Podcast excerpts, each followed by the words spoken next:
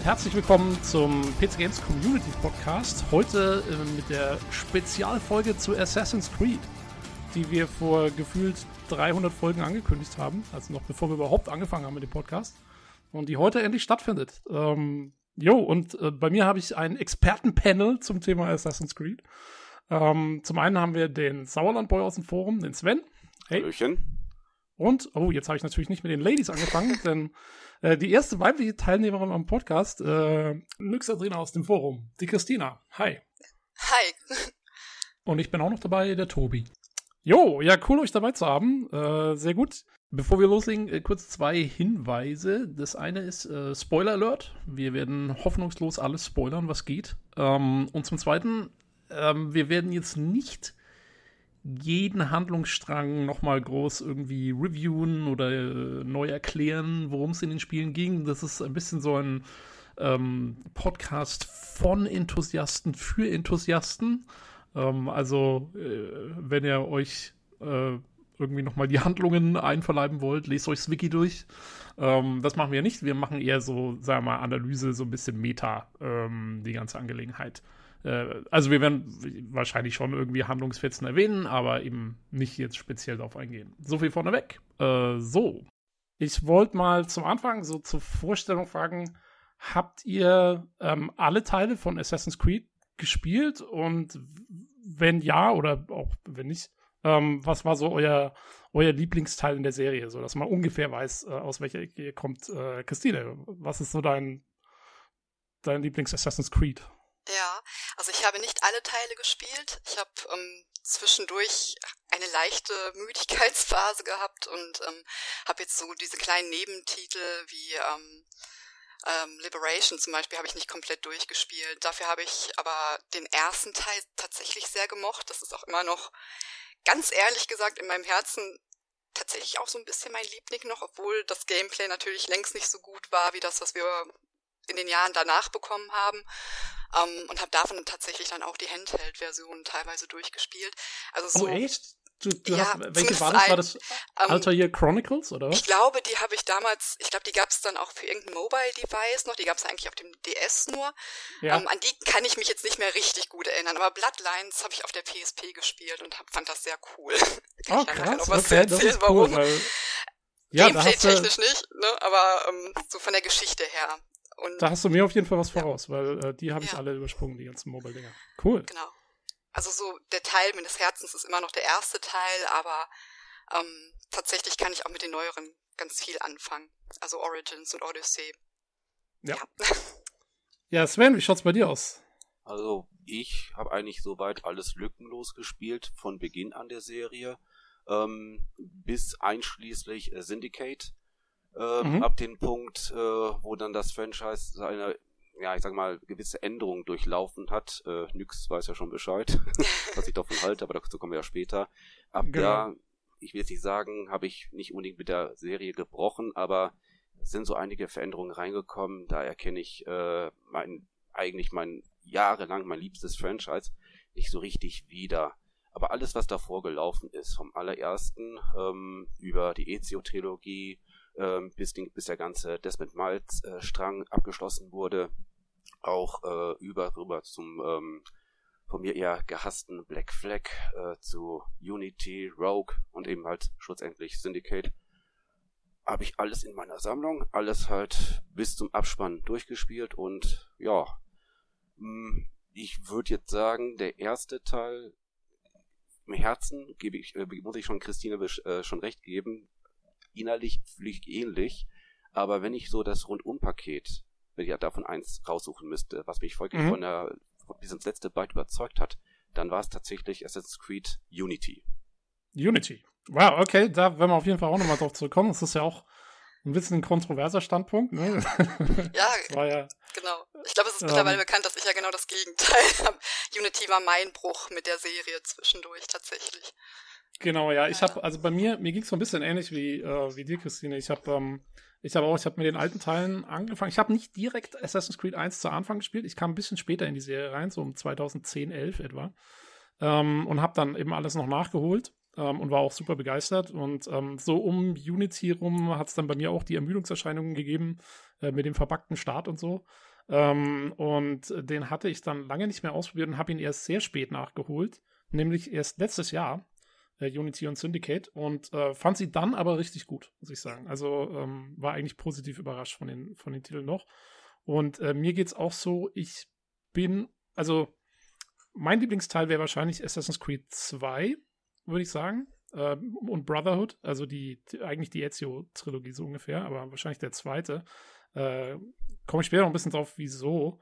Ähm, aber äh, und danach allerdings tatsächlich bei mir Origins und auch Odyssey zu einem gewissen Grad. Also ich, ich bin ein Fan der Neuausrichtung von Assassin's Creed. Und da, ja, da, da werden wir noch drüber diskutieren gegen Ende des Podcasts, nehme ich mal an. Ähm, aber äh, ich würde sagen, also wir machen das so ähnlich, wie wir es in unseren anderen Spezialfolgen gemacht haben. Wir fangen so ein bisschen am Anfang an. Und ähm, da wollte ich kurz, ich weiß nicht, ob, also ihr werdet es vielleicht wahrscheinlich, ich weiß es nicht genau, wissen, aber auch für die Zuhörer so ein bisschen. Der Ursprung von Assassin's Creed ähm, liegt ja in der Prince of Persia mhm, Serie genau. eigentlich. Ja. Also der, ähm, nachdem sie Prince of Persia Sands of Time gemacht haben, dieses ähm, sehr gut, äh, also was sehr gut angekommen ist damals 2003, diese Neuerfindung von Prince of Persia in 3D, ähm, hat der, der Lead-Designer Patrice Desilets heißt er, ähm, sollte an einem neuen Spiel arbeiten und hat sich eben, wollte eigentlich wieder so was ähnliches machen mit der Akrobatik und so wie, wie Sands of Time und ähm, dann kam aber so langsam, zwei Jahre später oder so, sie haben schon so ein bisschen dran rumentwickelt. Ähm, und dann kamen so langsam die Details raus für die neuen Konsolen, ähm, also sprich die Xbox 360 und die PS3. Und dann wurde denen klar, dass sie eigentlich Open Worlds machen können mit diesem, ähm, mit diesem Konzept. Und, und so entstand eben aus der Prince of Persia-Serie dann, was letztendlich Assassin's Creed wurde. Es hieß auch relativ lang wohl in der Entwicklung, hieß es Prince of Persia Assassin. Und ähm, man sollte eigentlich der Bodyguard vom, von dem Prinzen sein und lauter so Geschichten. Und es hat sich wirklich erst relativ langsam in Richtung äh, Assassin's Creed entwickelt. Fand ich ganz interessant. Ich habe das äh, vorhin erst nochmal durchgelesen, diese ganze Es gab sogar einen Prototypen, den man auch auf YouTube halt ein ganz, ganz seltenes Video entdecken kann. Also es war schon, hatte schon ziemlich, ähm, ja, ähm, man konnte noch, sagen wir mal, entfernt die Ähnlichkeiten zur ursprünglichen Sense of Time Trilogie schon erkennen aber natürlich halt das sehr, sehr äh, martialische, halt das sehr, sehr, diese direkt brutal Vorangehensweise des äh, Protagonisten, da hat man wirklich gemerkt halt, ui, also für, äh, für Prince of Persia Verhältnisse doch ziemlich hart und vielleicht ist auch da deswegen auch das Umdenken, daraus ein neues Franchise zu entwickeln, vielleicht auch entstanden. Genau, und von dem, was ich, von dem, was ich gelesen habe, wollte Ubisoft auch unbedingt, dass, ähm, dass das nächste Prince of Persia Spiel wieder den Prinzen als Hauptcharakter hat. Und das wollten die eben nicht. Die wollten einen neuen Charakter haben, der selber so ein bisschen äh, aufsteigt und nicht einfach darauf wartet, dass sein, seine Herrschaftszeit jetzt losgeht. Und das war dann eben letztendlich der Assassine. Ähm, also da haben sie sich dann von entfernt. Aber ich, also finde ich super interessant eigentlich, dass das ähm, aus der Serie entstanden ist. Und wenn man mal drüber nachdenkt, macht es auch voll Sinn. Es ist ja das Szenario passt und die ganzen Moves und so. Das, das haut schon ganz gut hin. Aber man muss noch dazu sagen, ähm, dadurch halt, dass Ubisoft diesen Schritt gewagt hat, daraus was ganz, ganz Neues zu entwickeln und dann sich dann, ich glaube, die haben selber mit dem Erfolg nicht gerechnet, dass dann auf einmal Assassin's Creed 2007, 2008 dermaßen eingeschlagen hat wie eine Bombe und dann ja Fortsetzung, Fortsetzung an sich gezogen hat, ähm, ist quasi ironischerweise äh, Assassin's Creed äh, dem Prinzen von Persien zum Verhängnis geworden. Und seitdem ähm, ist ja die Marke bis auf diesen einen ähm, The Forgotten Sands, ich glaube 2012 kam der raus, seitdem ist ja, was den Prinzen angeht, wirklich absolute Stille eingekehrt. Ja, das war so ein bisschen redundant. Ne?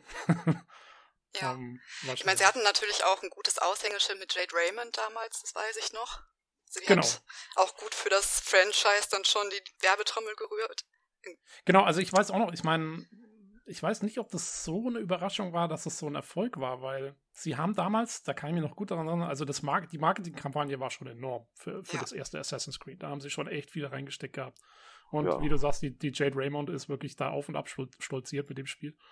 Ähm, aber ja, ähm, es gibt ja, also ihr habt ja beide gesagt, so Assassin's Creed 1 ist, ist eigentlich euer Liebling. Ähm, liegt es bei euch eher, also was, was ist das, was euch irgendwie so reingezogen hat? Eher die, die Story oder das Gameplay mit dem Parcours oder, ähm, oder die Kombination oder ähm, ja, was, was hat so fasziniert an Assassin's Creed damals? Alter ihr. Alter ihr. Punkt. Full stop. Ja, der. Ja, äh, geh mal, geh mal kurz drauf ein, würde ich ja, sagen, bevor wir ähm, weitergehen. Genau, ich wollte das Sauerland jetzt nicht unterbrechen, aber tatsächlich ähm, ist Altair für mich immer noch der Assassine. Ich weiß, Ezio war nachher, dadurch, dass er ja auch in mehreren Spielen deutlich ausgeschmückter wurde, eigentlich, ja, ich glaube, mit der beliebteste Assassine der Reihe. Aber ich mochte das, also ich mochte den Charakter, weil das einfach so ein Arschloch war auch. Ja, also ich mag so, das. Ich weiß er ist nicht, schon sehr, sehr, sehr, sehr, so ja, ein bisschen so ein Badass, genau, ne? So, genau, also man, auf jeden Fall. Ich meine, es fängt ja, es ist ja auch tatsächlich so, dass Altair dann erstmal längerer Zeit der einzige Assassine war, den man von Anfang an als solchen auch spielt.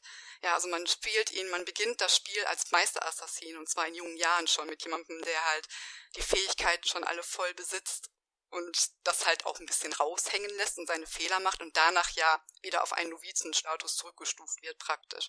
Ja. Und ich finde das auch zwischendurch immer erfrischend, Charaktere zu spielen, die halt, mit denen man sich vielleicht nicht unbedingt identifizieren kann, weil sie halt nicht so 0815 leicht verdaulich sind.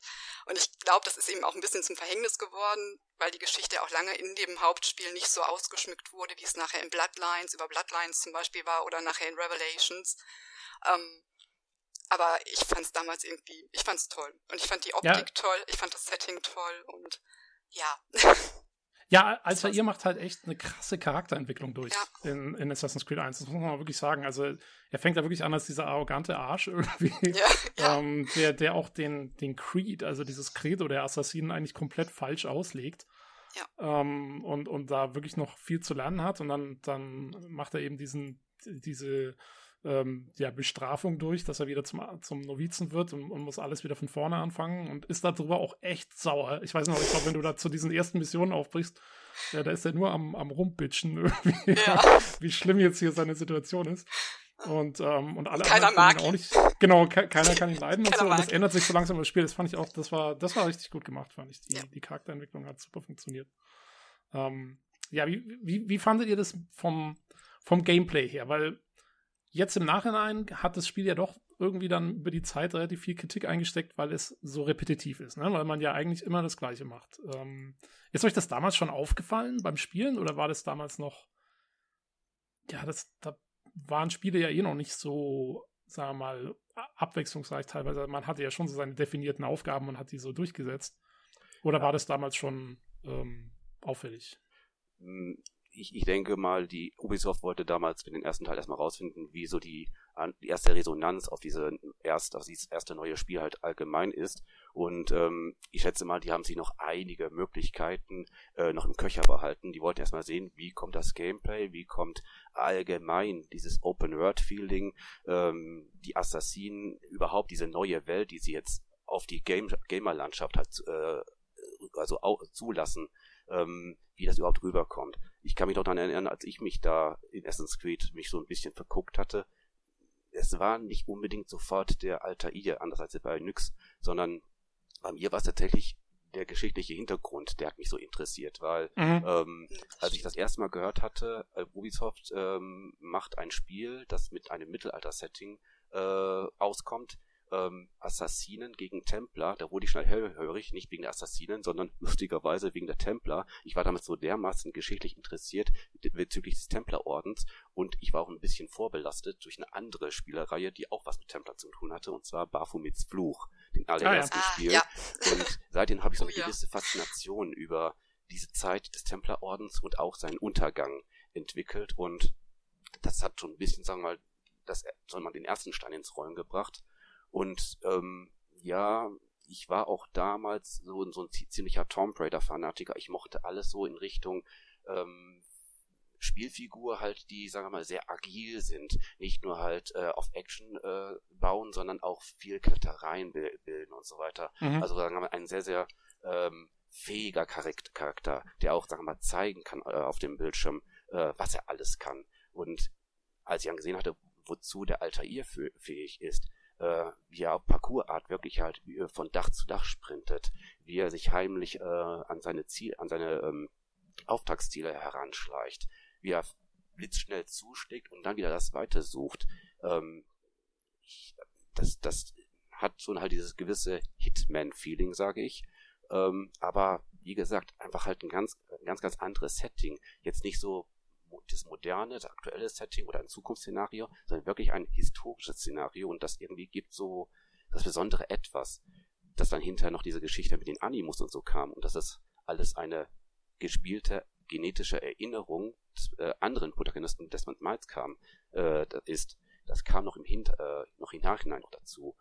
Also ich fand die Kombination eine, also zwei parallele Handlungen, einmal den Gegenwartspart Desmond Miles wird äh, von Leuten von Abstergo Industries gefangen genommen.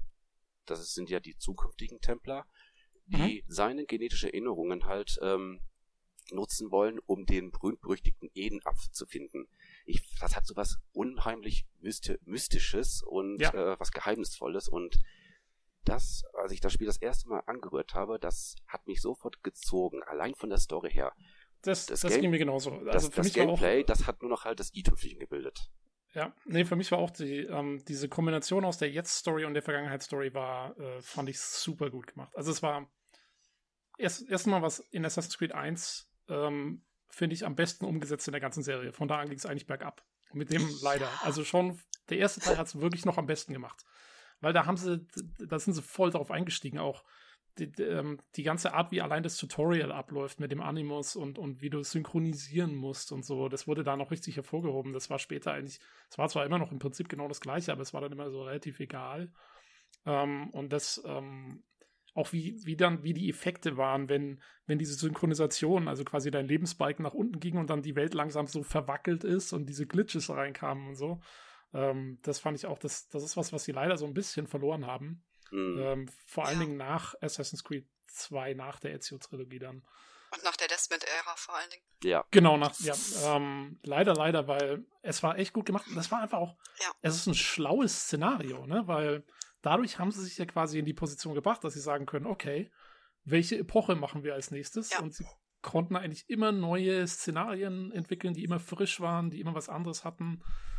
Also wer auch immer sich das ausgedacht hat, ähm, echt großen Respekt. Das ja, war, ähm, also mit dem ersten Teil, die haben einen sehr guten Überbau geschafft. Die Story ist eigentlich, wenn man das mal so betrachtet, eigentlich unglaublich komplex, aber trotzdem haben sie es von dem ersten Teil an sofort ähm, wirklich visuell wie du schon sagtest, über das Tutorial und auch halt über die ersten paar Spielminuten, in dem halt die Charaktere vorgestellt werden. Es wird erklärt, was ist der Animus, was hat der Desmond Miles damit zu tun, was sind genetische Erinnerungen. Es wurde eigentlich alles sehr, sehr verständlich veranschaulicht und deswegen ja. fand ich, obwohl man vielleicht vorher mit den ganzen Hintergründen nicht viel zu tun hat oder so, oder davor irgendwie sich groß schlau gemacht hat, äh, man steigt eigentlich sehr gut ein, finde ich. Ja, ja. Ich meine, ja, ähm, sich nicht schlau zu machen ist ganz gut. Ich bin selber eigentlich in der Neurobiologie zugange und äh, für mich ist dieses Konzept der genetischen Erinnerungen einfach nur komplett lächerlich. okay. es ist halt da muss man, ja gut. da, muss mein, man, da muss man ein bisschen Suspension of Disbelief anwenden. Ja, ich meine, was kam danach noch alles? wir werden darüber ja, ja, ja, nee, also es wird, aber es wird diese Reihe schlimmer. ist natürlich. Huhuhu, ähm, es wird, es wird immer ja. schlimmer, aber es ist, aber mhm. ja. Ähm, Allerdings muss wenigstens, ich, ja. wenigstens haben sie im ersten Teil, wenigstens haben sie im ersten Teil noch so angefangen mit ähm, hier dem, wo sie es reduziert haben auf ähm, auf Instinktverhalten ähm, und so. Das, weil das gibt's ja wirklich. Also diese, diese quasi vererbtes Instinktverhalten. Ähm, aber das ist natürlich was anderes, als eine Erinnerung auszulesen. Ihr wisst nicht, wie wir das dann äh, nachspielen. Aber trotzdem, immerhin. Mhm. Also, das war da wirklich noch am besten gemacht. Ähm, interessant finde ich auch was. Sorry? Ich wollte nur sagen, wobei Ubisoft, die mussten sich äh, dann äh, leider dann sich ein, ähm, ja, ich soll sagen, sich einer Klage unterziehen, ähm, es hieß, die Geschichte allgemein mit den Animus, die genetischen Erinnerungen und so weiter, äh, das wäre nicht deren eigene Idee gewesen. Da gab es mal einen Autor, der hatte, ich glaube um die 2011, 2012, da war schon die Serie, Serie schon ein paar Jahre alt, der hatte Ubisoft verklagt, weil diese ganze Animus-Geschichte und so wahrscheinlich vermutet man, auf seinen Mist gewachsen ist, aufgrund seines eigenen Romans, der hieß Link von einem Herrn John Beiswenger, hieß es. Und ähm, okay. Da, wie gesagt, da gab es halt entsprechendes Verfahren gegen Ubisoft, aber hinterher ist das Ganze halt äh, im gegenseitigen Einverständnis, hat man sich da irgendwie geeinigt und dann wurde dann die Klage fallen gelassen. Also es bleibt ein bisschen so im Verborgenen, ob wirklich diese ganze Geschichte Ubisofts eigenes Ding war und ob sie sich vielleicht Inspiration tatsächlich irgendwo extern bezogen haben. Aber das nur so nebenbei. Krass, okay, das hatte ich ja keine Ahnung, habe ich noch nie was von gehört. Ich auch noch nicht. Um, ähm, Gut, dass wir unser Expertenpanel haben.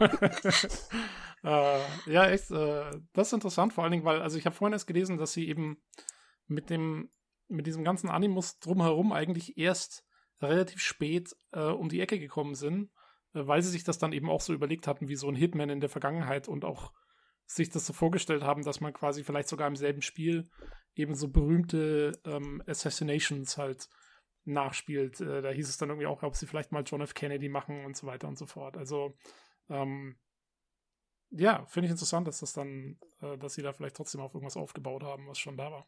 Aber so oder so, also es hat super funktioniert. Ja, also ähm, überhaupt, ähm, ich, ich finde, Ubisoft hat es ganz gut dran getan, äh, diese Epoche mit dem Mittelalter und auch dann die relativ zeitlich nachfolgenden ähm, Äran ähm, einzubringen, weil ich finde, zu modern darf das Szenario auch nicht sein.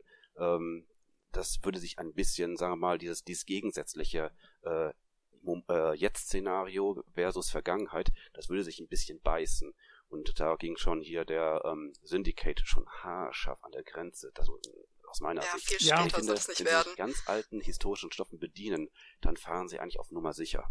Ja, also das kann ich auf jeden Fall sehr gut nachvollziehen, wobei ich immer gedacht habe, was auch mal genial wäre und was mir voll gut gefallen würde, wäre ein Assassin's Creed-Szenario im, im Kalten Krieg. Ähm, da könntest du, glaube ich, tierisch viel draus machen aus diesen ganzen Spionagegeschichten und ähm, und und äh, ja, die, die, die, was weiß ich, das ist ja eh alles voller Geheimagenten und ähm, irgendwelchen Black Ops und so. Ähm, also da von der Geschichte her wäre super, aber ich kann nachvollziehen, was du meinst mit, mit dem Gegensatz, dass der da nicht mehr gegeben ist. Ja, und so, zum anderen auch hier, ich kann mir einfach mir so es schlecht vorstellen, äh, wenn heutige Menschen aus dem, sag mal, 20. Jahrhundert oder 21. Jahrhundert, die dann immer noch halt hier an den, an den Häuserwänden hochhangeln und so. ich finde, das ist so ein Ding, das gehört eher in die Vergangenheit rein. Parcours lasse ich ja noch gelten, aber so an den, an den Häuserwänden hochkraxeln oder so, das würde irgendwie einem modernen Szenario, glaube ich, nicht so ganz stehen. Ja, naja, wobei, ich meine, also man hatte das auch schon teilweise ja in sowas wie einem Splinter Cell oder so. Also ich glaube, man könnte schon, man könnte was mitmachen. Aber ja, es müsste auf jeden Fall irgendwie gut umgesetzt sein und wahrscheinlich, wie du sagst, also mit der, mit der Gegenwartsstory wird es dann schwierig. Ich kann ähm, es auch nach. Achso, Entschuldigung. Nee, was? Ich kann es auch nachvollziehen, weil ich tatsächlich auch eine Abneigung gegen die Einführung der Schusswaffen hatte. Ich mochte das eigentlich, mit Nahkampfwaffen, ähm, mit geräuschlosen Waffen zu arbeiten. Ich habe eigentlich und Ablenkungsmanöuvern. Selten, und Ablenkungsmanövern. Genau, ich habe habe eigentlich selten mit den Schusswaffen wirklich irgendwie in den späteren Teilen irgendwas gemacht. Pfeil und Bogen fand ich noch okay, weil das auch lautlos war. Aber ich weiß damals, als dann so nach und nach ja die Schusswaffen mit ins Spiel kamen durch die Entwicklung, dass ich das ähm, nicht so richtig mochte. Deswegen ich bin auch, ich finde das auch besser, wenn es in der Vergangenheit, weit genug in der Vergangenheit ist. Syndicate fand ich noch okay, weil ich aber auch diese Epoche einfach mag. Ja, da gehe ich mit. Also, da gehe ich mit. Also Schusswaffen habe ich auch links liegen lassen und habe sie wirklich nur genutzt, wenn es die Mission erfordert hat. Ja, ja ging mir ähnlich. Ähm, und also es müsste, wenn man so ein moderneres Assassin's Creed machen wollte, äh, dann wäre wirklich hauptsächlich die Story das verbindende Element. Tatsächlich gameplay-technisch würde ich es dann auch eher aufziehen wie so ein Splinter Cell oder sowas. Ähm, aber dann wäre es schon auch wirklich ein, ein, Ableger oder eine andere Art Spiel in dem Fall. Ähm, weil, ich, also man merkt es ja auch dran, es gibt ja in Assassin's Creed 2 und dann auch in einigen der neueren Teile gibt es ja dann auch immer wieder Gegenwartsszenen und in Assassin's Creed 3 gibt es die ja auch, wo Desmond dann zum Beispiel irgendwie mit der, mit der Handgelenksklinge, mit der versteckten Klinge, ähm, da irgendwie Gegner ausschaltet in der Neuzeit und das kam mir auch immer irgendwie komisch vor. Das ist so, so don't bring a knife to a gunfight. Ja, also, ähm, da, da habt ihr recht, da, da passt er nicht mehr so ganz. Ja, ich, ich lasse es aber noch mit Desmond Miles, lasse ich es ja noch, noch gelten, weil er ist ja wirklich halt ein Nachfahre der Assassinen, dass er diese besonderen Fähigkeiten hat und äh, auch entsprechend halt mit diesen Waffen geschult ist, insbesondere mit der Klinge und so. Das lasse ich ja noch gelten. Aber wie gesagt, nur ihn, weil er ist, war ja der Dreh- und Angelpunkt, der irgendwie alle anderen Teile ja miteinander verbunden hat. Ja, wobei, also wie gesagt, mir kam es schon bei Desmond. Ähm, allein vom, vom Gameplay her fand ich es immer etwas merkwürdig, dass man dann einfach keine Optionen geboten bekommt, äh, wie, man, wie man eine Situation angehen will. Ähm, aber gut, was ich noch kurz ansprechen wollte, ist, weil du gesagt hast, die historische, das historische Szenario. Und da muss man sagen, das habe ich auch gar nicht so realisiert, als ich das Spiel gespielt habe. Aber die haben das ja damals, vor allen Dingen auch bei Assassin's Creed 1, sehr gut ähm, anscheinend ähm, versucht anzulehnen an historische Ereignisse. Also zum Beispiel die Leute, die man umbringt in dem Spiel, ja, diesen Kaufmann ähm, oder keine Ahnung, diesen Hospitalier und so. Das sind Personen, die genau um den Zeitraum, um den das Spiel spielt, auch, auch also historisch belegt, entweder verstorben oder verschwunden sind. Mhm.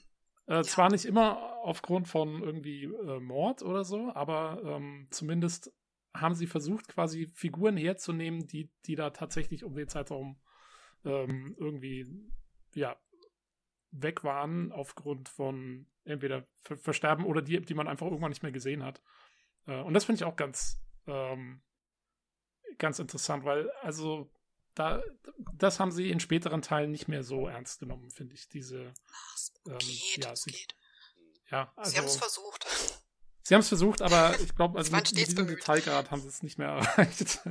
aber nicht nur mit diesen historischen Figuren, die du gerade genannt hast, sondern auch mit den Assassinen Credo selbst. Ähm, das ist auch ein bisschen aus der Geschichte entnommen. Äh, es gehört ein bisschen zu diesen Assassinen, die auch alternativ Hashashin äh, äh, also genannt werden. Ähm, dieses Credo und so, das ist nicht ganz aus der Luft gegriffen. Das gehört so ein bisschen so aus gewissen Sagen und Mythen, die nie so richtig hundertprozentig ähm, bewiesen worden sind, aber unter anderem auch wurde in der Geschichte auch von diesem berühmten Todessprung, den Sprung des Glaubens, auch ja. äh, die drei Regeln, äh, die der Orden befolgt, gegen die ja auch hier Altair anfangs des Spiels auch äh, verstoßen hat. Erstens, ähm, äh, töte keine Unschuldigen, zweitens, handle im Verborgen, drittens, äh, verrate nicht äh, den Orden. Ähm, das sind Dinge, die sind nicht auf Ubisofts eigenen Mist gewachsen, die haben tatsächlich recherchiert und das muss man denen wirklich hoch anrechnen, auch in späteren Spielen. Sowohl Personen, historische Ereignisse, Konfrontation oder so, die sind zum Teil korrekt, aber die vermischen das natürlich halt mit ihrem eigenen Spielding, also dass sie ein bisschen äh, Historike, historischen Anteil und ein bisschen Fiktion wunderbar miteinander kombinieren, so dass man irgendwie den Glauben hat, ja, das könnte tatsächlich so passiert sein. Das muss man den hoch anrechnen, dass ja. sie einem wirklich diesen Glauben, äh, das, das Glauben machen lassen. Und dann ja. natürlich auch die Gestaltung der Spielwelt. Ja, dass du mhm. Gebäude in der Spielwelt hast, die du so auch noch finden kannst, wenn sie erhalten sind, beispielsweise. Mhm. Das ist ein ganz großes ähm, Ding von Ubisoft, dass die ja, wirklich ähm, die Welten gut. sehr akkurat äh, nachbauen, wiedergeben. Jetzt nicht im 1 zu 1 Verhältnis, das, da lassen sich immer ein paar ähm, künstlerische Freiheiten, sag ich mal, aber wirklich, das ist immer ein tolles Highlight jedes einzelnen Spiels, dass man ja, einfach wirklich die Schauplätze mit seiner Figur aufsuchen kann und dass das wirklich der Realität entnommen ist. Genau, also das haben sie wirklich drauf, diese Verknüpfung von realitätsbezogen, aber trotzdem auch irgendwie Gameplay. Ähm, das Gameplay, ähm, dass das halt irgendwie unterstützt wird, auch von der Spielwelt. Diesen, diesen Balanceakt, finde ich, den kriegen sie immer sehr gut hin. Deswegen ähm, hat es mich auch gewundert, dass sie tatsächlich bis Origins gebraucht haben, um Discovery-Touren anzubieten. Und dann, ja, das, es das gab ja, ja, es gab ja ab dem zweiten Teil, und da können wir jetzt so ein bisschen fortschreiten, ähm, ab dem zweiten Teil gab es ja dann die Database. Und das war für mich auch ja. immer ein, ein saucooles Feature. Äh, dass du an einem Gebäude vorbeigelaufen bist und dann ist so ein Ding aufgeploppt, zack, zack, neuer Datenbank-Eintrag. Und dann hat dieser sarkastische äh, Sean Hastings, der, der Desmond Miles ja in der Gegenwart begleitet hat, geniale Einträge geschrieben, die immer irgendwie so einen gewissen Pep hatten und das alles mal so ein bisschen verarscht haben, aber halt eben trotzdem die historischen Fakten auch dargelegt haben. Und da war für mich diese, ja, diese, diese Vermischung, das war dann auch der Teil, also Assassin's Creed 2, deswegen ist es einer meiner Lieblings- oder eigentlich so mit mein Lieblingsteil, weil ich dann wirklich angefangen habe, wenn ich eine Session in Assassin's Creed beendet habe, auf Wikipedia zu gehen und zu gucken, hey, was stimmt jetzt hier und was stimmt ja. nicht.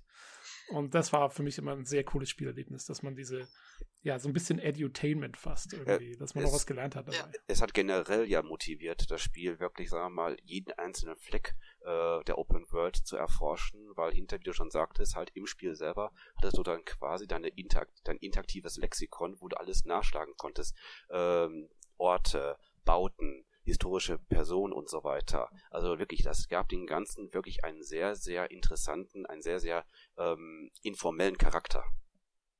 Ja, auf jeden Fall. Ähm, wie gesagt, das war, also für mich, das war auch eine der großen Neuerungen in, in Assassin's Creed 2, dass sie das eben noch so ausgebaut haben. Neben den ganzen Gameplay-Änderungen, die dann eben kamen, wo die, die Missionen so ein bisschen abwechslungsreicher wurden ähm, und ähm, ja, ähm, Wobei wir PCler hatten einen ganz klitzekleinen Vorteil beim ersten Assassin's Creed im Vergleich zu den Konsolenspielern. Es kam ja noch der, der, der Director's Cut raus und dann wurden noch ein paar, ähm, ich sage es mal, etwas alternative Missionen noch nachträglich ein, eingebaut, um das Ganze ein bisschen abwechslungsreicher zu machen. Klar, es war dann trotzdem immer noch nicht dieses große Programm, wie es ab Assassin's Creed 2 war, aber dann hat man es im Nachhinein versucht, ähm, ich sage mal, doch ein, ein bisschen äh, anders zu gestalten, dass es wirklich nicht so gleichförmig wird.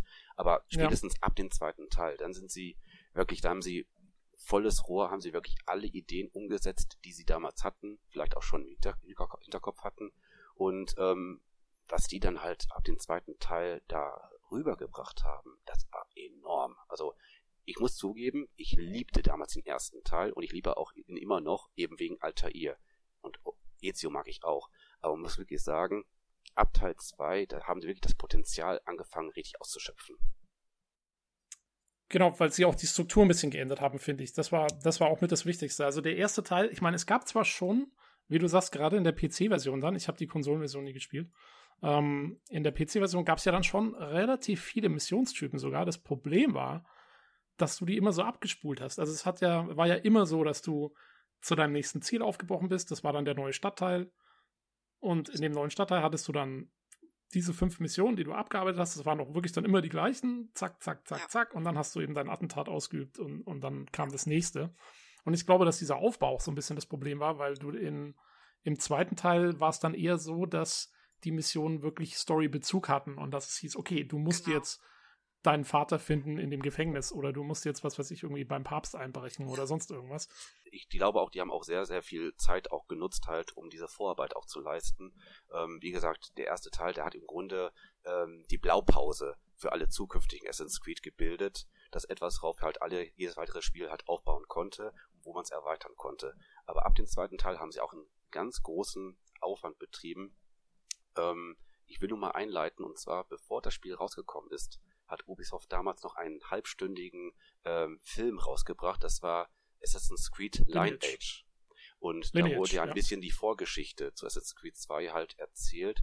Und ähm, allein den Aufwand, den sie sich dafür betrieben haben, also so ein Realfilm, ähm, der auch wenn man mal den, den Aufwand mal, mal durchblickt, dass, äh, was die da gemacht haben, dass ähm, die haben da ordentlich Geld reingesteckt. Da steckt unheimlich viel Werbekampagne dahinter. Und ich denke, ab da hatten die schon vollstes Vertrauen in dieses neue Franchise und wollten wirklich ähm, volle Aufmerksamkeit, drauf, Aufmerksamkeit draufziehen. Ja, ähm, finde, Christ finde Christina, hast du, hast du, hast ja. du Lineage gesehen? Ähm, ich habe den hier rumliegen. Ich glaube, ich habe ihn damals gesehen, aber ich habe ihn nicht mehr bewusst im Kopf. Aber tatsächlich finde ich, dass das Assassin's Creed 1 so ein Kandidat für mich persönlich wäre. Ich weiß, ist auch mal so ein bisschen umstritten, aber ich würde mir ein gutes Remake vom ersten Teil wünschen, wo man beispielsweise Bloodlines noch integriert, damit auch ähm, Altair einfach seine Chance als Charakter irgendwie bekommt. Das wäre jetzt viel zu spät, aber ähm, ich spiele ja gerade das Final Fantasy VII Remake, habe das Original erstmal nicht gekannt, das habe ich jetzt auch gespielt, bin auch mittlerweile über das Remake hinaus und da ist noch so viel ausgearbeitet worden zu dem Originalspiel, wo ich mir manchmal wünsche, sie würden das für Assassin's Creed 1 auch nochmal machen. Nicht wegen der Engine oder so, das Spiel sieht immer noch gut aus, finde ich. Ich habe es auch mehrfach noch gespielt im Nachhinein, aber eben durch dieses repetitive, dieses wenig ausgearbeitete, was dann im zweiten Teil kam. Manchmal denke ich, schade eigentlich. Also, dass okay. ein so interessanter Charakter leider dann doch kürzer kam als sein Nachfolger, obwohl der ja eigentlich den Grundstein für alles gelegt hat. Und auch seine Geschichte, auch das, was in Bloodlines so kurz und knapp erzählt wird mit der Geschichte im Alter E und Maria Thorpe zum Beispiel, die ich auch wahnsinnig interessant als Charakter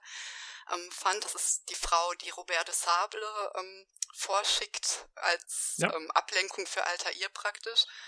Ähm, das ist halt so eine interessante Geschichte, die nachher bei den Revelations nochmal ein bisschen aufgegriffen wurde, aber da war es schon fast zu spät. Und, ja, ja. Man, ich glaube, im zweiten Teil sieht man ja nur, wie sie, ähm, wie sie sich da in diesem Turm treffen. Ne? Das ist das Einzige, man, man spielt im zweiten Teil ganz kurz Alter hier mal in so einem ja. Bleeding-Effekt. Szene, ja, wo sie, genau. wo man nur mit ihm auf so einen Turm klettert irgendwo und dann ja. trifft man sie da. Aber das haben sie ja nochmal in Revelations vertieft. Da hat man nochmal ein paar, Erinnerungen noch halt genau. eingebaut, wo doch mal halt der Werdegang von Altair in seinen älteren Jahren nochmal halt ja, eben, äh, angefasst genau. wurde. Es war halt schon ein bisschen spät irgendwie, ne? Ja, das aber ich Bloodlines gehe, ich gehe, könnte man auch noch schön ausführen. Aber ich gehe mit Christine mit, also ein Remake vom ersten Teil, ich würde sofort vorbestellen. jo, wäre ich auch dabei. Also auf jeden so Fall. Das wäre auch wenn da irgendeine fette Figur mit bei ist für 200 Euro würde ich, glaube ich, sagen. ich, ich liebe den ersten Teil einfach immer noch. Da hast, also das könnte sogar passieren, weil Assassin's Creed, äh, Ubisoft hat eh einen, ein Flair für ähm, krasse Fanartikel, die sie verkaufen. Habt ihr oh, mal gesehen? Die verkaufen einen, einen ähm, Apfel, also den Apple of Eden, äh, mit Beleuchtung und allem drum und dran. Kannst du dir in die Wohnung stellen. Ähm, die verkaufen ihre ganzen Spieleartefakte. Ähm, ja, also, wer da auch gar nicht so hat, schlecht, tatsächlich. Aber ich kann auch äh, Christins äh, Faszination vom ersten Teil auch voll nachvollziehen. Für mich ist auch äh, Altair insbesondere, der ist für mich, was Assassin's Creed angeht, einfach halt die Ikone, die Figur, ja. mit der ich immer die Reihe verbinden würde. Ja, die wurde halt auch sehr, äh, sagen wir mal, genau designt. Ne? Genau auf, weil da hat halt alles zusammengepasst, weil die, also zum Beispiel auch diese weißen Roben mit dem roten Gürtel, ja. das ist oh, auch, ja. Äh, das ist auch, äh, anscheinend ist es, ähm, werden die Assassinen so in dem Buch Alamut beschrieben, ähm, auf, auf denen auch viele Infos über die Assassinen basieren im Spiel. Ähm, und äh, also das hat auch irgendwie einen Hintergrund, das ist nicht nur aus der Luft gegriffen. Und auch da ist es am besten eingebaut, dass man, man kann sich ja dann in diesen Gruppen von diesen auch äh, weiß angezogenen Mönchen verstecken und so. Da passt das irgendwie alles zusammen. Während man äh, in den späteren Teilen eben merkt, okay, sie haben halt versucht, das dann alles so ein bisschen umzumünzen, entweder auf Renaissance oder welche Zeitepoche sie auch immer gemacht haben. Ähm, aber es hat, bei Altair hat es halt einfach perfekt zusammengepasst, ja. weil das wirklich alles aufeinander abgestimmt war in dem Fall. Fand ich auch. Also wenn wir jetzt die Überleitung zum zweiten Teil machen, wenn ich etwas engstirniger gewesen wäre, wäre der erste Teil der letzte Teil gewesen, weil ich konnte mich mit Ezio überhaupt gar nicht anfreunden. Mit diesem Jüngling, diesem unerfahrenen Jüngling, der dann noch eine Robe bekam, die völlig aufgerüscht war. Ich mochte die schlichte weiße Robe. und ich mag sie heute noch. Und ähm, ich tat mich da echt schwer mit am Anfang. Ja, ja das, das, das, das, kann ich nachvollziehen. Da habe ich ähnlich gedacht. Aber auf der anderen Seite wiederum hat äh, Ubisoft äh, sich bemüht, eine Figur zu kreieren und auch vorzustellen, die man mit, im wahrsten Sinne des Wortes, mit seiner Geburt verfolgt. Ja, und das, das fand ich ein, eine, eine sehr gute Idee und auch seinen späteren Werdegang äh, in seinen jungen Jugendjahren halt, wo er so ein ziemlicher Lausbub ist, ziemlich ähm, ja sorgenlos und so und wie dann halt später ähm, mit seinem späteren Erbe bedingt durch seine familiäre Tragödie äh, sein Vater und zwei seiner Brüder wurden ja halt hingerichtet für etwas, was sie nicht getan hatten. Und er muss halt hier äh, das Erbe seines Vaters weiterführen. Und aus diesem jungen, total ähm, ungehobelten Playboy, sag ich mal, wird dann später wirklich ein gewissenhafter und äh, meisterhafter Assassine, der wirklich des Credos würdig ist. Ähm, ich, ich finde, man, man braucht ein bisschen Zeit, um mit Ezio warm zu werden, ja. wenn man vorher mit Altair so dermaßen ähm, eingestiegen ist. Ich kann es nachvollziehen. Ja, ich, ich hatte den Vorteil, dass ich die beiden Teile eigentlich hintereinander weggespielt habe, weil ich, wie gesagt, zu Assassin's Creed erst ein bisschen später kam. Und insofern, ich wusste schon, dass zu dem Zeitpunkt, wo ich Assassin's Creed 1 angefangen habe, wusste ich schon, dass Alter hier nur einen Teil dabei sein wird und dass wir dann auf Ezio umsteigen. Also ich hatte jetzt damit nicht so das Problem, weil ich eben von Anfang an schon damit konfrontiert war. Ähm, insofern ist es, ja, kann ich da nicht so ganz mitfühlen. ähm, ich fand, ich fand Ezio deswegen so gut gemacht, weil, äh, wie du sagst, sie haben sich sehr viel Zeit gelassen, diesen Charakter einzuführen. Und ich glaube, dass das der Grund ist, wieso der auch so beliebt geworden ist. Ja. Neben dem Fakt natürlich halt, dass Ezio die einzige Figur ist, die bis jetzt in den Genuss kam, ganze drei Spiele auszufüllen. Das ja. hat leider danach leider auch kein anderer Charakter mehr genossen.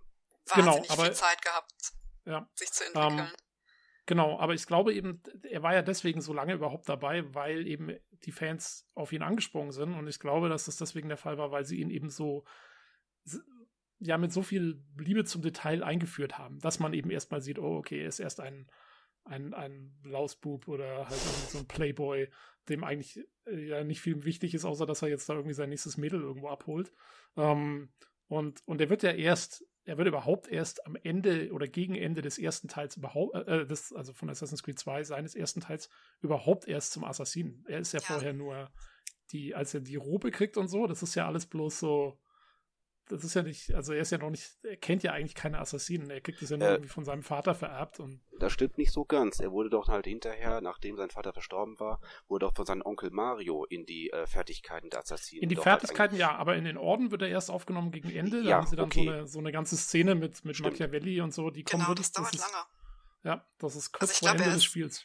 Er ist, glaube ich, noch nicht volljährig, wenn man ihn kennenlernt. Und ich glaube, er wird erst so mit Mitte, Ende 20 eigentlich wirklich ähm, in die Bruderschaft eingeführt. Und vorher ist er, trägt er die genau. Insignien, aber ist eigentlich nicht faktisch Teil der Bruderschaft. Man sieht es ja auch von Spiel zu Spiel, man sieht es auch ihm äußerlich an, halt, dass dann jeweils auch ein paar, ein bisschen Zeit vergangen ist. Ja. Er, in, er ist also im Assassin's, äh, Assassin's Creed 2 äh, junger Charmeur, im zweiten Teil schon den ersten Bart, schon ein, sagen wir mal, ziemlich äh, so ein Mitzwanziger, würde ich sagen. Und dann in Revelations, dann hat er schon erste graue Ansätze. Ähm, man verfolgt ja sein Leben halt über einen gewissen Zeitraum. Also jedes Spiel ja. ähm, bildet ein, im Grunde halt einen Lebensabschnitt von äh, Ezio. Genau, deswegen war für mich eigentlich, also Revelation war zwar nicht gerade das beste Spiel, fand ich, da hat sich dann das Gameplay langsam wirklich wiederholt und äh, ich fand auch die Neuerungen, die dann drin vorkamen, wie diese Hakenklinge und so, das waren alles so ein bisschen Titbits. Ähm, aber also vom, vom Gameplay her war es dann langsam Zeit, mal ein bisschen nach vorne zu gehen. Aber der Ezio im, in Revelations war der beste Ezio. Ja, ich also mochte den, also spätestens da mochte ich ihn auch total. Ich mochte ihn aber schon im Brotherhood, da gab es, glaube ich, eine Szene, wenn man relativ, glaube ich, am Anfang, wenn man das erste Mal auf ein Haus klettert und er ächzt und sagt, er wird langsam zu alt. Das fand ich, weil wir das gerade angesprochen haben, das war eine sehr schöne Szene in dem Moment. Ach so, ich glaube, ich weiß, was du meinst. Da wurde irgendwie von einem Doktor oder so geflickt und da wurde ja. irgendwie gesagt, ähm, äh, ein Mann in ihrem Alter sollte ja. vorsichtig sein. Und genau. er so, hm, in meinem ja, Alter. Wenn man, genau, wenn man dann das erste Mal auf das Haus klettert, dann ächzt er nämlich dann auch so und sagt, ne? Und ähm, deswegen, also Ezio hat für mich dann, also zweiter Teil war schwierig, aber spätestens ab Brotherhood war das auch alles für mich in Ordnung. Ja. Revelations, ja. Puh, Revelations ist eh nochmal so ein ganz eigenes Thema für sich bei mir ähm, tatsächlich. Um, um nochmal allgemein auf Assassin's Creed 2 nochmal zurückzukommen, also das Spiel hat für mich insofern einen hohen Stellenwert, weil ich finde, es hat bis heute vielleicht den besten Antagonisten, Rodrigo Borgia. Ich mhm. weiß nicht, irgendwie an dieses Kaliber abgesehen vielleicht noch von seinem Sohn Cesare im Folgespiel, oh, ähm, haben mich leider die anderen Antagonisten der Folgespiele bei weitem nicht so überzeugt. Ich weiß nicht, wie fandet ihr das? Ich habe jetzt nicht mehr jedes seiner Ziele wirklich so im Kopf, in welchem Spiel jetzt was war, aber ich weiß auch, dass ich ähm, Cesare Borgia ähm, auch mit seiner Schwester Lucrezia, ich fand das alles sehr furchtbar.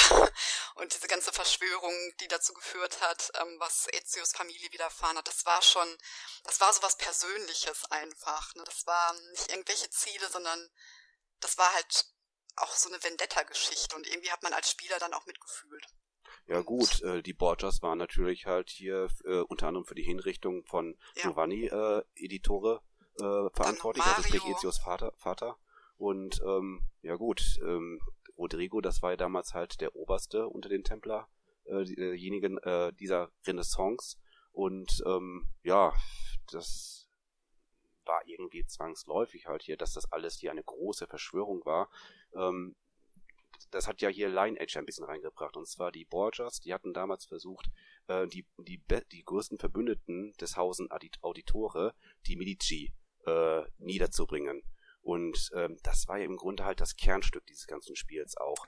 Äh, genau, dass, und, dass und deswegen war es ja auch so wichtig, dass ähm, eben der, der Ezio selber noch kein Assassine war, weil er eigentlich für den Hauptteil von Assassin's Creed 2 eben diese, diese, diese, wie du sagst, diese Vendetta, diese, diese Rache, diesen Rachefeldzug eigentlich verfolgt gegen die Mörder seiner Familie.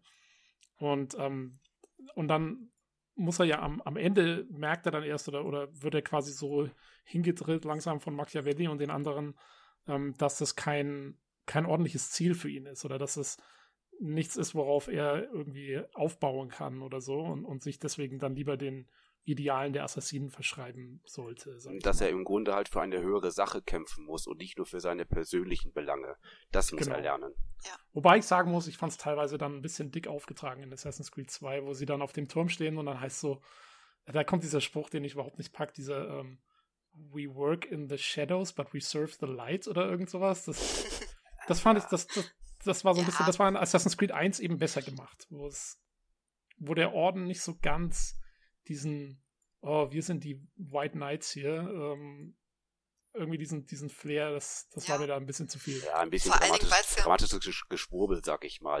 Genau, zumal es, zumal es ja auch nicht im Sinne der Reformation von Altair stand. Der hat ja diese Ideale, die der Orden vertritt, durchaus hinterfragt und gesagt, wir wollen Frieden bringen, aber wir machen es durch Gewalt und wir wollen, dass die Leute frei sind, aber sie leben trotzdem nach unseren Regeln. Also ne, er hat das ja alles hinterfragt und dann, ja, dann kommt so Sprüche. Das, genau, kommt da sowas. Weiß ich nicht, ob das in seinem Sinne gewesen wäre, aber hey. Ähm. Es war ja auch das Ziel, dass sich die Assassinen ja auch hier ganz, äh, ganz klar von den Templern auch äh, abgrenzen. Das Ziel der Assassinen war ja dieses, dass äh, sie für die Freiheit jedes Individu äh, Individuums kämpfen. Für Meinungsfreiheit, fürs freie Denken, einfach halt, um ein freies Leben zu führen. Während die Templer der Ansicht ja sind, dass äh, die Menschen kontrolliert werden müssen ähm, durch eine ja, höhere Instanz, und daran haben sie sicher selbst gesehen, ähm, dass nur halt durch unter anderem das Werkzeug, den Edelapfel, dass man die Menschen lenken muss, um den Frieden zu bewahren. Und das gab ja halt diese Konfrontation. Das war ja halt das Ding, halt, genau. halt, weswegen Templer und Assassinen ja nicht auf, nicht auf keinen grünen Zweig kamen. Ja. Das ist ja das Ding. Also beide Organisationen wollen ja eigentlich Frieden herstellen. Aber auf andere Art und Weise. Genau. Genau, das ist der, der, der, Grund, der Grundgedanke. Und die einen sagen eben, wie du sagst, äh, das machen wir durch Kontrolle und Ordnung und die anderen sagen, nein, das machen wir durch Freiheit und, ähm, und, und, und so, dass jeder Mensch sich verwirklichen kann. Das, das sind ja die Grundkonzepte. Ähm, und das war ja auch im ersten Teil noch, ja, so ein bisschen konnte man das auch hinterfragen. Wer, wer ist hier jetzt, wer hat die, die richtige Einstellung. Gut, in der, in der heute, in der Present, also heute, heute Story mit Desmond war es ziemlich klar eigentlich, weil äh, da ging es ja darum, dass die Templer einen Satelliten ins Weltall schießen wollten mit einem Apfel und äh, dass dann alle irgendwie mind-controlled werden oder irgend sowas halt. Ja. Ähm, aber zumindest in der Vergangenheitsstory war das ja. zum Beispiel, also der, äh, der Chef von den Templern, äh, der de Sable, war ja nicht unbedingt ein Bösewicht.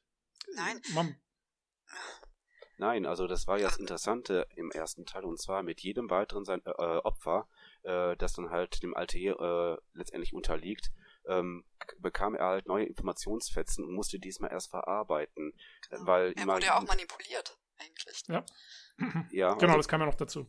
Ja, weil jede Figur hat kurz vor ihrem Ableben, hat er halt entsprechend die Gründe, warum er das und das getan hat und so äh, dargelegt und ein bisschen Fünkchen Wahrheit steckte immer dahinter und das hat ja den Alter immer ins, ein bisschen ins Grübeln gebracht, warum er überhaupt die Figur, äh, diese ganzen Personen halt überhaupt umbringen soll.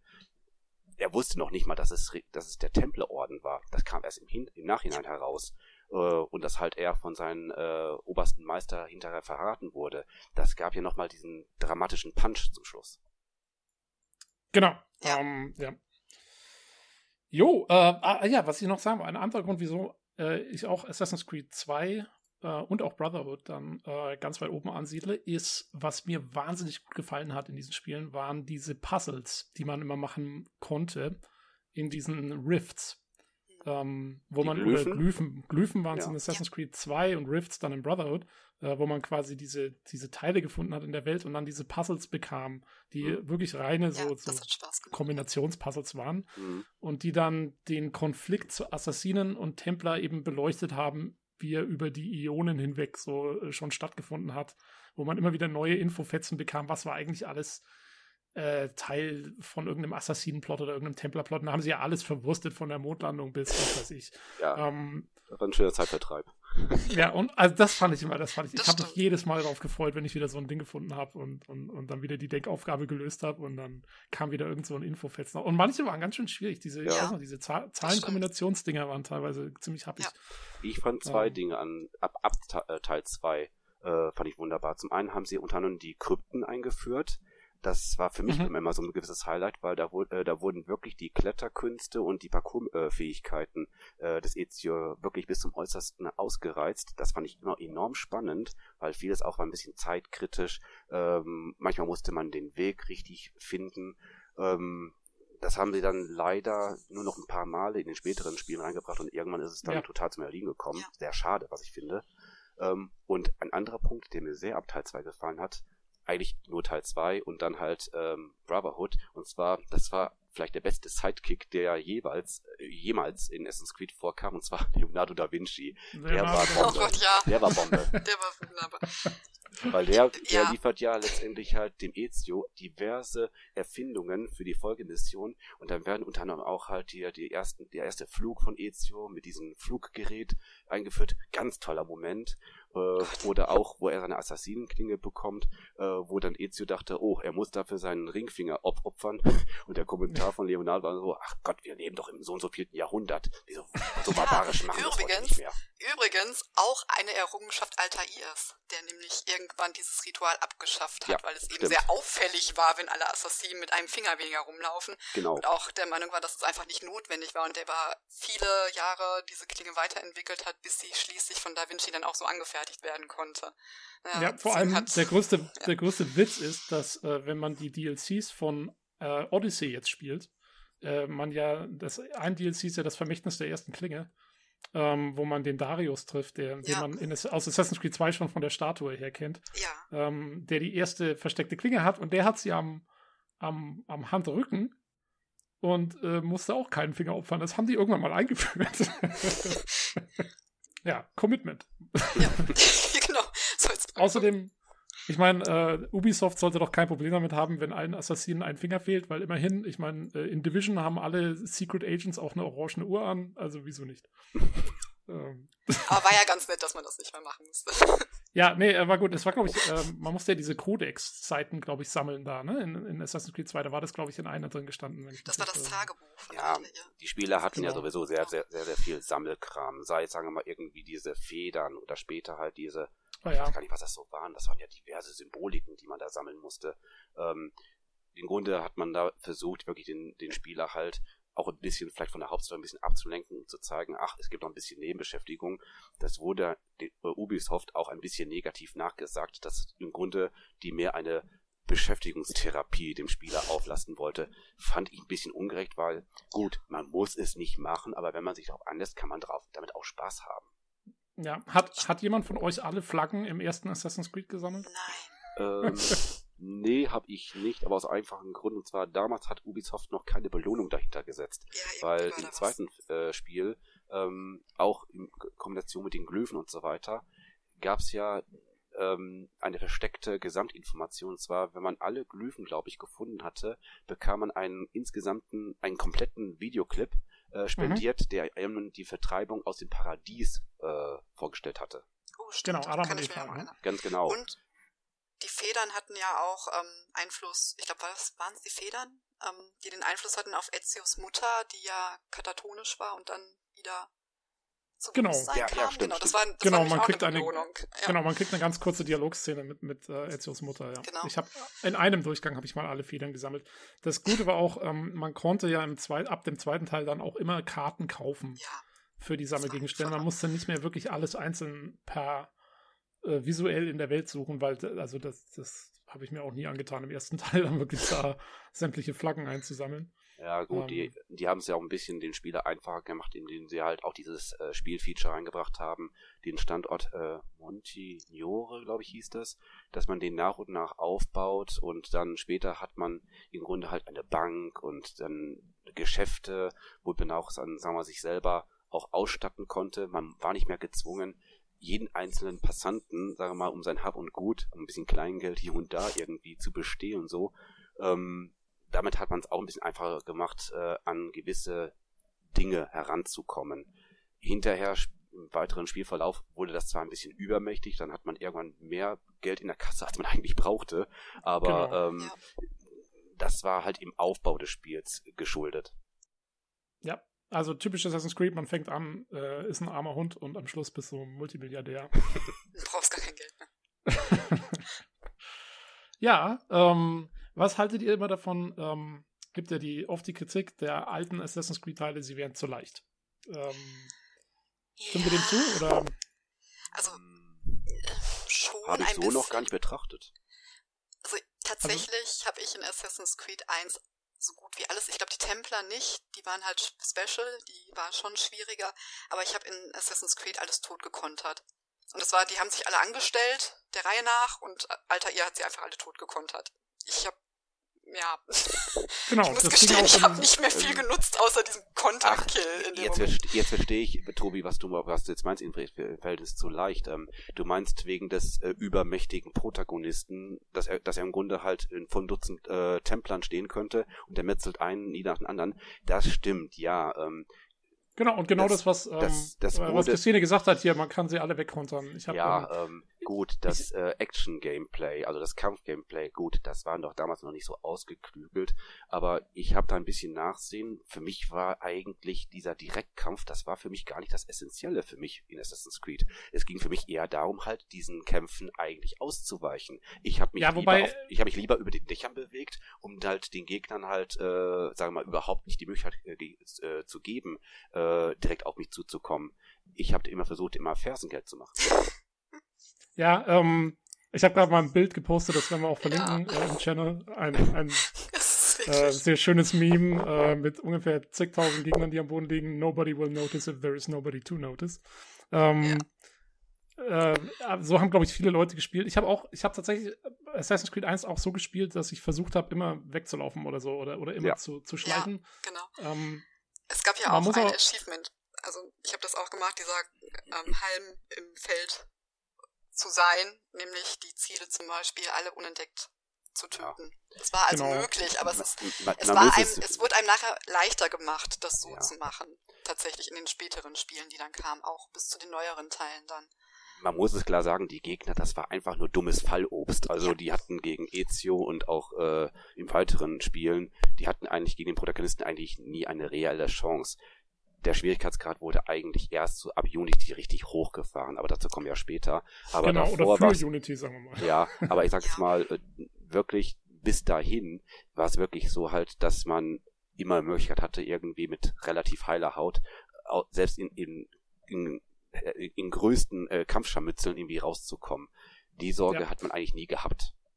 Das Problem war ja, es gab in Assassin's Creed 2 teilweise Missionen, die dich dazu gezwungen haben. Also ich weiß ja. noch, man, irgendwann hat man eine Mission, wo man wirklich, da muss man, glaube ich, auch jemanden beschützen. Das heißt, du kannst auch nicht weg. Und du stehst vor dem Vatikan. Ich werde es nie vergessen. Und du konterst was ja. weiß ich, wie viele Tausende von diesen Borgia-Wachen äh, weg. Ähm, da, also das war dann schon auch ein bisschen albern. Ja.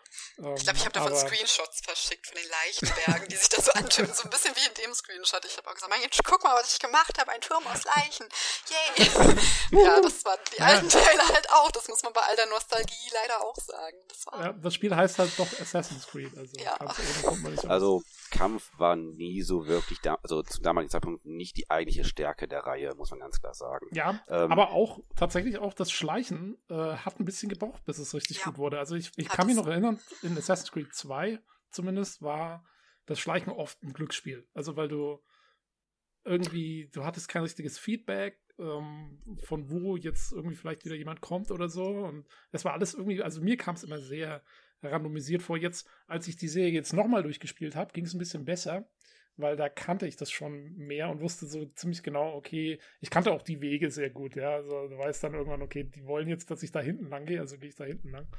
Ähm, aber wenn man es zum ersten Mal gespielt hat, das weiß ich noch, da kam mir das immer sehr, da hatte ich auch meine Frustmomente, wo, wo ich irgendwo durchschleichen wollte und es ging einfach nicht, weil irgendwas ja. immer schiefgelaufen ist. Ja, gut, man musste einfach halt dieses Element hier, sich unter das Volk zu mischen, das ab da äh, eingeführt, ich glaube schon ab dem ersten wurde das eingeführt, das ähm, dass man einfach halt sich, sich nach Stück für Stück an die Ziel, an das Ziel herantastet. Man musste immer zusehen, dass man sich immer halt in die einzelnen Grüppchen sich untermischt.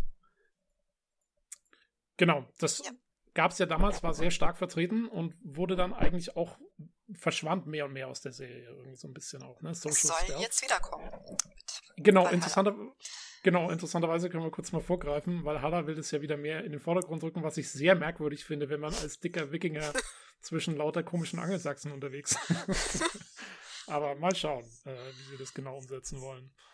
Ähm, jo, habt ihr sonst noch irgendwas zu der Ezio-Trilogie, was ihr anbringen wollt? Sonst können wir dann. Ja, ich möchte kurz zu Revelations nochmal sagen, mhm. dass Revelations, glaube ich, eines der Spiele ist, die mich emotional in einer Szene am meisten mitgenommen haben. Ich weiß nicht, ob das jetzt so eine Frauensache ist, aber es gab eine Szene in Re Revelations, wo ich hier echt so ein bisschen flennend vorm PC saß.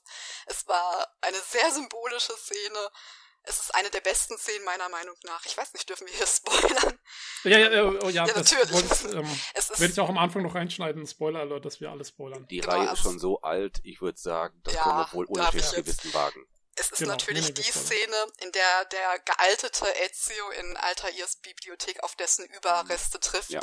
In mhm. der Bibliothek, in der Altair sich mit dem Edenapfel zusammen eingekerkert hat, praktisch bevor er seinen letzten verbliebenen Sohn, der andere ist ja gestorben, seine Frau auch, ähm, zurückgelassen hat, nachdem er irgendwie nach 20 Jahren Exil wieder nach Marciaf zurückgekehrt ist, seinen Gegner besiegt hat und sich dann da einkerkert und Ezio findet dann seine Überreste.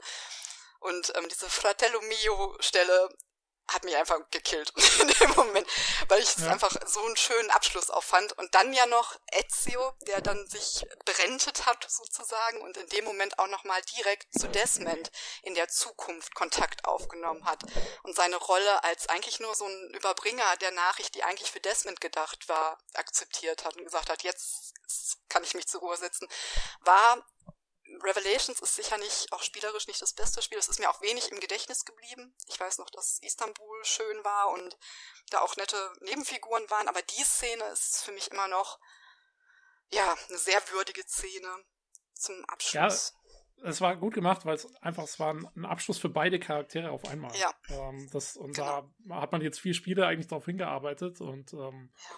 und dann war es da. Also, ähm, genau. das die ganze ich glaube, Plackerei ich glaube, so. Ja, ich, ich glaube tatsächlich auch, dass, ähm, dass das ein großes Problem von Assassin's Creed 3 am Ende war. Dass sie diese Charaktere, die sie so lange aufgebaut haben, eben dann am Ende von dem, von dem zweiten Teil, also und seinen Add-ons oder seinen Zusatzspielen, dass sie die dann so abgeschlossen haben und dann ging zwar die Desmond-Story noch irgendwie weiter, aber man hatte dann diesen neuen Charakter auf einmal und irgendwie ja, war es was völlig anderes und, und, und, und dadurch, dass man eben vorher gerade mit sowohl Ezio als auch ähm, Altair diese, diesen wunderschönen Abschied hatte, ja, da, was, was soll danach kommen? Da ist, da ist dann, das ist wirklich schwierig, da anzuknüpfen und mhm. ähm, hat Assassin's Creed 3 sicherlich auch nicht gerade geholfen. Mhm. Aber so einen ähnlichen Moment hatte ich auch, zwar jetzt nicht bezogen auf äh, diese Situation hier, wie Ezio auf, der, auf die Gebeine von Altair gestoßen ist, sondern im Spiel davor, und zwar in Brotherhood. Da gab es ziemlich zu Anfang, glaube ich, da gab es nochmal Bezüge zum vorherigen Spiel. Und zwar ähm, erinnert ihr euch daran, dass ähm, Ezio in äh, Brotherhood später eine Erinnerung nachspielt, wo ähm, die Beerdigung mhm. seiner seines Vaters und seiner Brüder äh, thematisiert wurden. Ja, ich weiß ja. noch, dass man einige Erinnerungen nachspielt, vor allen ja. Dingen, wo man ja. mit der mit seiner Geliebten von damals irgendwie nochmal. Auch und auch das. Also ich fand die Titel genau. zum ersten, also zum ersten Ezio-Spiel, dass man nochmal da angeknüpft hat, um nochmal ein paar Sachen nochmal äh, zu ergänzen oder abzuschließen. Das fand ich eine sehr schöne Idee. Ähm, und ja, ähm, hat, hat ins, insgesamt nochmal dem Charakter Ezio, sagen wir mal, noch ein bisschen Tiefe gegeben. Auch ein bisschen mehr Tragik. Das fand ich relativ gut. Ähm, was ich allerdings doof fand bei Brotherhood, und zwar nicht die, den historischen Part, sondern in der Desmond-Geschichte, äh, hat sich Ubisoft natürlich gedacht, hier, ähm, ab da fangen wir an, mal DLCs zu verkaufen. Auch mit ähm, Story, äh, storybezogen sehr wichtigen Inhalten. Und zwar erinnert euch an diesen ähm, Cliffhanger am Ende, wo ähm, Desmond kontrolliert durch, äh, ich glaube, Minerva, ja. äh, auf einmal Lucy äh, getötet hat. Ja. Ich habe den Grund nicht verstanden. Das wurde im Folgespiel leider auch nicht für mich zufriedenstellend erklärt. Das stimmt. Ähm, eigentlich ist ja für, am Anfang von Assassin's Creed 1 für die Abstergo Industries, also sprich für die Templer tätig, gibt sich aber zu kennen, dass sie dann doch halt Desmond hilft ähm, und ist dann halt über Teil, Teil 2 und Teil 3 eine stetige Begleiterin, eine Unterstützerin und dann auf einmal, zack, oh, er tötet sie und ich stand dort mit großen Fragezeichen. Ich dachte so, warum macht er das? Und im Folgespiel habe ich keine zufriedenstellende Antwort bekommen. Und dann habe ich im Nachhinein gelesen, es gab noch dieses DLC noch, äh, The Hidden Archive, wo dann genau. halt über Subjekt 16 äh, ja. der äh, Desmond, oder ich glaube, ich weiß nicht genau, oder doch Desmond, wo er dann erfährt, oder nee, Quatsch, nicht Desmond erfährt, und zwar, ähm, da wurde erklärt, dass ähm, Lucy als Doppelagentin tätig war. Ähm, genau. Und also hinterher man, sowieso Desmond verraten würde. Ich fand man das spielt, beschissen, man, dass man ja. diese Information in einem DLC ausgelagert hat. Kommt ja, auch äh, später äh, noch immer vor, tatsächlich. Odyssey ist auch ein Beispiel mit dem Atlantis DLC, wo echt viel da, Story noch mal im Nachhinein kommt ich, ich will da eh noch drauf eingehen, weil es sind nicht nur DLCs. Ich finde, die DLCs gehen fast noch. Das haben andere Spieler auch schon gemacht, dass sie Stories in, in DLCs verpackt haben.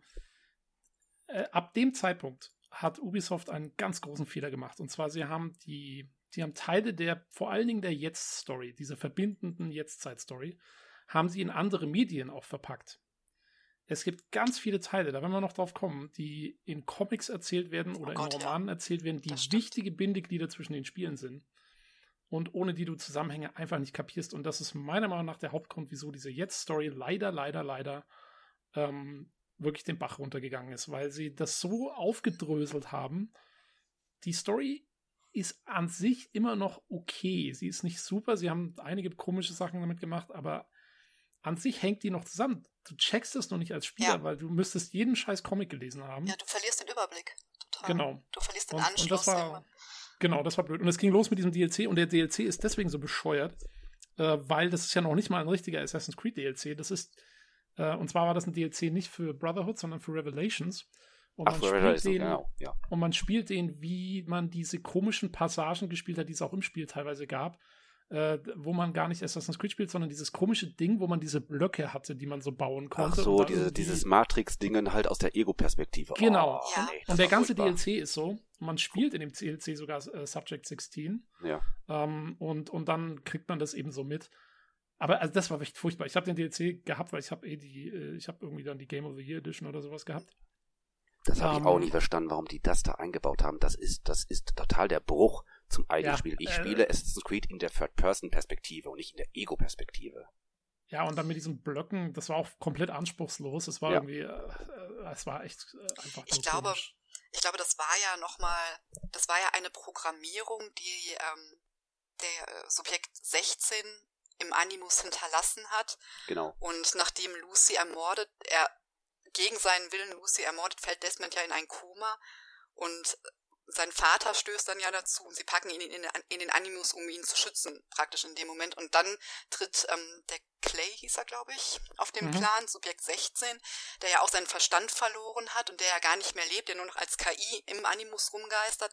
Und das sollten, glaube ich, diese äh, Sequenzen dann symbolisieren, dass man halt in der Programmierung von Subjekt 16 ist, der einem versucht zu heilen, seinen Geist zu heilen. Vielleicht wollten sie das deswegen in diesen unterschiedlichen Perspektiven zeigen. Genau. Äh, aber, also in, ja. dem, in dem DLC spielt man eben diesen 16, in, im, im Spiel selber spielt man ja in diesen Passagen äh, quasi die Hintergrundgeschichte von Desmond nach, wie er seinen Eltern entflohen ist und dann in New York war und so. Ähm, aber das ist ja wirklich alles nur so stilisiert, also man checkt eigentlich echt kaum, was passiert.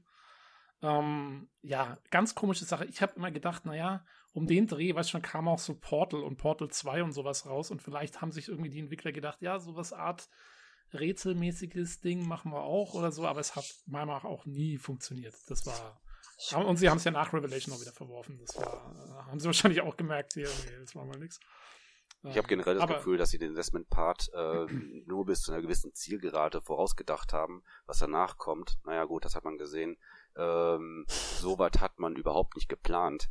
Ähm, deswegen fand ich auch dann den Desmond-Strang, diesen abrupt, was heißt abrupt, aber sagen wir mal, diesen endgültigen äh, Cut, die man da gemacht hat, ähm, ja, man hätte es dabei belassen sollen, aber was dann darauf folgte, um noch irgendwie die Gegenwartsgeschichte äh, zu rechtfertigen, das war ja. totaler Käse.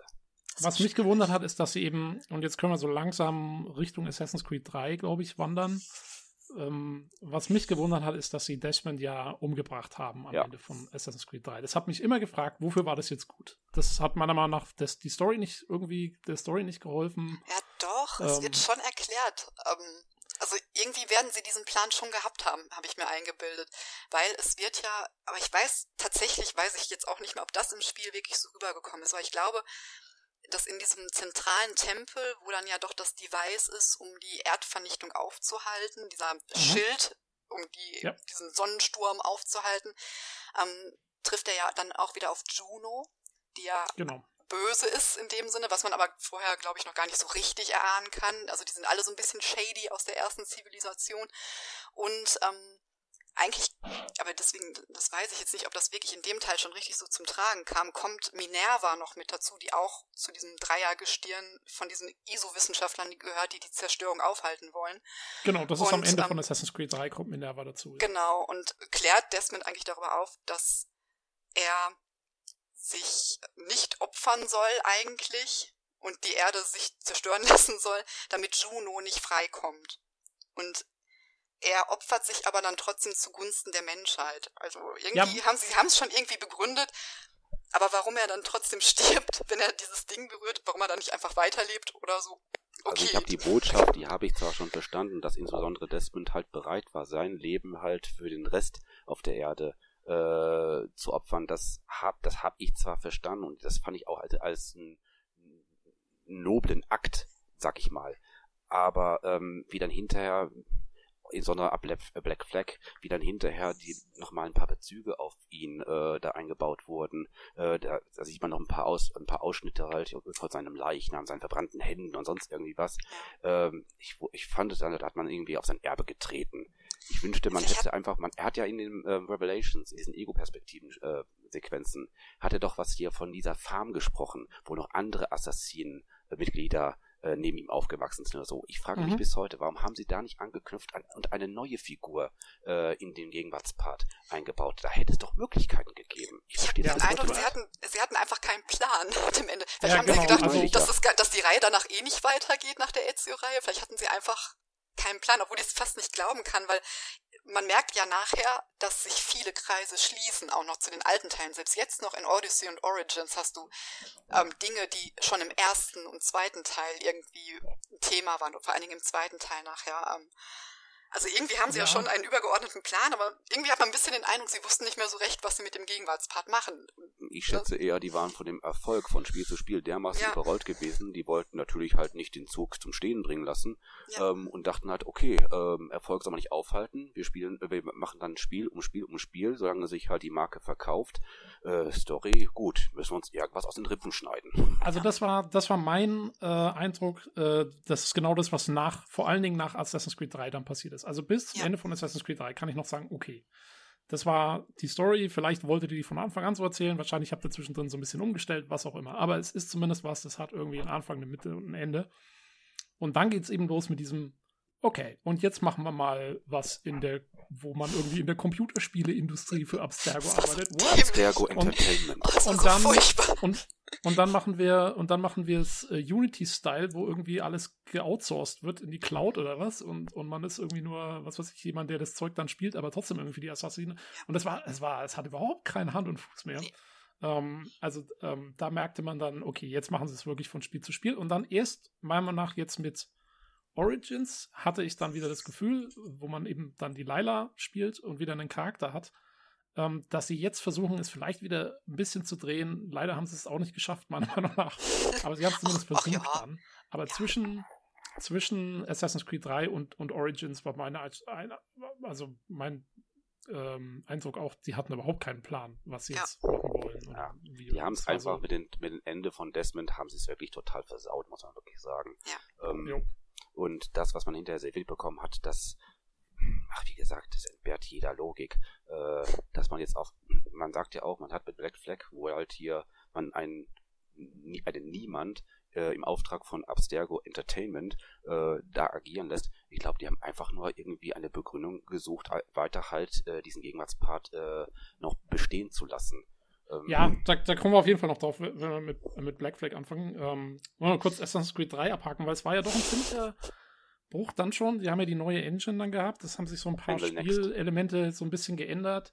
Ähm, da wurde ja schon einiges umgestellt auch. Da spielten dann Schusswaffen eben auch das erste Mal eine größere Rolle in der amerikanischen Revolution, wo ja die Story angesiedelt war. Ähm, hat euch das getaugt oder wart ihr eher auch in dem Camp, wo, von dem man ja viele Stimmen gehört hat, die sagten, hier, das war ein Schritt bergab oder ähm, hm, also das ich, war nichts. Mir war mir war bekannt halt, dass äh, das Spiel, sag mal, scharf kritisiert wurde, aber überraschenderweise war es unter den alten Spielen noch damit das erfolgreichste mit über 14, 15 Millionen verkauften Einheiten. Also ob das wirklich so negativ bei der Fanbase ankam. Also zumindest bei der bei der Presse war es. Äh, ja, ja, es war so ein zweischneidiges Schwert. Also ich fand, ich fand das Gameplay anfangs, ich fand das ganz gar nicht so schlecht. Da wurde ja auch so langsam das Schleichen nochmal so ein bisschen eingeführt. Man konnte sich in Gebüschen verstecken. Genau, ja. Ne? Also das, das war, cool. auch, das, dass man jetzt nicht nur auf Häuser geklettert ist, sondern auch in Bäumen rumkraxeln konnte und so. Das fand ich alles ganz gut. Aber ich weiß, da gibt's auch immer Diskussionen. Ich konnte mich halt auch mit Connor überhaupt nicht anfreunden und identifizieren. Der war mir zu zornig. Verständlicherweise natürlich, mit, aber. Mit Ratahot Tarkon oder wie? Äh, Radonag. ich weiß nicht genau, Rado. Ja, das, das kann ich irgendwie so. bis heute nicht so richtig verstehen. Gut, er ist das totale Gegenbild zu Ezio. Ezio ist ein sehr leidenschaftlicher, impulsiver Mensch. Auch einer, der zu Scherzen aufgelegt ist, der den Weibern, Entschuldigung, wenn ich den Ausdruck jetzt nehme, nicht abgeneigt ist. Und Connor ist ein sehr ernsthafter Typ. Der ist, ja, manche haben, haben ihn so als sozusagen als, als Mönch verschrien, weil der irgendwie überhaupt nicht hier liebesfähig ist und so und die immer also diese ein bisschen Emo, ne? hat. Aber ich. Ja, genau, ein bisschen Emo. Alter, ja. ist ja auch kein einfacher Charakter, ja. aber der war irgendwie. Aber mir, gefiel, mir aber gefiel diese Ernsthaftigkeit, weil die ein bisschen auch äh, mir aus Alter, also von dem Wesen von Altair ein bisschen äh, mich erinnerte. Und, ja, aber ohne ähm, sein Badass-Tum, weißt du, der Ja, und ja. was mir auch. Ja, es ist auch, ich meine, gut, ähm, ich finde, also zur Story gepasst hat's allemal, ne, weil. Ja. Ja, Natürlich. ich muss auch machen und jetzt zugeben, es ist auch ein bisschen ähm, haarsträubend, einen ähm, Indianer, dessen Dorf niedergebrannt wird äh, von den weißen Invasoren und dann der mit erleben muss, wie seine ganze Kultur untergeht, als Emo zu bezeichnen. Ja. Nein, aber ich aber fand, es, es, es, es sein Wesen passte schon ins Szenario, finde ich, ja. weil man muss dann denken, halt, mhm. es geht hier um die Freiheit in der neuen Welt. Äh, sprich halt, äh, sein Volk, sein Indianerstamm, äh, kommt äh, in die Fronten zwischen in diesen ähm, Revolu äh, nicht, nicht Bürgerkrieg, sondern Revolutionskrieg oder was war das gewesen? 17. bis 18. Jahrhundert. Und äh, ja, er steht dann zwischen den Stühlen. Ähm, dann kommt noch sein Vater äh, Hatham Kenway noch dazu, der das ihn eigentlich auf seine Seite ziehen will. Ähm, ich fand das insofern spannend, weil einerseits bewundert er seinen Vater und äh, hat auch eine gewisse in, in, empfindet auch eine gewisse Liebe zu ihm, aber auf der anderen Seite kann er sich für die Sache, äh, für die Hazen kämpft, eben halt für die Templer-Seite und so, kann er sich anfreunden. Und das gibt ja einfach dieses ständige Hin und Her. Zum einen versuchen, die zueinander zu finden, um, ähm. aber sie können es auch wiederum nicht, weil sie auf, auf zwei verschiedenen Seiten äh, kämpfen. Ja, ähm, sorry, du hast gerade ziemlich üble ja. Dropouts, deswegen verstehe ich nur die Hälfte von dem, was du gerade sagst. Ähm, aber ich glaube, ich habe so ungefähr verstanden, was, ähm, was ich auch immer noch interessant finde, ist eben, man spielt ja am Anfang Hatham Kenway. Und ähm, für mich war das, wie, wo glaube ich auch viele der Meinung sind, war das irgendwie der bessere Charakter. Ich hätte lieber mit, mit Hatham irgendwie weitergespielt, ähm, weil er halt so ein bisschen eben so ein Anti-Held war, aber halt irgendwie cool. Man konnte nachvollziehen, was ihn jetzt da irgendwie auch antreibt. Und er war nicht, ja, er, er, er war nicht von Grund auf böse. Er hatte auch, er hatte seine Gründe für, für das, was er tut. Vor allen Dingen, das kriegt man vor allen Dingen dann auch in den späteren Teilen mit. Er ist auch ähm, also insofern. Worden. Bitte? Er ist ja eigentlich auch manipuliert worden, wie man später erfährt. Oder genau, genau. Und, ja, und, und, ähm, und äh, der, der, war fast irgendwie noch der komplexere Charakter, fand ich. Ähm, ja. ja. aber wie willst du es wiederum den Spielern erklären, halt einen Antagonisten als Hauptfigur zu spielen? Ich glaube, naja, das, das hätte sich gebissen. Ja, ich meine, im dritten Teil wahrscheinlich. Ähm, man macht es eigentlich in den zwei nächsten Teilen dann sogar, aber ähm, je nachdem, wie man wie es wahrnimmt. Ähm, also seine Argumente waren zum Teil nachvollziehbar, also muss ich zustimmen. Also deswegen, das gab ihm schon ein gewisses Charisma auch. Ähm, aber gerade auch dadurch durch diese Einführung mit ihm und dass man später auf, ähm, auf Connor dann halt überwechselt, gerade erst dann versteht man ja auch halt diesen Zwist zwischen, zwischen beiden und ähm, kann auch ähm, deren jeweilige Sicht auch nachvollziehen. Ähm, ich finde, dass genau. den, den dramaturgischen hat das schon Sinn gegeben. Ja, das war, das war ja auch der Twist, dass man am Anfang ja gar nicht wusste, dass er Templar ist. Genau. Man, also wenn man das Spiel zum ersten Mal spielt, denkt man ja die längste Zeit, er ist Assassin. Das war der beste ja. What the fuck Moment, den ich je ja. in einem Assassin's Creed Spiel hatte. man wusste nicht, den Antagonisten spielt. Aber was ich, also ich mag, ich mag das Spiel, trotz der gewissen Fankritik. Ähm, wie gesagt, die Figur, ich, ich konnte mich mit der gut identifizieren. Auch, dass es, sagen wir mal, statt raus in die Stadt mal in die wilde Natur ging, das fand ich recht schön, obwohl mir dann manchmal doch dann diese ganze Wilderei ein bisschen auf den Sack ging. Da ein Wolf, da ein Bär, da ein Hase, was auch immer. Und zum Glück konnte man jedes Mal diese, ähm, ich zerleg mal das Vieh-Animation jedes Mal äh, wegdrücken. Ähm, aber insgesamt, ich, ich fand das mal gut, dass es mal etwas weiter weg von der normalen Zivilisation ist, dass man einfach auch dieses äh, animalische Wesen von Connor damit auch ein bisschen verstehen lernt. Ähm, dann gab es ja auch noch, glaube ich, hier diese zwei, drei Städte, ich glaube New York, Manhattan äh, New York, Boston. Boston, Boston genau, Boston genau. und noch eine. Ähm, dann kam hier wieder das alte Assassin's Creed Feeling halt wieder halt mit einer Metropole, mit hohen Bauten und so weiter. Dann auch erstmals mit unterirdischen ähm, Gängen und so weiter. Ich glaube Kanalisation oder irgendwas oh gewesen. Oh Gott, die habe ich gehabt. Diese, ja, die waren verschlungen, die waren sehr verschlungen, ja. Diese Schnellreisedinger, die man freischalten musste, wenn man durch diese komischen Gänge läuft, das war, das war furchtbar. Um, ähm, aber ähm, ja, wobei ich auch sagen muss, also ich finde, das war auch so ein bisschen, da ging es dann langsam bergab auch mit den Parcours-Elementen, äh, weil sich halt eben leider auch die Kolonialbauten irgendwie, äh, diese zweistöckigen Holzbauten halt nicht unbedingt dafür so hergegeben haben. Ja, das Szenario gab nun mal keine großen Gebäude her, das ist schon verständlich. Genau, ähm, wie deswegen, hat, deswegen so. ist man ja auf Bäume ausgewichen. Deswegen man auch ja halt die Jagd und auch hier ähm, die Flucht und auch die Verfolgung äh, der, der Rot, ähm, äh, sag schon mal, die, die, die, ähm, Rotröcke. Wie, wie nannten sich die, die, die Rot, ähm, ja, Rotröcke, oder? Rotröcke. Rotröcke, Rotröcke, das war der ja. Wort, was mir hat, genau. ähm, das hat man ja einfach halt, wie gesagt, hier auf eine ganz Art und Weise halt verlagert.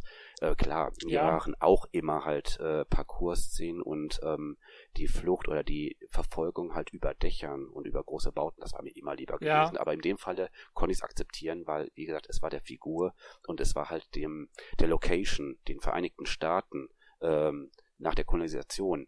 Das war schon ein bisschen nachvollziehbar ja, nachvollziehbar auf jeden Fall. Ja. Ich meine, die Frage ist, war es eine gute Entscheidung, dann da hinzugehen? Weil ich fand auch, das mit den Bäumen hat immer so mehr schlecht als recht funktioniert. Da gab es so ein paar Routen, die dann irgendwie funktioniert haben. Und dann Bestimmte auf einmal war es dann so, ja, ja so die waren nicht sofort ersichtlich, das gebe ich zu. Ähm, ja.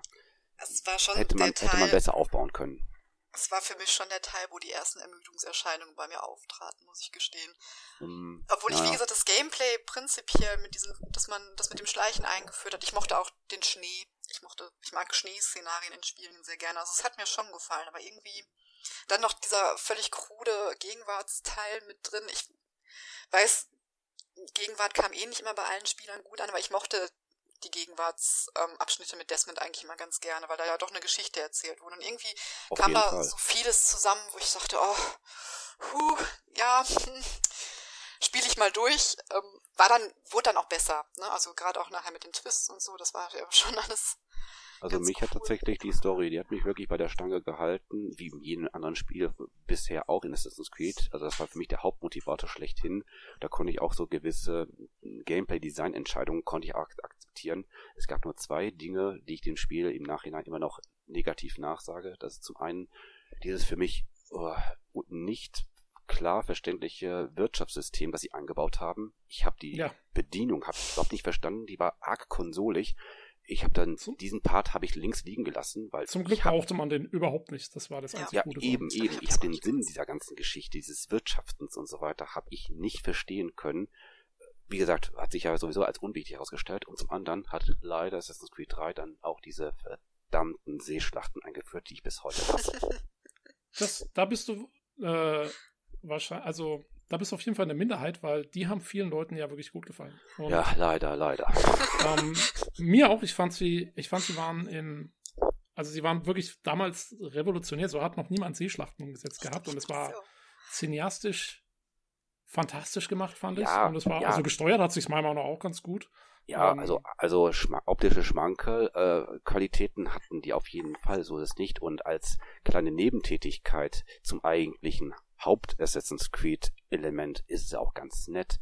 Aber dass man das später halt in Black Flag zu einem Hauptelement gemacht hat, das ist für mich kein Assassin's Creed, aber ja, da, da kommen wir ja bei Black Flag dazu.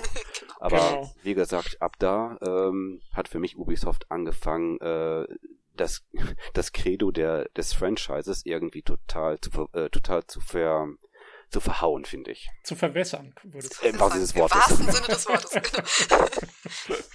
ähm, ja, kann ich, kann ich schon nachvollziehen, wobei, also mich haben die Seeschlachten nie gestört. Ich fand sie, ich fand sie gut gemacht, ich fand sie gut umgesetzt und ähm, ja, aber ich kann, ich kann nachvollziehen, es war kein, kein Assassinentum mehr, man ist einfach Captain von dem Schiff, fertig aus.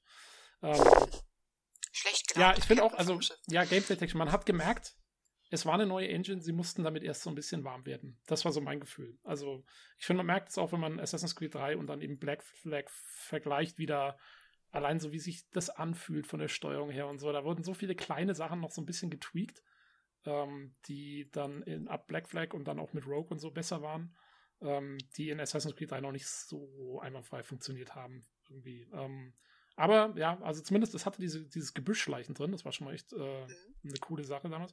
Und was mir auch gut gefallen hat, äh, und jetzt gerade im Hinblick auf Valhalla, äh, finde ich von Interesse ist, äh, was gut umgesetzt war, war dieser Siedlungsbau. Ich fand es cool gemacht. Man baut ja so seine, dieses Homestead auf.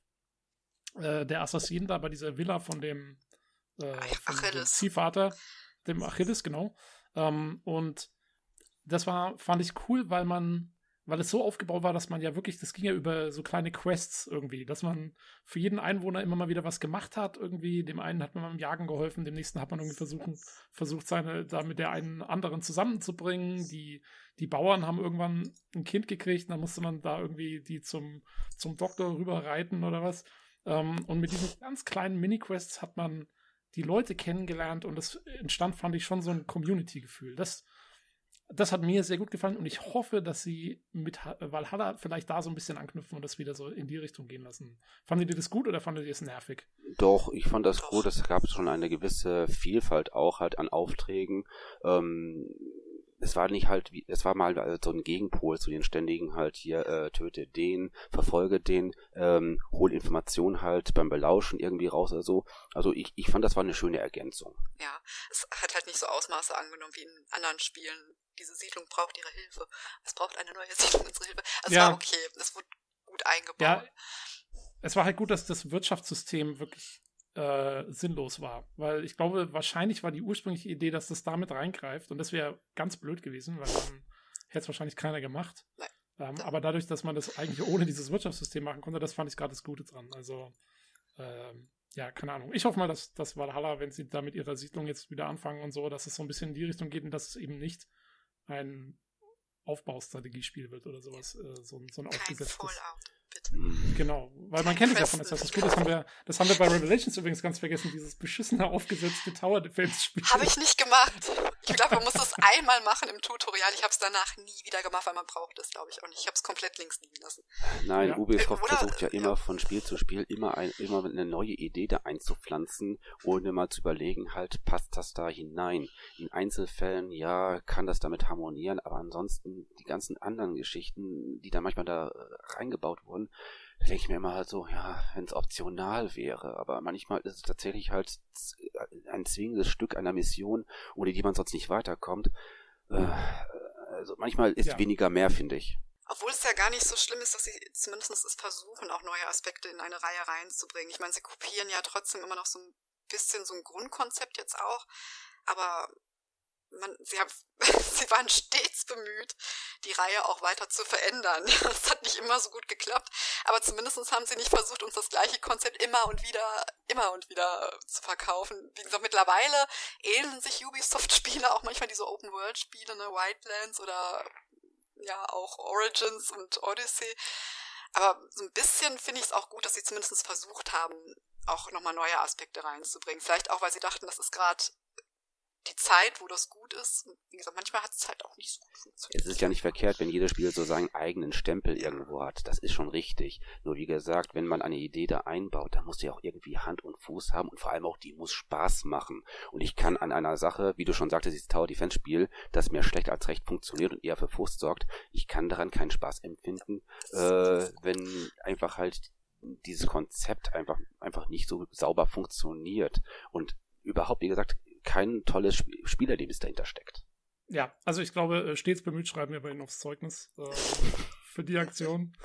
Ähm, aber ja, im, im, Prinzip gebe ich dir auch recht, ähm, Christine, dass ich finde es auch gut, dass sie was versuchen immer mit der Serie. Also ich glaube, wenn, wenn man gesagt hätte, okay, das ist jetzt unser, unser Spiel, ich meine, sie haben es ja eine Zeit lang gemacht. Das war, ich glaube auch, dass sie das deswegen machen, weil sie dann ab Revelations doch relativ viel Kritik eingesteckt haben dafür, dass es nicht vorwärts geht und dass es immer nur ein Szenariowechsel war.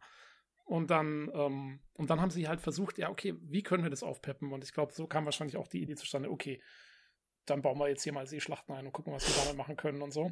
Ähm, das hatte schon, also ich weiß noch, damals bei Revelations hat es viel Kritik eingesteckt und diese, dieses Kopieren auf andere Ubisoft-Titel, das ging da so langsam los. Das war, äh, da ging es dann los mit den Far Cry-Spielen, die auch, äh, wo man auf einmal auch auf Türme klettern musste. Ja. Äh, da ging es los mit, äh, dann Watch Dogs kam, okay, das war noch ein bisschen später. Ähm, aber da war das auch schon so, dass es dann irgendwann hieß, hey, Ubisoft macht ein Spiel und pfropft einen neuen Namen drauf. Und, ähm, und dem haben sie da, glaube ich, immer versucht, so ein bisschen entgegenzuwirken. Ähm, mit, mit diesen neuen Aspekten, die sie eingebaut haben. Ja, das, das sage ich leider äh, Ubisoft auch ein bisschen negativ an. Die riskieren es, dass wirklich die, die jeweiligen Franchises äh, ein, ordentliches Stück ihre eigene Identität verlieren, wenn die zu viel miteinander vermischen. Ich finde, man muss doch eine gewisse Abgrenzung beibehalten. Aber sie müssen auf, die tun auf, auf Teufel komm raus, die versuchen es immer wieder. Ach ja, ähm, in äh, The Division gab's die und die Gameplay-Elemente. Ach, das wird sich ganz gut in Assassin's Creed eigentlich gut eignen. Dann nehmen wir noch was aus Splinter Cell, aus diesem und jenem und so weiter. Es kann in einzelnen Dingen kann es ja damit harmonieren. Aber wie gesagt, ansonsten, wenn man zu offensichtlich aus allem was da reinmischt, ähm, dann geht irgendwie wirklich das Original, der Originalflair, einfach der Ursprungscharakter eines Franchises, der geht irgendwann verloren. Ja, ich glaube, dass das ein bisschen an der Entwicklungsstruktur von Ubisoft liegt, weil die haben ja quasi über den Globus verteilt ihre, was weiß ich, 20 Teams oder so.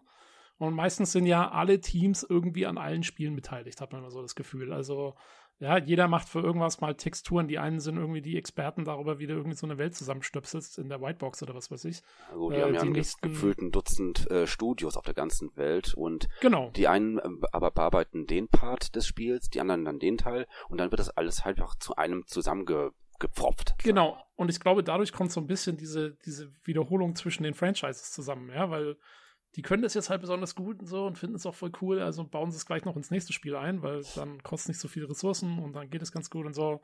Und ähm, da müssen sie immer sehr aufpassen. Ich meine, man hört immer mal wieder, dass sie, dass ihnen das dann auch selber wieder bewusst wird und dass sie wieder sagen, okay, jetzt schauen wir wieder, dass wir irgendwie ein bisschen abgrenzen und so. Ich glaube, jetzt nach Breakpoint hatten sie da wieder ziemliche, ziemlich Ärger für gekriegt und ähm, deswegen hoffe ich mal, dass vielleicht äh, mit Valhalla da auch wieder ja, äh, so, so ein bisschen mehr Eigenständigkeit dann drin ist. es zeichnet sich ja. Es zeichnet ja ab, dass sie so ein paar Schlüsselelemente wieder mit reinbringen wollen, die vielleicht vernachlässigt wurden. Aber man muss ja auch sagen, sie sind halt auch relativ gut damit gefahren. Ne? Ja, genau. Muss man jetzt auch leider so sagen, auch als Fan der alten Spiele. Äh, also ich, ich, also ich, ja gut, ich, ich gönne denen auch den Erfolg und bis, bis dato ist Ubisoft eigentlich auch mein Lieblingsentwickler, Publisher. Also ich, ich habe von sonst keinem so viele Spiele in meiner Steam, äh, in meiner Uplay-Bibliothek oder so. Also was die machen, das ist schon ordentlich. Also wie du willst sagen, du hast nur Ubisoft-Spiele in deiner Uplay-Bibliothek? Also, jetzt komm. also, nein, ich meine, ich meine jetzt halt wirklich auch Spiele, sagen wir mal, die aus deren eigenen Feder stammen. Die haben ja auch noch hier von, noch von fremden äh, äh, Studios ja auch was, dass das, das keine ja. eigenen Arbeiten sind, haben sie ja auch dort mit eingebracht. Ähm, hier die Siedler ist ja auch keine eigene Ubisoft-Idee. Das ist ein deutsches die, Produkt von Blue Byte. Ja, genau, aber Blue Byte gehört, glaube ich, inzwischen. Ja, ja, das sicherlich. Aber zum Beispiel, das ist etwas halt, das hat zum Beispiel Ubisoft nicht aus der Taufe gezogen. Also, nee, ja. wenn ich etwas von, Ubi von Ubisoft liebe, dann ist es Splinter Cell, Assassin's Creed, Rayman. Das sind so diese drei dicksten Marken, sagen wir mal, wo ich sage halt, da hab ich Fun. Ähm, ja. Und wenn sie sich an was Neuem versuchen, schaue ich es mir auch gerne an. Vielleicht komme ich auf den Geschmack, vielleicht auch nicht oder so. Aber so in der Masse, was sie so machen, äh, ist eigentlich Ubisoft so, sagen wir mal, meine, Liebli meine Lieblingsanlaufstelle. Da werde ich immer hellhörig, wenn sie was Neues ankündigen. Es muss, wie gesagt, nicht immer Assassin's Creed sein oder so. Jo, ähm, das ist doch schon mal gut. Aber äh, für jetzt äh, bleiben wir trotzdem bei Assassin's Creed. Ja. Ähm, Habt ihr den dritten Teil noch was hinzuzufügen, großartig? Ich bin auch gerade selber noch am überlegen. Mm, nö, Aber ich also glaube, sonst. Von meiner Seite habe ich alles gesagt. Ja, ich glaube. Ja, ja, lassen wir Desmond, Desmond Miles hinter uns. Ähm, Black Flag, ähm, das war dann ja wirklich der Punkt, wo die Serie den ja, Bach runterging. Äh, ja, sich, sich, neu, sich wirklich neu aufgestellt hat und zwar Richtung Open World. Also ähm, finde ich jetzt. Assassin's Creed 3 war ja immer schon immer noch so ein bisschen über diese Gebiete definiert. Wir, wir sagten irgendwie, es gab zwei Städte, es gab äh, ähm, Oh, Moment, bevor wir zu ähm, nicht, dass ich jetzt was falsch sage, genau. Ähm, vor Black Flag gab es noch Liberation. Hat das einer von euch gespielt? Ich glaube, Christine, du hast schon gesagt, du hast Ich hab's angespielt. angespielt. Ja. Ähm, ich weiß gar nicht warum, aber irgendwie hat es mich nicht gut.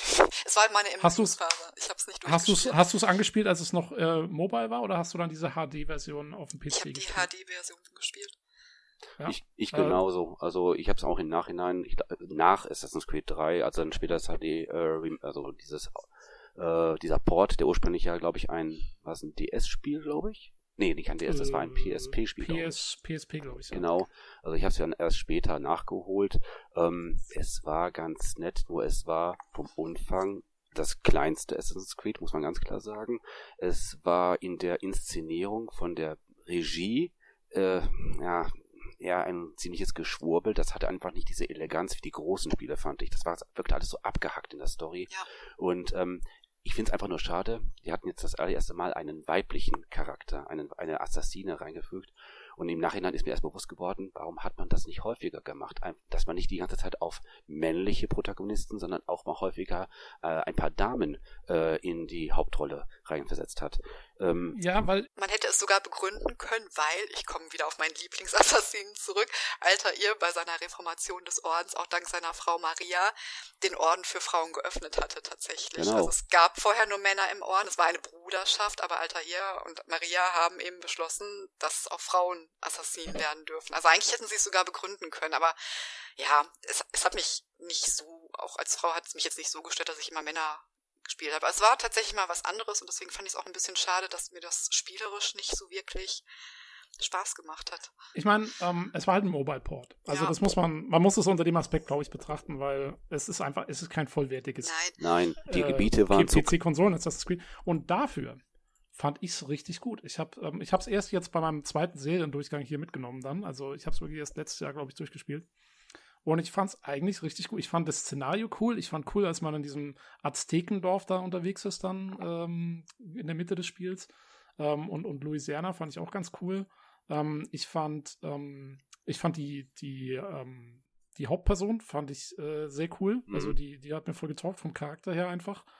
Und ähm, Gott, wie hieß sie noch gleich? Evelyn. Aveline. Aveline, genau. Aveline, genau. Vielen Dank. Ähm, genau, die, also die fand ich gut. Und ich fand eigentlich auch diesen Gameplay-Ansatz mit diesen drei Rollen.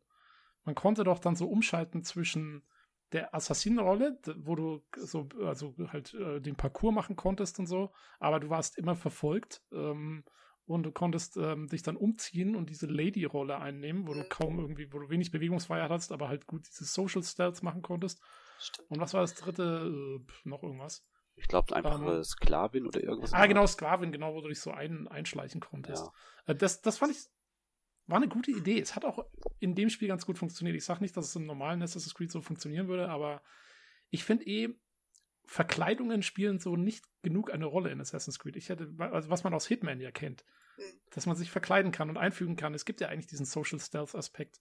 Das könnte man, finde ich, eh mal ausweiten in einem Assassin's Creed. Das ist was. Konzeptionell hatte es schon, sagen wir mal, schon gute Ideen. So ist es nicht.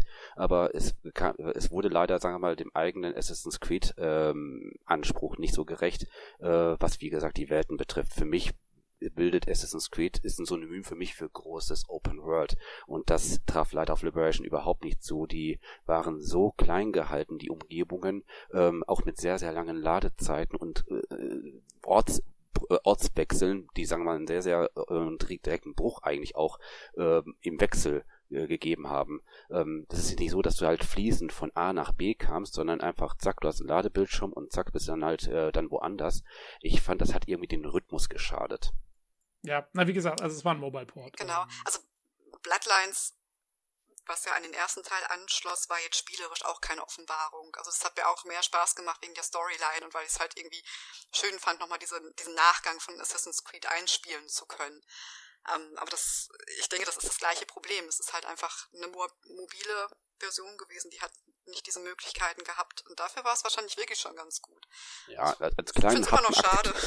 Als, als kleinen Happen zwischendurch ist es okay. Genau. Aber wie gesagt, es, ist, es geht leider im Vergleich zu den richtigen großen Assassin's Creeds ja. geht's leider unter. Ja, was, was, wieso es mir auch ganz gut gefallen hat, ist, ähm, weil eben diese ganze Trilogie Assassin's Creed 3, äh, dann eben Liberation als Zwischenstück, dann Black Flag und Rogue, diese mhm. drei Spiele, die haben so eine geile Verknüpfung miteinander.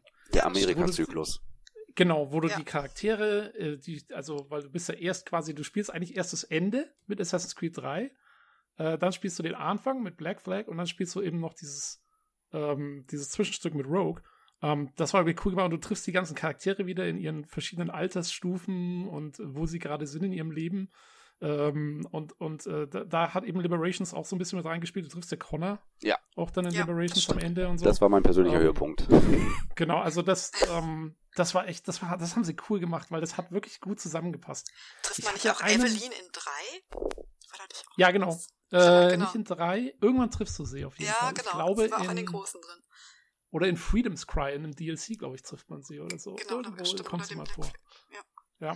ja. Ähm, äh, vor allen Dingen, weil, also ich hatte einen Moment dann in Rogue später, äh, der, der echt genial war. Äh, das spielt ja quasi vor, ähm, also zum großen Teil zumindest, spielt es ja vor, ja, bevor man noch, ähm, oder beziehungsweise zwischen dem Prolog von Assassin's Creed 3, wo man ähm, Kenway spielt, und dann bevor man mit Connor anfängt da, in der Zeit spielt es, zwischen diesen beiden mhm, äh, genau. Teilen von Assassin's Creed 3. Und ähm, man ist auf dem Schiff und irgendwann sagt eben einer, also man ist ja da mit den Templern unterwegs und irgendwann sagt einer so, oder am Anfang ist man noch mit den Assassinen unterwegs und einer sagt so, ja, hier der Achilles äh, hat, ähm, äh, hat irgendwie noch, äh, was weiß ich, dem Connor äh, Tschüss sagen müssen oder so. Und ich habe jetzt gedacht, Connor, der ist doch da noch gar nicht geboren oder so, oder der ist doch noch gar nicht da, das passt ja überhaupt nicht zusammen dann habe ich aber nachgelesen und der Grund, wieso der Achilles den Rataho Tankon oder wie auch immer sein indianischer Name ist, überhaupt Connor nennt, ist, weil er ja selber einen Sohn hatte, der, der Connor hieß. Vorher, der verstorben ist. Ja, deswegen gibt es ihm ja auch den Namen. Ja. Genau, und in Rogue geht es eben um diesen Connor, um seinen Sohn, weil der da noch lebt und so. Also es ist, ähm, es ist echt cool gemacht. Es ist äh, so, passt alles zusammen dann irgendwie. Also in Verknüpfungen bilden, da ist Ubisoft, ja. muss man wirklich sagen, sind die gut drin. Also die, also wenn sie sich bemühen, dann schaffen sie es in der Regel auch. Ja. ja.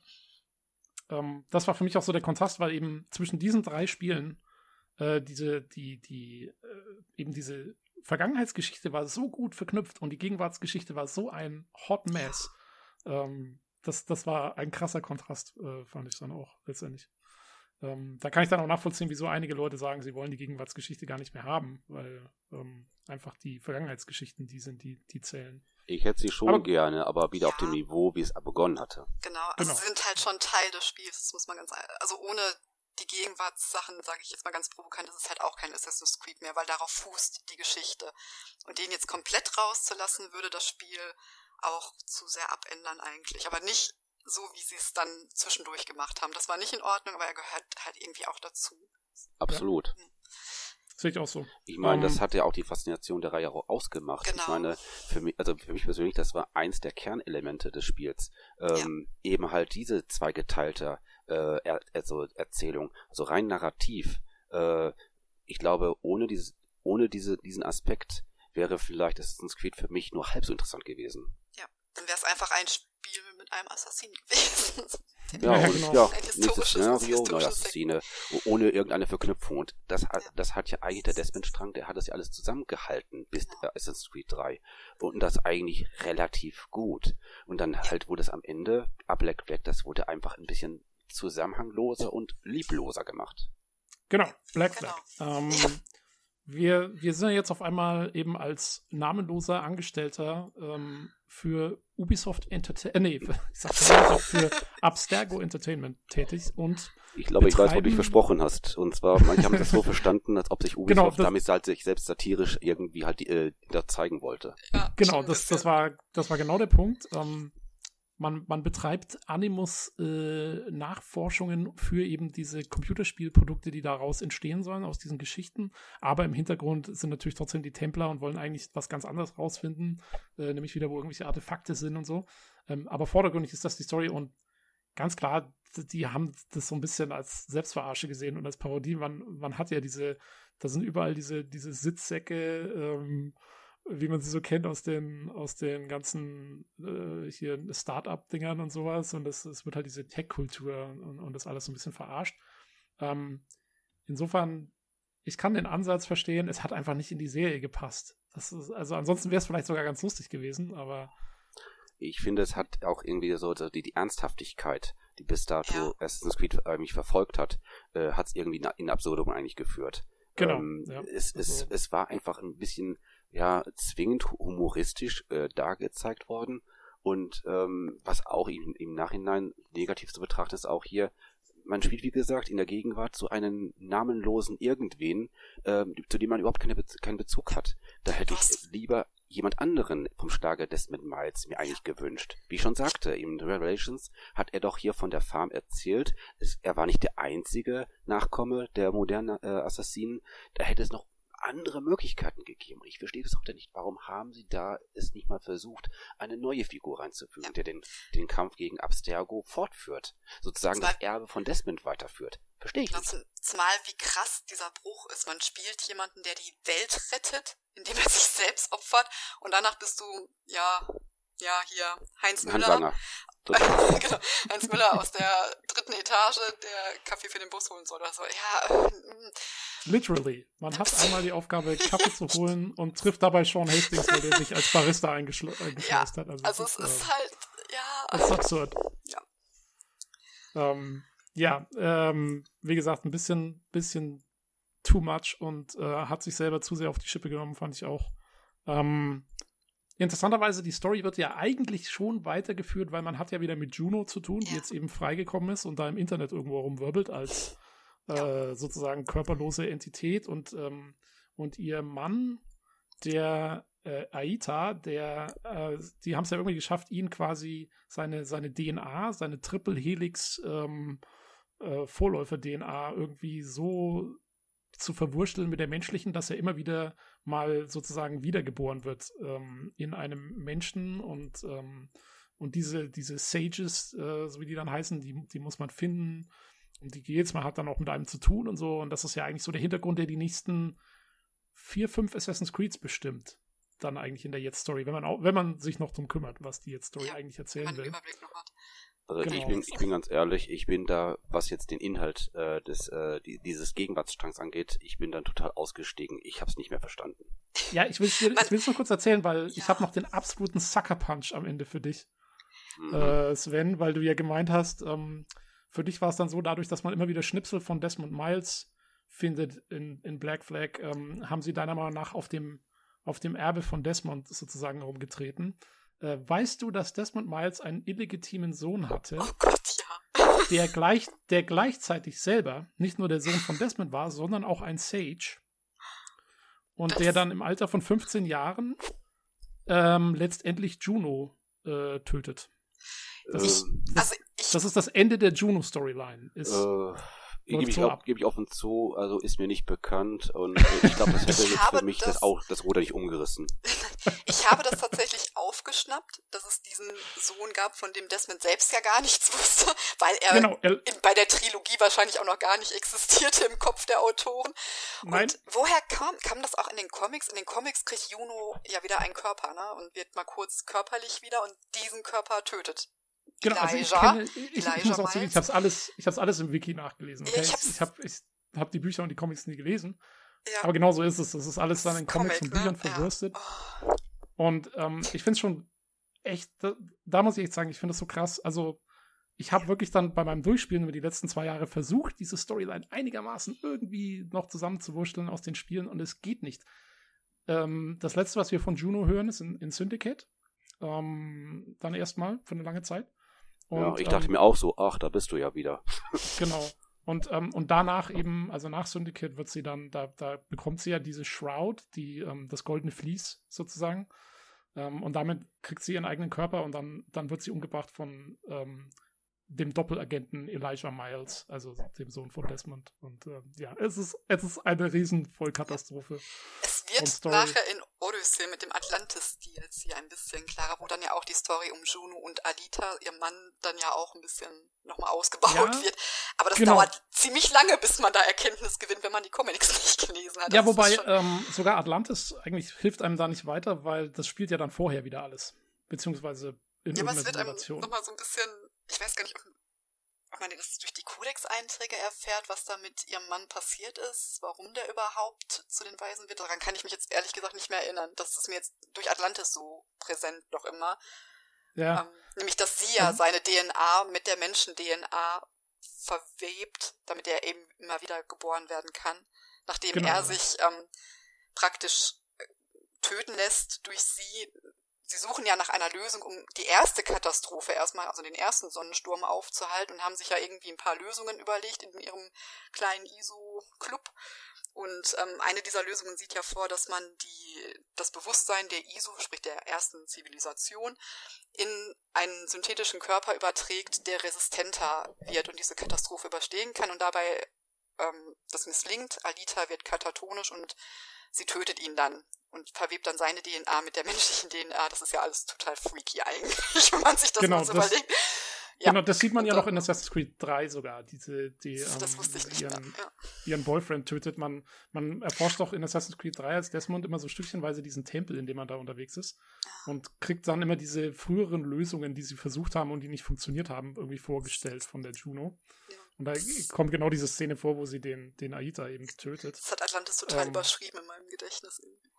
Genau, und, und, ähm, und das ist dann eigentlich auch die Story von Black Flag, eben, dass man auf der Suche ist nach diesen Wiedergeburten von dem Aita, weil der eben äh, erstens die DNA hat, äh, die, die sie unbedingt haben wollen von, ähm, von, in, in, also von den Abstergo-Leuten, weil sie ähm, weil sie sich dann eben erhoffen, dass sie da Animus-Daten herausziehen können über die erste Zivilisation. Und ähm, ähm, ja, und, und man sucht nach diesen Sages und gleichzeitig ist eben einer von diesen Sages ist eben in diesem Abstergo Entertainment äh, unterwegs und versucht die Juno aus dem Internet rauszuholen. Es ist kompliziert. Also wie gesagt, ich, ich habe diesen ganzen Juno-Part, den habe ich dann überhaupt links liegen lassen. Ich habe gar nicht versucht, das nochmal zu verstehen. Das Einzige, was vielleicht noch ein, noch ein kleines Bindeglied noch in den Folgespielen und auch ab Black Flag noch äh, es noch geschafft hat, das waren hier äh, Sean und Rebecca Ähm, mhm. Die genau, tauchten die ja dort in, in, kleinen Cameos, sage ich mal, auf. Ähm, ja. Linsten mal hier und da mal im Bild mal auf hier. Man konnte dann sehen halt, wie sie sich dann auch in Abstergo äh, Entertainment sich irgendwie reinschleichen, da auch Informationen klauen wollten. Ähm, äh, aber auch das, das war ach, auch, auch alles sehr gezwungen und das wurde auch hinterher im Syndicate im Abschluss, das wurde eigentlich auch äh, etwas sinnlos äh, beendet. Ich weiß noch nicht mal, ob, ja. es, ob die jetzt in äh, Odyssey und Origins überhaupt noch eine Rolle spielen, muss ich ganz ehrlich nein. sagen. Nein. Ja. Nein. Äh, kommt auch wieder. Vor. Äh, in Syndicate eben, das wird genau deswegen nicht beendet, weil es eben dann diesen komischen Comics beendet wird. Also das, das ist eben genau das Problem. Und man schaut halt nur ähm, noch zu, was Rebecca und Sean machen. Also man ist halt. Genau, man hat eigentlich nichts ja. mehr damit zu tun. Und das ist, das finde ich, find ich einfach nur beschissen, weil äh, im Grunde egal, was mit denen passiert oder so halt, ist, das trifft einen emotional gar nicht. Ja. Obwohl man sich genau. ja kennt über die ganzen Spiele. Und das ist, das ist auch wieder halt, dass man wirklich mit den Figuren so beschissen umgeht. Also, ich kann Ubisoft nicht verstehen. Also, ja. die sind gute Geschichtenerzähler, die können Szenarien gut anpacken, aber was, was die mit einzelnen Figuren anstellen, äh, entbehrt jeder Logik. Eben, weil das, dass sie gute Geschichten erzählen können, merkst du ja immer an den Vergangenheitsdingern. Die sind ja, ja nach wie ja, vor gut genau. gemacht. Äh, zurück zu Black Flag, ja. Ähm, diese ganze, P also, du hast vorhin gesagt, Sven, für dich ist das kein ordentliches Assassin's Creed mehr. Kann ich nachvollziehen, aber es ist meiner Meinung nach das beste Piratenspiel aller Zeiten. Deswegen frage ich mich ja auch, warum haben sie es in ein Assassin's Creed-Szenario reingebracht? Äh, sie hätten es genauso gut ein neues Franchise damit aus der Taufe ziehen können. Machen sie ja ähm, jetzt, glaube ich, auch immer noch. Ne? Sie ja, ja hier die Skull and Bones. Skull and Bones, das irgendwie noch auf sich warten lässt. Ähm, gut, ich muss es schlucken. Die haben damals halt diesen Maritim-Part, äh, haben sie halt jetzt äh, ordentlichst halt in den Vordergrund gebracht. Ich habe irgendwo gelesen, das Spiel macht, es spielt 60 Prozent auf See und nur 40 Prozent an Land. Das allein schon ist für mich ein Indiz halt hier, wo da äh, die Prioritäten gesetzt wurden. Und das ist auch der Grund, warum es mir am allerwenigsten zusagt. Äh, mal abgesehen davon, dass äh, äh, Edward Camray für mich äh, absolut der mieseste Protagonist in der ganzen Erzählreihe ist. ja. Das ist ein Arsch, das ist ein Pirat, ein selbstsüchtiger Kerl, der eigentlich nur nach Wohlstand, nach Reichtum, ein sorgenfreies Leben äh, frönt, der sogar halt, wie man am Anfang des Spiels ja sieht, sogar halt seine Frau äh, einfach ein, zwei Jahre lang halt hier allein lässt und äh, sich auch gar nicht mehr drum kümmert er hat mit Assassinen null am Hut, aber komischerweise, nachdem er am Anfang des Spiels hier ähm, einem Assassinen halt, äh, sagen wir mal, das Leben raubt und sich einfach mal seine Kutte überwirft, äh, ist er auf einmal genauso allmächtig halt wie ein, wie ein Assassinenmeister. Und das hat für mich keinen Sinn gemacht. Der ja. verfolgt das Credo nicht, aber er kann alles. Ja, weil er Problem... entstammt der Linie, ne? Er hat halt, also Edward entstammt ja trotzdem noch der Blutlinie, oder? Ich bin nicht ich sicher. Auch, ja. Ja, ich, ich glaube, also er, er ist halt eigentlich, gehört er noch irgendwie dazu.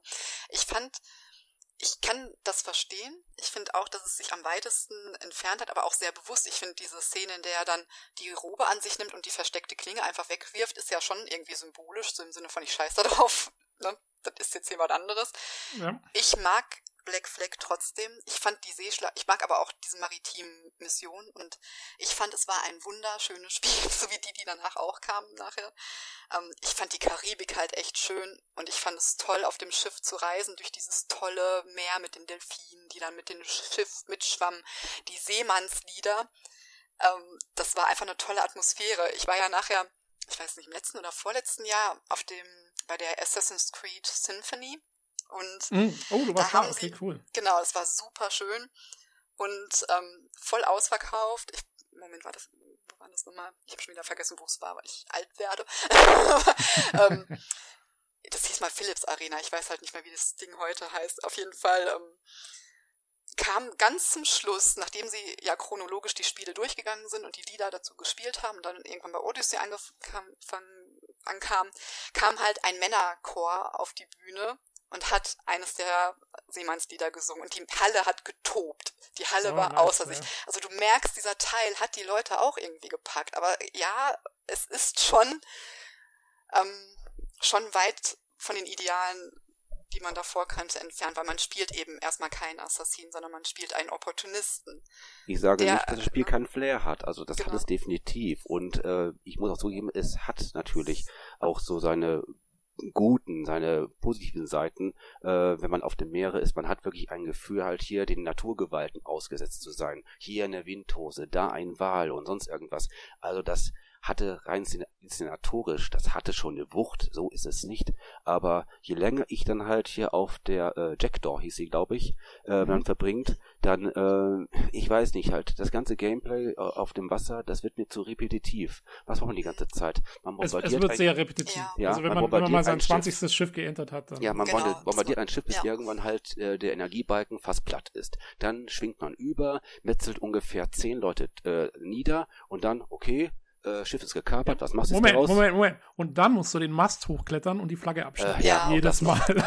ja, aber das und ist dann, halt genau und dann kannst du entscheiden, was machst du jetzt hier? Versenkst du das Schiff oder nimmst du die Beute und die Männer dann halt äh, auf deinen halt, das, und das, dass du dich dann halt weiter aufrüsten kannst, dass du halt äh, dich weiter upgraden kannst es war für mich auch schon fast nur eine Fleißarbeit, die Jacktor hochzuzüchten, damit du ja. in den späteren Missionen überhaupt noch Land gesehen hast gegenüber richtig schweren äh, Pötten.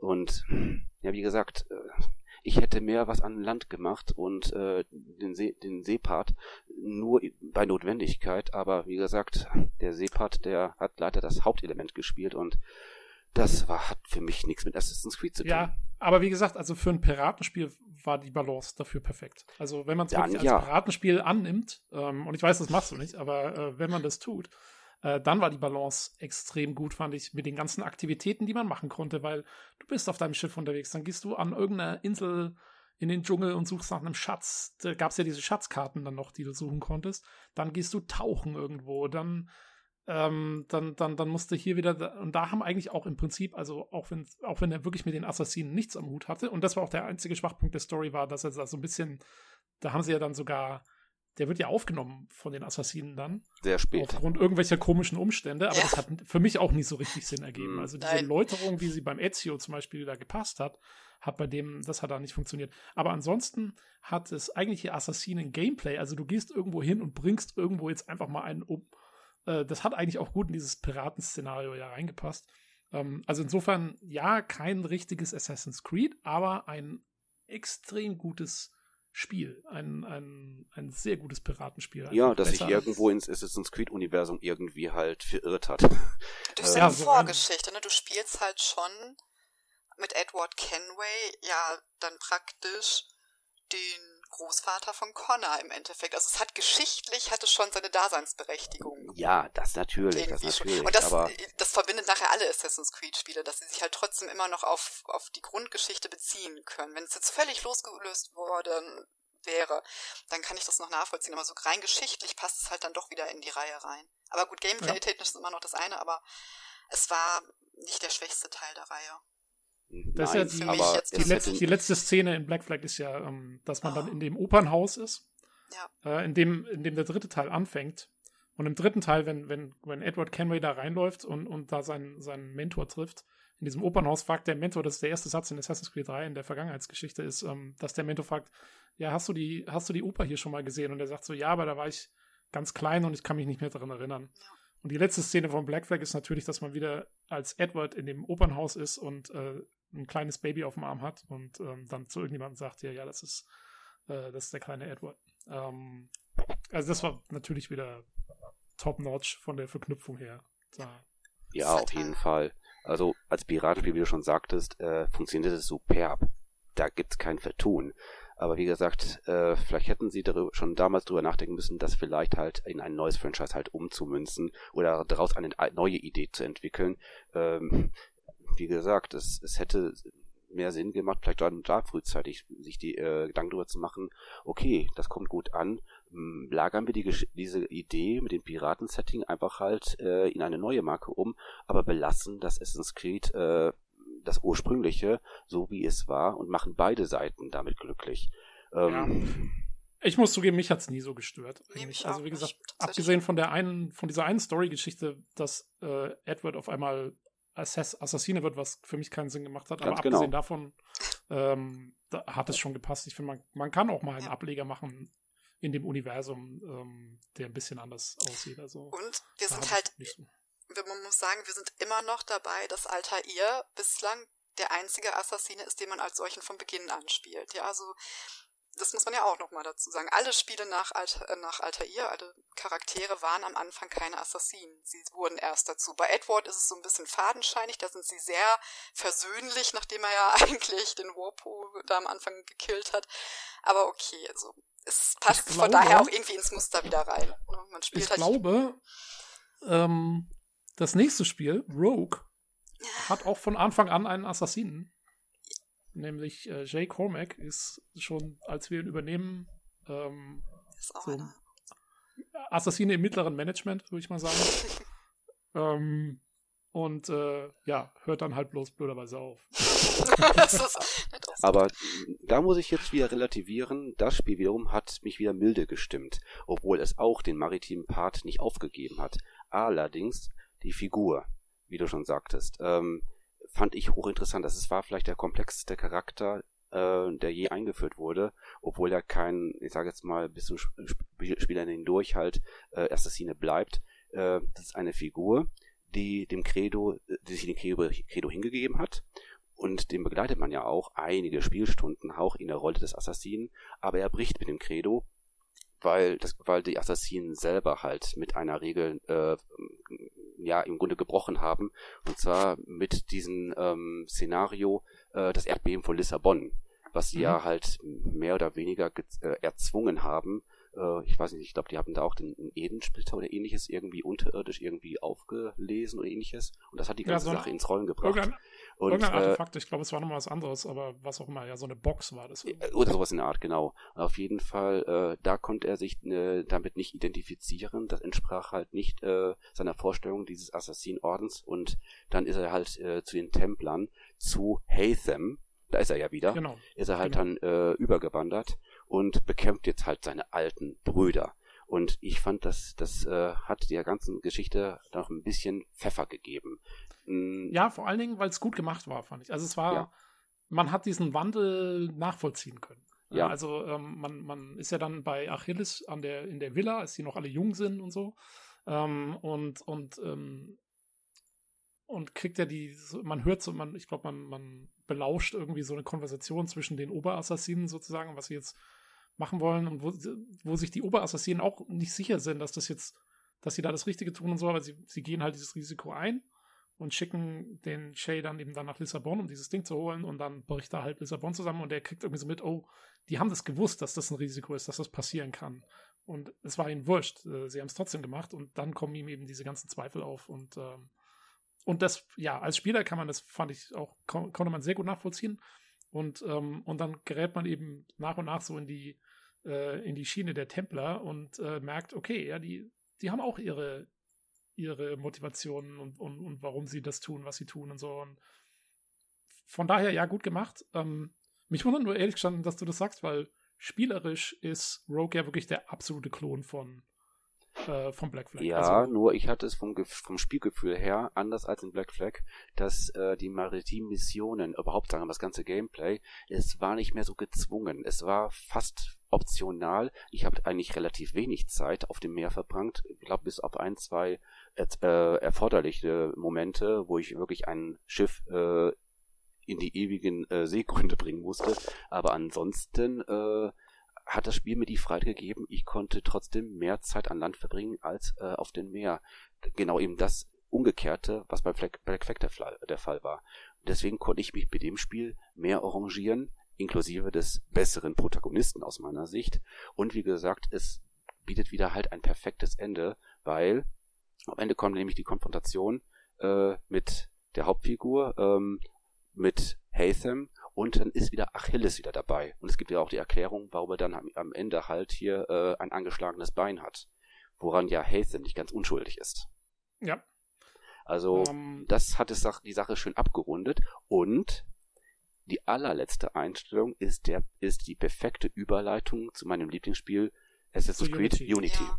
Da, da kommen wir gleich noch drauf. Ich will nur vorher noch ein bisschen bei, bei Black Flag und Rogue bleiben, weil ähm, es ist ja, also ich finde es das interessant, dass du sagst, ähm, du hattest da nicht so das Gefühl, dass du in diese, in diese ganze ständige Seefahrerei gezwungen wirst. So wie ich es gespielt habe, waren für mich die beiden Spiele praktisch identisch. Allerdings muss ich auch zugeben, ich habe eigentlich, ich bin Completionist, ich mache immer den meisten Sammelkram dann tatsächlich auch mit und so. Ähm, insofern spielt sich dann wahrscheinlich anders, als wenn man wirklich mehr die, die Hauptmission verfolgt und so. Das, das kann natürlich gut sein. Also ich fühlte mich nicht so gebremst wie in Black Flags, sagen wir es mal so. Mhm. Also ich, ich hatte es nicht, äh, ich, ich, weiß nicht, wie das Schiff jetzt damals hier in Rogue hieß, aber ich musste Morgan. das ja genau, die Morgan. Ich musste den nicht halt hier bis zum Exzess, äh, sage mal, aufmotzen, äh, um gegen andere äh, schwere Schiffe zu bestehen. Das konnte ich eigentlich fast links liegen lassen. Das war eher im Black Flag er zwingend erforderlich. Ansonsten kam es ah, nicht weiter. Okay. Ich kann das mich da auch nicht mehr so dran erinnern, ehrlich gesagt. Ich dachte das auch, Gefühl, dass ich habe das Gefühl, ich habe das so nebenher gemacht. Das war also ja. Also ich weiß noch, jetzt wo ich Black Flag nochmal gespielt habe, war es auch so, dass ich doch gemerkt habe, irgendwann, oh, es wird ganz schön repetitiv mit diesen mhm. Schiffskämpfen. Ja. Allerdings war es bei mir auch so, ich wollte dann auch, es gibt ja diese, bei, sowohl bei Rogue als auch bei Black Flag gibt es in den vier Kartenecken diese, diese legendären Schiffe, oh, die man oh bekämpfen Gott, kann. Und für die, für die musst du, ja, für die musst ja. du dein eigenes Schiff aufmotzen bis zum Ende, sonst hast du keine Chance. Ganz genau. Ähm, genau, aber die musst du ja nicht machen. Die sind ja auch komplett optional. optional. Kannst du auch links liegen lassen. Die habe ich also nicht ich gemacht. Glaub, Vielleicht habe ich das deswegen mit dem Schiff aufmutzen nicht so empfunden, weil ich es einfach nicht so weit aufgemutzt habe, dass ich es mit denen aufnehmen konnte, sondern ich habe dann einfach die Story weitergespielt und. Genau, ja. ja. Und ich glaube, für die Story-Mission braucht man es nicht bis zum Ende aufmutzen. Also ich glaube, da. Mir ist es nicht so bewusst gewesen, dass ich dazu gezwungen bin, das Schiff so weit auszubauen. Das, ich habe das Gefühl, das macht man halt einfach auf dem Weg. Ja, was ich noch nebenbei erwähnen wollte, ist auch, weswegen mir Black Flag auch nicht so saunig gut gefallen. Und zwar ähm, mal, mal davon ab, dass ich darin die wenigste Spielzeit äh, investiert habe von Assassin's Creed, kam noch dazu, es ist irgendwie auf Seiten der Antagonisten, ist mir leider irgendwie am wenigsten da was hängen geblieben. Der Kenway, der äh, begegnet ja einer ganzen Schar von berühmten Piraten, aber ich weiß nicht, entweder weil mein Kurzzeitgedächtnis da nicht mehr so groß mitgespielt hat, aber irgendwie habe ich total vergessen, gegen ja. wen Kenway am Ende überhaupt gekämpft hat.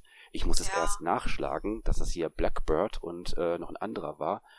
Aber das spricht auch schon wieder für sich. Wenn mir dann ein Antagonist mir aber dermaßen halt kein... aus dem Gedächtnis verschwindet, dann muss schon was faul sein. Ja, es geht so hin und her. Ich wollte gerade sagen, Blackbeard ist doch eigentlich ein Verbündeter. Am Anfang. Ich glaube, am Anfang ganz am, die, die, meiste Zeit. Ich glaube, ganz am Ende. Ich wollte ähm, gerade sagen, also eigentlich der. Ja. Also, aber ähm, wenn, wenn er sich, hat er sich nicht irgendwie geopfert auf seinem Schiff? hat er so nicht die, die Lunte noch gezündet und Edward war dann doch auch so ein bisschen davon angefasst, dass der es nicht geschafft hat. Ich weiß. Ich habe es tatsächlich nicht mehr so richtig im Kopf, aber ja. ähm, ich. Nee, war schon so, auf jeden Fall. Ähm, das war ja die, die ganze Story ist ja, dass man dieses, diese Piratenstadt aufbauen will und sich quasi der. Die Piraten. Der, ich, ähm, wo, wo ist die wieder? Also es ist nicht Tortuga, sondern noch mal irgendwo anders, aber und man will sich ja quasi der, der Macht der, der Spanier da ähm, so ein bisschen entziehen, die, die, und der Engländer, die sich dann gegen einen verbünden ähm, und so weiter. Aber es stimmt schon, also es hatte keinen so dramatischen äh, Antagonisten wie manch andere Assassin's Creed. Es war dann eher so eine Gruppe an Leuten, ähm, die da so ein bisschen im, im, im Verborgenen gehalten. Und es war irgend so ein Governor. Es war jetzt nicht irgendwie George Washington oder so, was weiß ich. Ähm, da hast schon recht, aber ja, äh, gut, das hat, war dann halt nicht. Es hat trotzdem auch schöne Szenen. Ich fand das Ende eigentlich ganz schön. Ähm, an dem Hafen dann mit Parting Glass noch dazu, dass dazu gesungen wird, dass ich dann seitdem immer noch gerne auf der Gitarre spiele. Es hat auch seine schönen Momente gehabt, aber es stimmt schon, so wirklich ein Antagonisten, der bleibt nicht hängen. Nee, das stimmt. Ja. Ähm. Jo, und ähm, ja, Rogue, ähm, war ja auch so ein bisschen dann so ein Zwischenspiel noch, weil da gab es natürlich dann wieder die neuen Konsolen und alles wurde aufgefrischt, die, die Engines wurden erneuert und so weiter und Unity hat ja dann eben auch wieder die neue Engine, ähm, die auch meiner Meinung nach Assassin's Creed dann optisch auf ein neues Level gehoben hat. Da war der Unterschied zwischen Rogue, äh, Black Flag und, und dann Unity war krass. Also ja. da, da ging es nochmal richtig ab. Wäre äh, nur halt der Release nicht so, so äh, katastrophal halt vonstatten gegangen. Ja. Ich glaube, das, das Unity, das wäre bei der äh, bei den Fans bei noch viel besser angekommen. Also es wurde deswegen auch arg gescholten, äh, ist auch berechtigt, aber aus meiner Sicht ähm, wenn es einen besseren Start gehabt hätte, äh, ich glaube, die äh, Spieler hätten das noch besser zu schätzen gelernt, weil der innere Kern äh, dieses Spiels Unity, der ist famos aus meiner, aus meiner Betrachtung. Ich, ich glaube, da kam einiges zusammen. Ich glaube, da kam zusammen, ja. dass, ähm, dass Ubisoft eben genau in der Zeit mit Watch Dogs und so auch ein paar miese Misserfolge gefahren hat. Das war nämlich genau auch 2014, ähm, wo sie die Assassin's Creed-Formel eben so kopiert haben, auch wieder in andere Franchises, wie wir vorhin schon gesagt haben. Und die Leute dann wirklich diese Ermüdungserscheinung hatten. Dann war eben Black Flag und Rogue ähm, Rogue vor allen Dingen, was ja, das war ja, das kam ja, glaube ich, sogar im gleichen Jahr als Unity raus, ne? Da haben sie mal zwei in einem Jahr rausgehauen, Rogue und Unity, weil Rogue war noch ja, einmal für die alten, Q, für die für alten Current, so Current Engine und äh, Current äh, Konsolengeneration und für die Next Gen Konsolengeneration. Genau, genau. Ähm, und da, glaube ich, haben die Leute dann irgendwann auch so ein bisschen so den Eindruck gekriegt, boah, jetzt, jetzt überspülen sie uns hier voll. Und dann hatte eben Unity noch die technischen Probleme und so und dann und, und für vorbei. mich auch leider diese Designentscheidungen, zum Beispiel mit der Companion-App, die ja jetzt auch nicht zwingend notwendig war, die aber meine Immersion in dem Spiel immer wieder so ein bisschen rausgeholt hat, wenn man auf diese Kisten zum Beispiel stieß. Und ähm, also für mich kam da auch einiges zusammen. Ich habe halt von Anfang an, also Unity war das letzte Assassin's Creed, für das ich zum Beispiel eine Collectors Edition gekauft habe. Ich bin halt Sammlerin in dem Sinne und ich habe mir halt immer die großen Editionen gekauft und das war das letzte Spiel bis jetzt Valhalla, ähm, wo ich das gemacht habe, weil ich einfach maßlos enttäuscht war. Ich habe es ja immer auf den Konsolen dann auch erstmal gespielt, weil es zu dem Zeitpunkt auf dem PC immer zeitversetzt rauskam und ich wollte, ich war halt so heiß auf die Spiele, ich wollte die einfach spielen und ähm, es war wirklich ein technisches Desaster, es war richtig mies. Ja. Und ja, so mies, dass sie ja, glaube ich, nachher noch ein DLC verschenkt haben, war das da nicht so? Ja, ja, ganz genau. No. Äh, ähm, oh. Ich hatte den Vorteil, also ich habe die Spiele nicht unbedingt immer zeitnah gespielt, sondern ich lag immer gut, ein gutes Jahr immer zurück, sag ich mal. Das war vielleicht für mich nur ein Vorteil, weil ich habe dann auch erst später, also zum reduzierten Preis auch dann dazu gegriffen und ich hatte überraschenderweise, obwohl, was heißt überraschenderweise, ich gehörte wahrscheinlich einer der Glücklichen. Ich hatte null Probleme mit dem Spiel. Also aus meiner Sicht hat man scheinbar doch die meisten Bugs äh, irgendwie rausgehauen. Ähm, andere, so wie du, habe ich ja schon im Forum gelesen, du hast nach wie vor arge Probleme damit. Ja. Ähm, also wie gesagt, ich bin einer der Glücklichen. Ich konnte bis auf ein, zwei Stellen, das war nicht, nicht der Rede wert, hatte ich eigentlich äh, mich nur an dieser tollen Engine, also wirklich satt sehen können. Und ich behaupte jetzt mal, Paris ist vielleicht die beste Stadt, die beste Metropole, die Ubisoft je äh, gestaltet hat. Gut, äh, war naheliegend, weil Ubisoft ist ein französisches Unternehmen und wenn, dann werden sie wahrscheinlich auch ihre eigene Hauptstadt natürlich hier ähm, so, so glänzend und schick präsentieren, wo es nur geht. Und ja, ich, ich muss sagen, also ich war beeindruckt, äh, bin nach wie vor extrem beeindruckt von äh, New York in, in Division 1. Ähm, ganz ehrlich, das ist abartig, was die da veranstalten. nee, und ich bin, Aber gut, so, ein, groß, ich bin so ein großer Fan von Paris und von daher, also, äh, ob jetzt, sagen wir mal, de, äh, Notre Dame, ob jetzt, sagen wir mal, ähm, den Place de la Concorde und die ganzen für mich sehr, sehr bekannten Plätze, die mal virtuell zu durchstreiten, oh, also das war für mich äh, schon, das, da hat es das Spiel schon insgeheim bei mir schon gewonnen. Mhm. Ähm, ich, ich, will kurz dazu, also mir ging es ähnlich wie dir, Sven. Ich habe das Spiel auch, äh, ich habe es jetzt, jetzt erst durchgespielt, ähm, vor anderthalb Jahren. Ähm, und habe es mir auch erst ganz spät gekauft, weil ich eben schon gehört hatte von den technischen Problemen zu dem Zeitpunkt, wo dann die PC-Version rauskam. Ähm, da habe ich es mir dann auch erst gar nicht mehr gekauft. Und eben, ich hatte auch dann zu dem Zeitpunkt eben schon diese Ermüdungserscheinung, weil ich hatte auch Black Flag erst ein Jahr nach Release gespielt. Das war dann noch nicht so lange her. Und dann Rogue noch. Und dann habe ich gedacht, ach komm, jetzt habe ich keinen Bock schon wieder Assassin's Creed hier. Dann habe ich es erst mal liegen lassen ähm, und habe dann tatsächlich erst nach äh, Origins, als ich wieder ins, ins Assassin's Creed Fieber kam, habe ich dann äh, die, die Serie nochmal angefangen und jetzt dann Unity durchgespielt.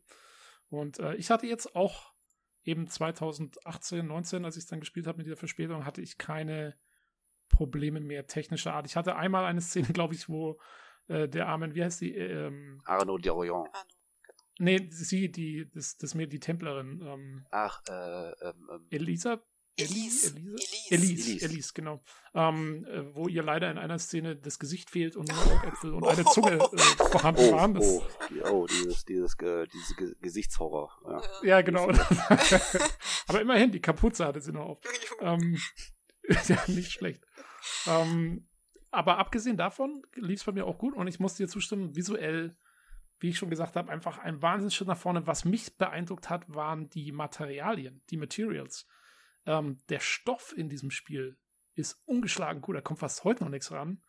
Äh, was auch wahnsinnig viel ausmacht, weil das ja in dieser ja, Mantel- und Degenzeit spielt, wo eben alle diese Stoffmäntel anhaben und so. Und also das war, visuell war das top-notch. Das war wirklich äh, jo, krass. Da also war für mich eben auch jetzt noch in der PC-Version, ich habe das ja im letzten Jahr, habe ich, hab ich versucht, dem Spiel nochmal eine Chance zu geben, weil ich weiß auch, dass ich oft auch mich in meinen Meinungen festfahre und ich dachte, okay, versuch's nochmal. Ich habe es auch jetzt nochmal 16 Stunden gespielt tatsächlich und habe dann aufgehört, dann trotzdem, ich habe es bis heute nicht beendet, weil ähm, bei mir gibt es ein Problem, das trat in der, damals in der Konsolenversion auf und es tritt jetzt auch nochmal wie in der PC-Version auf und ich habe wirklich einen leistungsstarken Rechner, wirklich, ich kann Star Citizen spielen und so. Ich habe da echt kein Problem mit leistungstechnisch.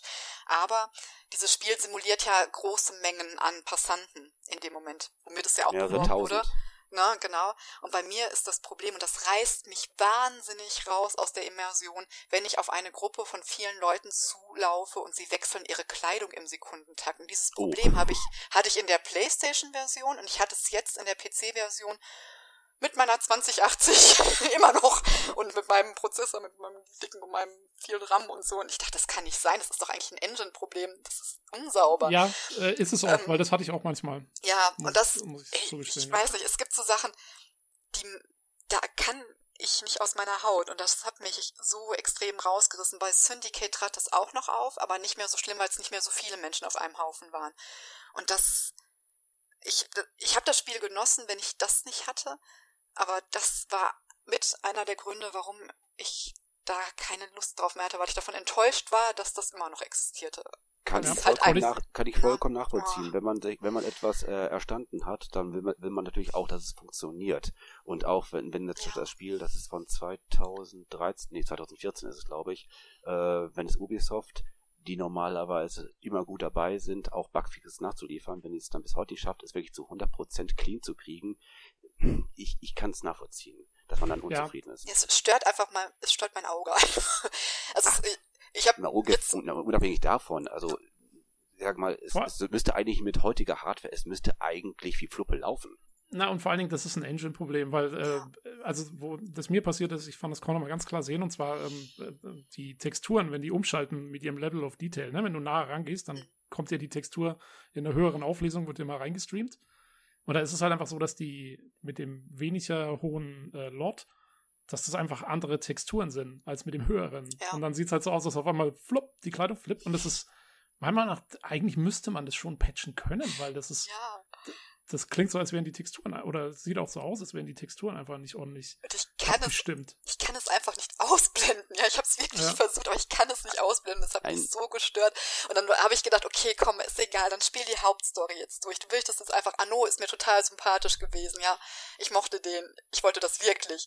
Und dann bin ich leider in die Situation gekommen, und das lasse ich jetzt mir an und nicht dem Spiel. Ich weiß, Sven hat das anders erlebt, dass ich ähm, einfach in der Hauptstory weiterkommen wollte. Und mir ist das passiert, was viele Odyssey jetzt einen Vorwurf machen.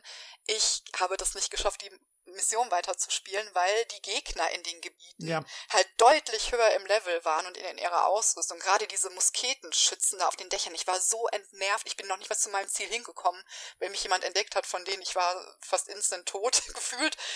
Und da habe ich die Geduld verloren, habe es abgebrochen, muss ich ganz Yo, ehrlich Unity sagen. Unity ist wahrscheinlich das Assassin's Creed, wo es am meisten darauf ankommt, dass du deine Ausrüstung ja. hochlevelst. Das habe ich nicht getan. Das ist mein Fehler. Aber tatsächlich hat, hat das Spiel es mir auch nicht leicht gemacht in dem Moment. Also ich konnte, ich weiß nicht, ich hatte dann irgendwann so viele Leute am Hintern und ich, ich wurde sie nicht los, ich konnte sie nicht wegkontern, so wie früher. Es hat einfach ähm, nicht funktioniert und ich habe ich, ich habe es einfach ausgegeben. Es tut also mir da muss leid. Ich, also da muss ich eine Lanze hier für Unity brechen, weil ähm, gerade dieses Hochsetzen des Schwierigkeitsgrades, das äh, rechnet den Spiel hoch an, ja. weil ähm, ich würde fast sagen, seit dem ersten Assassin's Creed hat es wieder mal ein Spiel äh, verstanden, im wahrsten Sinne des Wortes das Credo zu verstehen. Äh, worum ging es um die Assassinen? Die sollen äh, im Verborgenen sollen die agieren. Und das hat das Spiel wörtlich genommen. Du hast wirklich, äh, das hast du schon recht, du hattest halt im direkten Konfrontation, du hast dann kein Kraut gesehen. Die waren wirklich übermächtig und du kamst du nicht drum Am Anfang, ja. Ja, aber ja. deswegen, das Spiel hat es forciert, wirklich als richtige Assassine äh, geschickt im Schatten zu agieren, möglichst ungesehen. Deswegen, das hat für mich den größten Reiz des Spiels ausgemacht, wirklich äh, die Gegnermassen zu umlaufen, wirklich die Dächer aus, äh, sagen wir mal, über die Dächer auszuweichen. Und das fand ich auch Bombe bei dem Spiel. Erstmals in der Geschichte von Assassin's Creed konnte man auch eine Vielzahl von Gebäude betreten und so sich auch dort Abkürzungen zunutze ja, machen. Ja. Davor, waren die, war ganzen, gut, ja. davor waren die ganzen Häuser, die ganzen Bauten und so weiter, muss man wirklich sagen, das waren reine Fassaden, sag ich mal. Und da haben sie wirklich das Potenzial von der Open World nochmal ein weiteres Stück ausgereizt. Das hat für mich den größten Anreiz draus gemacht. Ähm, und ja, und auch mit sehr, mit sehr opulenten Innenräumen. Ja, das ja, ja absolut. Auch, also optisch. Da konnte man sich satt sehen an Detail. Also die ja. Detailverliebtheit, die war enorm. Ja. Dann, was ähm, abgesehen davon, von den Schwierigkeitsgraden und so weiter, fand ich auch die Geschichte, die Präsentation, die Figuren, fand ich super inszeniert. Allein schon die Charaktere. Also ich weiß nicht, ähm, das muss eigentlich auch über Motion Capturing ähnliches äh, vonstatten gegangen sein. Aber so detailliert und so lebensecht animiert. Ähm, also in der Güte, das hätte ich Ubisoft nicht zugetraut. Allein der Übergang, man sieht ja halt den, äh, die Ermordung von Arnos Vater, dann vergehen einige Jahre und dann siehst du den mittlerweile erwachsenen Arno, wie er dann halt von diesen einen Typen, äh, der irgendwie betrogen haben soll, ich glaube es ging da um eine Uhr oder ähnliches, äh, wo er dann auf einmal Fersengeld gibt und dann halt sich in den Straßen von Paris, äh, sage mal, sich die, die beiden Typen von Leib halten will. Also dieser Einstieg, diese, diese, diese Gesichter, also grafische Qualität, die haut mich bis heute um. Ja, nee, ähm, da, da war es wirklich top. Ja. Ähm, ja, also ich stimme dir zu, dass der hohe Schwierigkeitsgrad war ein Vorteil von, von Unity. Ich fand, das, das hat mich auch äh, positiv überrascht, gerade weil wir vorhin gesagt haben, Assassin's Creed war gerne mal ein bisschen zu leicht. Ähm, und das war in Unity definitiv nicht mehr der Fall. Man kann später auf jeden Fall auch im Kampf gewinnen. Das geht, äh, wenn man sich dann gewöhnt hat, wie man wie man es machen muss. Du musst nämlich die Gegner in Unity sehr genau beobachten. Genau, die Bewegungen. Und genau, und dann, und dann reagieren. Und wenn du es richtig machst, dann, dann geht das auch ganz gut. Da kannst du eigentlich fast wieder das gleiche machen, hier wie in dem Bild, was ich vorhin gepostet habe. also das geht dann schon, aber man muss sich wirklich reinfuchsen. Ja. was das, eine gute Sache ist. Genau, das war einfach mein Problem. Ich hatte die Geduld nicht mehr. Ich hatte sie einfach nicht ja. mehr mit dem Spiel. Und, und deswegen, deswegen, wie gesagt, das lasse ich mir an, das lässt sich jetzt nicht unbedingt im Titel an, aber ja. und es ist schade, es, es, es wäre auch eigentlich fast ein Frevel, die Nebenmission nicht zu machen, weil es gibt echt, dieses Spiel besteht quasi aus Nebenmissionen. Die sind das eigentliche Highlight. Es gibt diese, diese Murder Mysteries, die, die wirklich cool sind. Die fand ich cool, ja. Ähm, ja, also wo man diese, diese Morde da untersuchen muss und die eigentlich mehr so ein Puzzlespiel sind, wo man alle Hinweise finden muss und dann die richtigen Fragen stellt und so. Ähm, das war mein, meine persönliche Lieblingsbeschäftigung in dem Spiel. Und es gibt, und die Nebenmissionen haben jetzt erstmals auch wirklich so kleine Story-Arcs erzählt, ne, wo man Madame Tussaud hilft man irgendwie in drei, vier Missionen aus und es geht dann immer weiter und so. Ähm, das war schon gut gemacht. Was mich am allermeisten gestresst hat bei diesem Spiel, war der ganze Social-Krempel, der reingepfercht ja. wurde. Das hat mich wirklich rausgezogen. Ja, das habe ich völlig ignoriert. Das habe ich völlig ignoriert. Ja. Also ich, da Aber das kannst du, das Problem ist, du kannst es nicht ignorieren, weil so viel Content da drin steckt. Diese Koop-Missionen, die ich dann teilweise alleine gespielt habe, da ist so viel drin das einzige Mal, wo du wirklich mit Napoleon zu tun hast, ähm, abgesehen von der Main Story, wo du den Charakter auch so ein bisschen kennenlernen würdest und so, ist in diesen separaten Koop-Missionen drin, was echt tolle Elemente sind, wo, wo die französische Revolution nochmal so richtig mit Leben gefüllt wird, was meiner Meinung nach eben in der Hauptstory komplett fehlt. Um, und dass das so aus, es wurde so zerrissen, dieses Spiel, durch diese Social- und Koop-Komponente. Das fand ich so richtig blöd, weil das war das Tolle an Assassin's Creed 2 zum Beispiel. Du, du folgst diesem Geschichtsverlauf und dann, ja, äh, du folgst dem Aufstieg von den Borgias, dann bringst du den, den alten Borgia um, dann kommt der Cesare und so weiter und so fort. Da wird das alles so Stück für Stück und der Ezio ist immer dabei und macht das immer mit. Und der Arno war immer so ein bisschen am Rand. Okay, in der letzten Mission bist du dann auch derjenige, der, ähm, Spoiler Alert, hier ähm, ja, wie heißt der, der Revolutionsheini Robespierre ins, in, in, in, in, die, in den Kiefer schießt, ne? weil das kennt man ja aus der Geschichtsschreibung, dass er dann diese Wunde hat. Ähm, das kommt vor, aber das ist das Einzige. Und der ganze Rest, das, es gibt so viel Zeug, den, den, den Marsch der Frauen auf Versailles und so, das ist alles in diesen Koop-Missionen verwurstet. Und das hat mich echt aufgeregt. Das, ähm, diese Zerrissenheit von dem Spiel, das war fies. Ja gut, also ich habe das, wie gesagt, äh, nicht so aufgenommen, weil diese Koop-Mission muss ich zugeben, die habe ich links liegen lassen, weil ich habe die auch wirklich als Koop-Mission auch verstanden. Ich wusste gar nicht, dass man die auch solo spielen konnte. Ähm, gut, da ist mir wahrscheinlich jetzt da was entgangen. Aber insgesamt, ich fand wieder halt die Vielzahl an sehr, sehr erinnerungswürdigen Nebencharakteren, die fand ich Bombe. Äh, auch die ganz, äh, auch hier, sagen wir mal, historisch sehr verbürgte Figuren, ob das Hart, Tussaud, Napoleon und wer alles da, dabei war. Also das war für mich wieder so ein ähnliches Highlight wie damals Assassin's Creed 2 mit, mit äh, Leonardo und so. Äh, da ist man auch immer auf das Who is Who äh, der damaligen Zeit gestoßen. Ja, das, aber wie gesagt, also ich finde, das kommt viel zu kurz, dadurch, dass es eben so viel auslagert. Ähm, leider. Also es ist zwar noch was drin, aber es ist, es hätte so viel mehr Potenzial gehabt, was da nicht ausgeschöpft wird. Das, da werde ich immer fuchsig, wenn, wenn da irgendwie das nicht wahrgenommen wird, was eigentlich da wäre. Ähm, ich fand auch den Einstieg des Spiels fand ich sehr interessant. Und zwar, man hat nicht sofort mit Arno begonnen, sondern man hat noch erstmal einen weiteren Schritt zurück gemacht. Und zwar, ähm, man spiel, äh, spielte da noch halt eines der letzten Kapitel des Templerordens, bevor dann der berühmte 13. Freitag der 13. kam und damit das Ende des Templerordens halt beschlossen wurde. Und das, da wurde sozusagen die Erklärung des Hauptantagonisten, äh, Germain, glaube ich hieß der, ähm, wurde dann gegeben. Und zwar, man weiß ja, äh, dass sich hier die Assassinen und die Templer halt über die ganzen Jahrhunderte weiter bekämpft haben und dann kam es ja halt, das weiß man ja aus der Menschheitsgeschichte, dann kam halt die, äh, die, äh, die Verhaftung der ganzen Templermitglieder, die wurden dann ähm, wegen falscher Anschuldigung und sonst irgendwas, wurden die dann verklagt, wurden hingerichtet etc. Und ähm, im Grunde kann man sagen, in dem Moment war der Templerorden, der war zerstört. Und der Germain, der wollte wieder den Orden wieder aufleben lassen und wieder auch hier das Vermächtnis von Jacques de Molay. Das war diese, dieses berühmteste Opfer damals hier äh, mit der Beendigung des Templerordens. Der wollte mhm. äh, wieder das zum, zum, zum alter Macht, zu alter Größe wieder halt ähm, äh, aufbauen. Und ähm, da ist jetzt der Arnaud natürlich dann auch wieder mal zwischen die Fronten gekommen, er selber wusste nicht, dass er halt der Sohn eines Assassinen war, der halt hier von den Cormac äh, zuvor ermordet wurde. Und das ist das Pikante. Er wird dann halt aber von einem Templer aufgezogen, der ihn wie seinen eigenen Sohn, äh, sagen wir mal, auch betrachtet, hat ihn aber nicht äh, den ähm, Talenten und den ähm, Wirken äh, des Templerordens, sagen wir mal, untergeordnet. Der hat ihn wirklich, sagen wir mal, ganz normal behandelt und das gab der ganzen Sache so, ein, so, eine, so eine gewisse, ähm, äh, ja, wie soll ich sagen, das, ähm, so was Zwiespältiges. Weil auch hier seine geliebte Elise ist ja die Tochter eines Templers und dann im Laufe des Spiels müssen dann zwangsläufig die Templer und Assassinen gemeinsames, äh, gemeinsam arbeiten, um halt äh, den Germain aufzuhalten. So ungefähr habe ja. ich das verstanden. Genau, also, das ist ungefähr die Story. Also die, die Story, die war insgesamt ziemlich gut ausgeklügelt und hatte einige Überraschungen parat gehabt. Also, die Story war ganz gut ausgeklügelt. Was leider, wo ich euch so ein bisschen auch nicht ganz zustimme, ist äh, mit dem Arno der hat, finde ich, sehr gut angefangen. Äh, da, wo du seine jungen Jahre spielst und der, da, da fängt er so ein bisschen an wie so ein junger Ezio fast. Ja, ich. Äh, charming. Ähm, genau, mit, mit, mit, mit viel, mit der großen Charmoffensive und so. Und ich finde, leider wird er im, im Verlaufe des Spiels wird da nicht mehr so viel draus gemacht. Ich finde, er wird gegen Ende fast so ein bisschen flach. Also da passiert, finde ich, nicht mehr so viel. Obwohl diese ganze Geschichte mit der Elise. Bitte? Das habe ich ja nicht mehr erlebt für mich. Ich fand ihn die ganze genau. Zeit schon mal dachte, ach, schade. ja.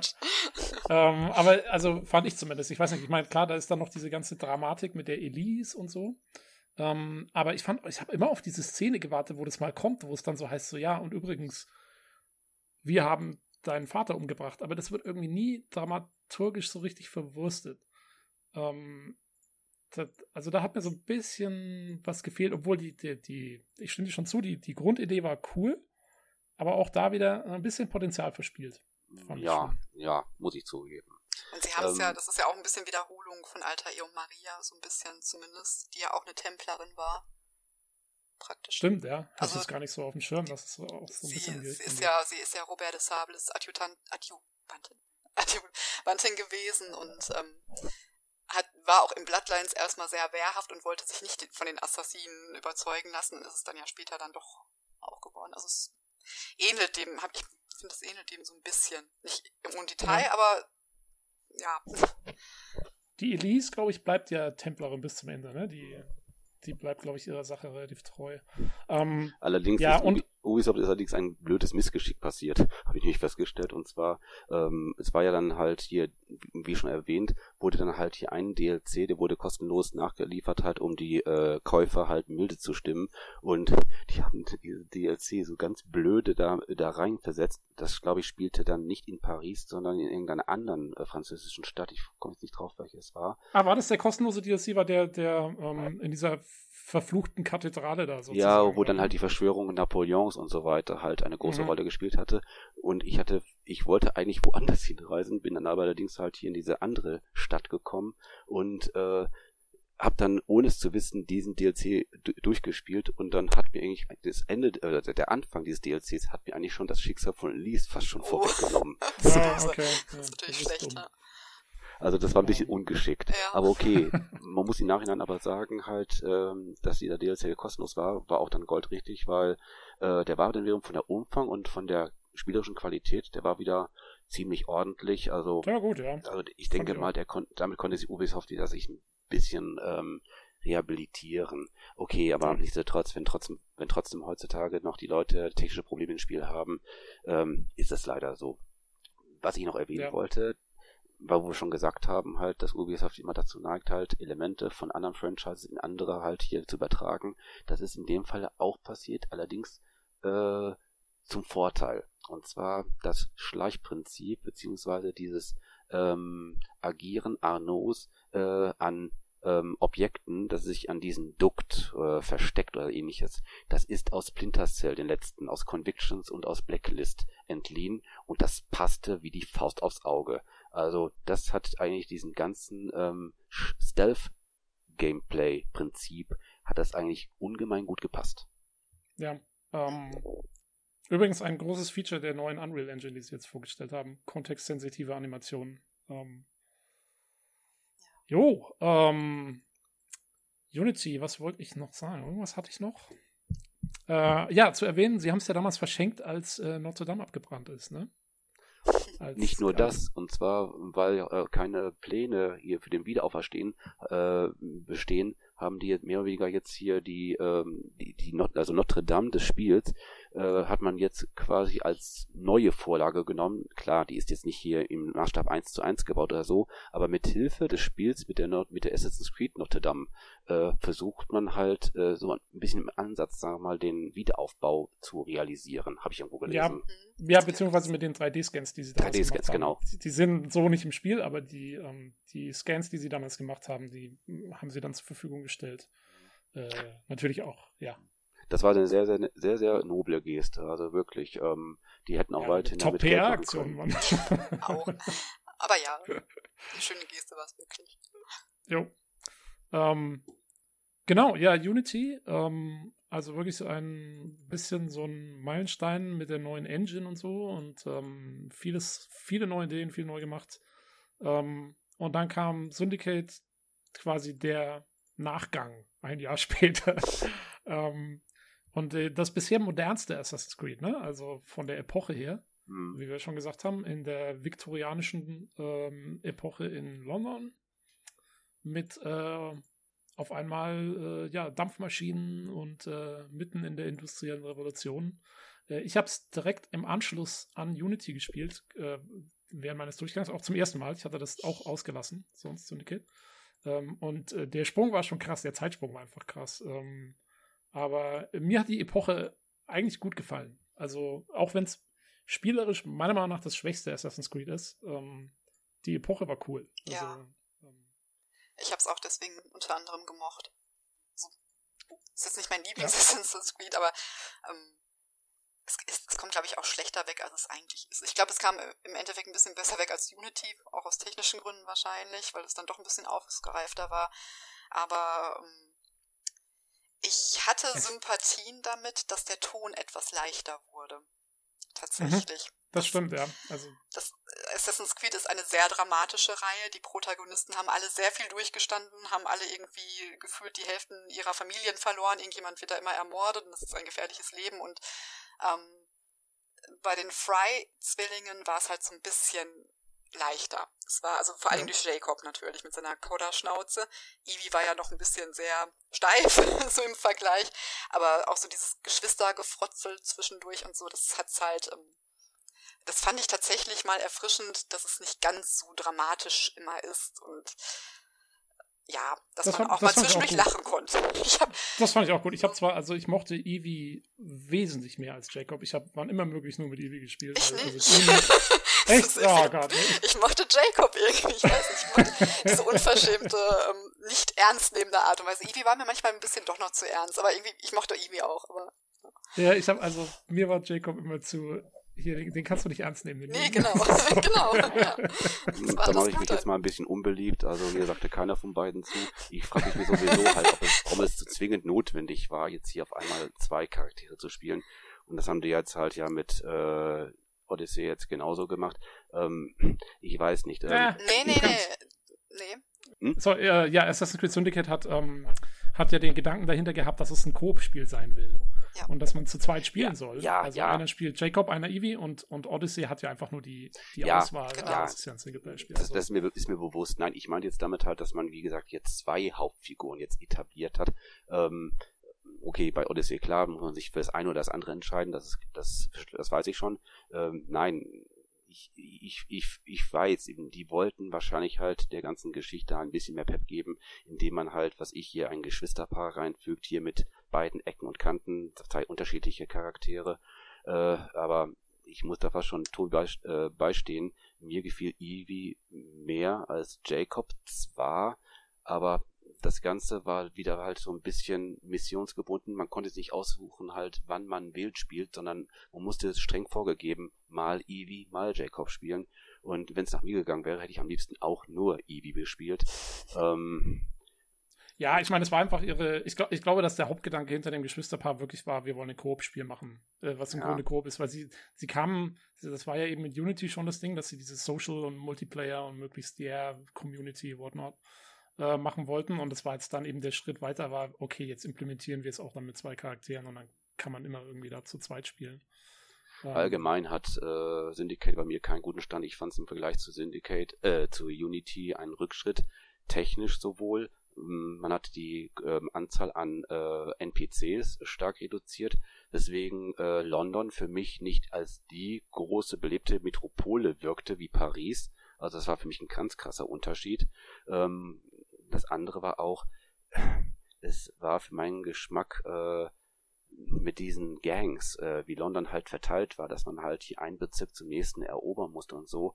Ach, das war mit so viel Hau drauf Action äh, versehen ich fand die Animationen halt, wenn man halt gegen die ganzen Gangsmitglieder kämpft oder so, ich hatte mich irgendwie innerlich irgendwie an solche schnellen, abgespulten äh, Dick und Doof Prügeleien erinnert.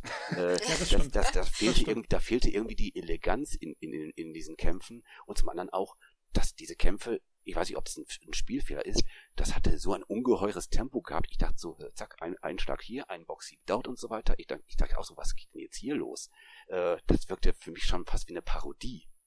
Also das Kampfsystem war meiner Meinung nach auch wirklich ein Rückschritt von Unity. Absolut. Ähm, weil, weil es war ja, es, im Prinzip läuft es darauf hinaus, dass du in der Mitte stehst zwischen fünf anderen Leuten und immer guckst, bei wem wird gerade dieser Balken gelb und dann drückst du die Content-Taste. Das, also es war eigentlich fast noch schlimmer als bei den alten Assassin's Creed und es war super einfach, ähm, wenn man es mal den Dreh raus hatte. Ich bin praktisch nie gestorben in dem Spiel. Und, ähm, und, und, äh, ja, und ich bin jetzt nicht der große Pro-Gamer oder so. Also, äh, wenn ich schon nicht sterbe, dann will das was heißen. Ja. ähm, und, irgendwie hat das ja, Ganze es sah, irgendwie Stimmt, es sah, es sah komisch aus, fand ich auch. Es hatte so ein bisschen, es hat mich so ein bisschen erinnert, so wie damals, äh, als es von Dragon Age Origins auf Dragon Age 2 ging ähm, und, und, und alles auf einmal echt wie, wie in zweifacher Geschwindigkeit abgespult äh, wirkte. Das stimmt, da gebe ich dir recht. Das Kampfsystem war äh, irgendwie komisch in dem Spiel. Ja, und das Szenario selber, das hat mich leider, hat mich leider auch nicht packen können. Wie gesagt, es war mir zu modern, es war mir zu nah halt hier an der, an der Jetztzeit und ich, ja, nee, das fand ich ganz okay. Also, ja, ja ich, so viktorianisches London geht immer. Wir sind, mir sind ganz alte Szenarien irgendwie lieber.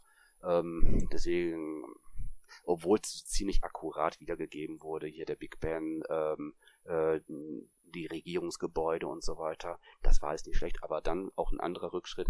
Es gab wieder ganz verhältnismäßig wenige bis gar keine Gebäude, die man wirklich reingehen konnte. Nur dann, wenn es missionsbedingt war. Ähm, es war wieder nur Fassade. Ja, es gab schon einige eigentlich, fand ich. Also es waren zwar dann eher, die sahen nicht so spektakulär aus wie in Paris, weil das waren dann so kleine Wohnungen von irgendwelchen Industriearbeitern, die halt irgendwie nur zwei Quadratmeter groß waren oder so. Ähm, aber man konnte, glaube ich, doch schon auch ziemlich viel in Gebäude rein letztendlich. ja, doch, ich glaube auch Buckingham Palace ähm, und so, da, das war schon recht weitläufig, aber. Ja. Was, was mich auch sehr, äh, was ich überhaupt nicht gemocht habe, ähm, war die Fortbewegungsmethode. Weil man ja die ganze Zeit mit diesem komischen Seilwerfer unterwegs ist und eigentlich die ganze Zeit nur am Ziplinen ist. Da hat äh, mir dann irgendwie, weiß nicht, dieses Parcours-Element und so gefehlt. Es war ähm, bequemer, ja. Es war zu bequem. Man ja. hatte nichts mehr zu tun und man braucht es halt wegen dieser breiten Straßen, wo diese Kutschen drin fahren sollten und so, aber es war irgendwie, hm, ja, also das war auch, das war nicht so ideal. Also vom Gameplay her fand ich, war es wirklich der schwächste Teil der Serie eigentlich insbesondere mit den Kutschen, irgendwie habe ich das Gefühl gehabt, dass Ubisoft versucht hatte, daraus irgendwie so eine Art äh, 19. Jahrhundert GTA zu machen. Das hat mir auch nie gefallen. es war ziemlich ja, frustrierend zwischendurch, wenn man. Oh ja, oh ja. Es war sehr frustrierend. Ich hatte auch so einen, schönen Bug, hatte ich, das ist so eine Kutsche auch weggeflogen und es irgendwie hat sich irgendwie 30 Mal im Kreis gedreht und das, ich habe davon ein Video gemacht, das war so lustig. ähm, also es war technisch halt auch nicht unbedingt perfekt. Ähm, ich habe tatsächlich die Kämpfe eher so bestritten, dass ich alle weggemessert habe. Also ich habe kaum mich in offene Kämpfe verwickeln lassen, sondern ich habe mich auf ein Dach gestellt, habe alle ausgespielt und habe die weggemessert. Das war tatsächlich sehr leicht, muss ich gestehen. Jo. Deswegen habe ich diese Bud Spencer Action gar nicht so wahrgenommen, was ihr jetzt erzählt habt, weil ich halt alle schon, die waren halt schon alle tot, bevor ich unten ankam, sozusagen. Also ja, man, man kriegst ähm, du die auf jeden Fall, aber in den, in den Gang-Fights, wenn man diese Gebiete übernommen hat, da müsstest du sie eigentlich unweigerlich mitgekriegt haben, weil um die kommt man ja eigentlich nicht rum. Ach so, diese Schlussfights, ne? Ich meine, genau, genau, genau, bevor man da hinzukommt, kann man das eigentlich alles bequem machen. Okay, das so richtig bewusst habe ich das tatsächlich nicht mehr. Ja, ich fand es auch ein man, bisschen man komisch. Mal, ja? Man muss mal eins nachvertonen mit so Bud Spencer Sounds. ja. Also insgesamt hat mich, der, hat mich dieser Teil mh, mm, eher enttäuscht, weil ich habe irgendwie keine Highlights an dem Spiel entdecken können. Ihr vielleicht? Also mir ist da irgendwie nicht kein besonderer Moment hängen geblieben. Weder äh, eine besondere Mission noch eine besondere Figur oder so. Ja, doch, der Antagonist. ich konnte nicht hervorheben. Boah, okay, das Schlimme ist, ich kann jetzt gerade den, ähm, den krieg, krieg den Namen des Antagonisten gerade nicht mehr auf die Kette. Ich weiß aber, dass ich den sehr unangenehm fand. Das gibt nachher diese Szene, wo er auch mit Evie tanzt und ich fand den sehr unangenehm.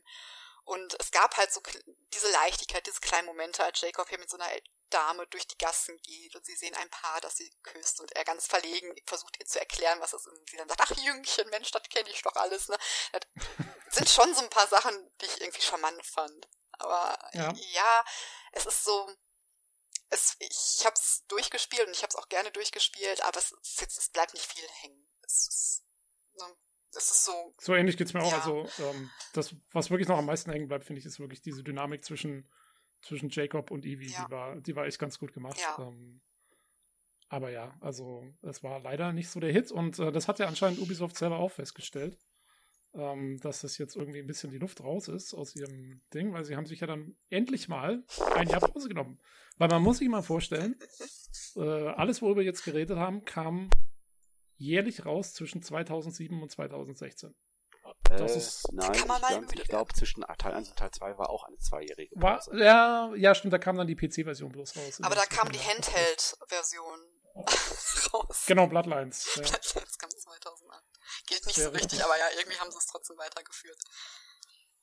Ja, also echt krass eigentlich. Und ich muss echt mal sagen, also dafür, dass sie wirklich jedes Jahr so ein Spiel raushauen. Und die, das sind keine kleinen Spiele, die sind wirklich ja riesengroß teilweise, sehr umfangreich und so weiter sind die, also es hat seine Höhen und Tiefen, aber es ist qualitativ einfach immer auf einem extrem hohen Standard. Das muss man ihnen echt mal lassen. Ähm, da, da nehme ich echt immer meinen Hut ab davor. Das ja gut, die haben auch die, auch die große Menge an Teams. Also das ist kein, das ist keine kleine Bumsbude. ja, ja, ne, ist schon klar, aber, aber dennoch, also ich kenne keine andere Serie, die in der, die nicht mal so einen Tiefpunkt hatte, weißt du, wo, wo du sagen kannst, das war jetzt irgendwie so ein Komplettausfall. Das hatte Assassin's Creed eigentlich nicht. Es hatte immer mal seine, seine Schwachstellen hier und da, aber ja, also ich habe alle Spiele wirklich äh, gerne gespielt. Das, das muss man echt sagen. Ähm, Dann auch immer diese schiere Größe der, der Karten nachher und diese Nachbildung, das hat mich immer total fasziniert. Und vor allen Dingen dann nachher auch in den neueren Teilen, ähm, wie die das schaffen, wirklich diese Spielwelt so auf die Beine zu stellen. Das fand, ja. fand ich immer ganz toll an der Reihe. Tatsächlich. Aber äh, bevor wir zu den neuen Teilen kommen, äh, jetzt gab es dann erstmal einen Film. Oh. Habt ihr den gesehen? Ja, oh Gott, der war so scheiße. Entschuldigung. Ich muss mal unflätig werden. Och, ja. war, oh Gott, war der schlecht. Och, ich ähm. fand ihn sehr unterhaltsam und äh, ich, war ich war gerne drin. Ich war gerne drin in dem oh, Film. Gut, ähm, so er ist kein Ersatz für ein vollwertiges Spiel, kann auch die Komplexität der Reihe nicht abdecken oder so, aber rein inszenatorisch, vom Feeling her, würde ich jetzt sagen, das war vielleicht eine der adäquatesten Spieleverfilmungen und sehr viele gibt's ja nicht unbedingt, aber insgesamt äh, neben, ja, ich glaube sogar ein zweites Ubisoft-Ding, äh, Prince of Persia, Sense of Time, der Realfilm, die mhm. beiden habe ich bis dato von allen möglichen Franchise-Adaptionen ins Kino, habe ich die am liebsten gesehen. Ja, das mag ja sein, aber ich muss auch sagen, also ich, ich fand den Film voll konfus. Ja, völlig. Und ich habe, ich bin, also ich bin wirklich voll in der Assassin's Creed Lore drin, drin, äh, drin und so. Aber, aber den Film, da habe ich die Hälfte nicht kapiert. Ganz ich habe das also, Gefühl, der war zu Ende, als er eigentlich erst richtig beginnen sollte. Ja. Und irgendwie, ich kann es noch nicht was genau sagen, aber es war. Oh. Auch dann dieser Animus mit diesem, mit diesem Arm, wo er da so oh. drin hängt und die ganzen Bewegungen mitmacht und so, das war irgendwie alles völlig komisch umgesetzt von der. Ja von den Spielen her. Also, hm, ich, ich, ich war so schlecht gelaunt nach diesem Film, meine Begleiter müssen mich so aufhalten. Also wenn, wenn ich was nicht mag, dann mag ich was wirklich nicht. Und auch der Animus, ich fand den so lächerlich. Ich dachte, mein Gott, was ist denn das jetzt? Das sieht ja. Also wie gesagt, ich hatte das Gefühl, dass das eigentlich nur so ein Auftakt ist und ähm, eigentlich das erst richtig losgeht. Und ich, ich weiß nicht. Nee. Nee. Ich hab ja, und äh, ja. war es ja auch so ein bisschen, weil sie nehmen ja die, ähm, ähm, sie nehmen ja die, die, den Film dann auch so ein bisschen her. Es ist ja so ein bisschen dann die Hintergrundstory für die Echtzeitstory von den nächsten zwei Spielen. Ja. Hier machen wir eine kurze Pause und sind gleich wieder da.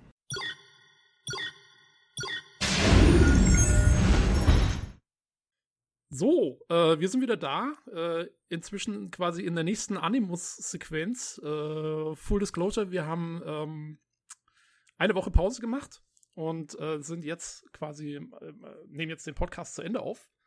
Ähm, und ja, der, der Sven hat schon gesagt, äh, wir hatten am Anfang jetzt, äh, am Schluss der letzten Aufnahme etwas wenig Zeit auf den Film einzugehen. Äh, da wollen wir mal kurz drüber reden. Mir sind auch noch ein, zwei Sachen eingefallen, die ich noch sagen wollte, äh, die ich vergessen hatte zu sagen, und zwar vor allen Dingen zu äh, Unity.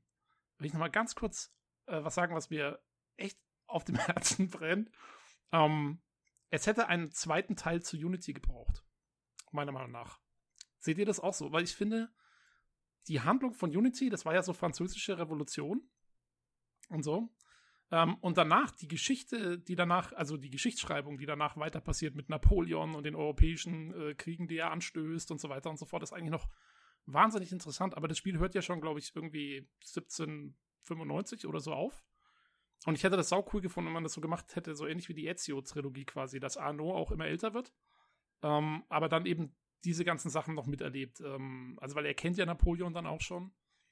Und äh, wenn man, wenn man diese ganzen Unruhen in Europa, da könnte man so, hätte man so ein richtiges Ding daraus machen können, wo man quasi ja in ganz Europa unterwegs ist, irgendwann eine Mission hat in Russland und so weiter und so fort. Ähm, das hätte ich cool gefunden, war, war fand ich auch, also da hätte man echt noch mehr draus machen können aus dem Setting. Hätte ich nichts gegen gehabt, aber wir kennen ja Ubisoft außer, außer Ezio, äh, denke ich mal, wenn wir nie wieder einen Hauptcharakter haben, halt, der mehr als in einem einzigen Teil äh, vertreten sein wird. Die wollen einfach halt mit jedem Teil eine neue Figur einführen und ähm, nee, also ich glaube in, im Herzen glaube ich nicht mehr daran, dass es jemals wieder halt so ein großgelegtes Epos aus mehreren Teilen mit einer zentralen Figur wird.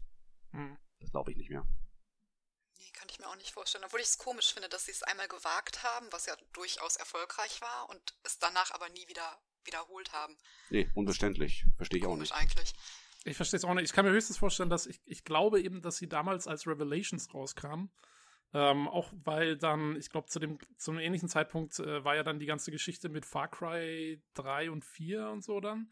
Und da hat Ubisoft schon damals viel ähm, Ärger gekriegt von den Fans, weil es wirklich hieß, ja, sie machen ja eigentlich im Prinzip immer das gleiche Spiel mit neuen Karten, so ungefähr.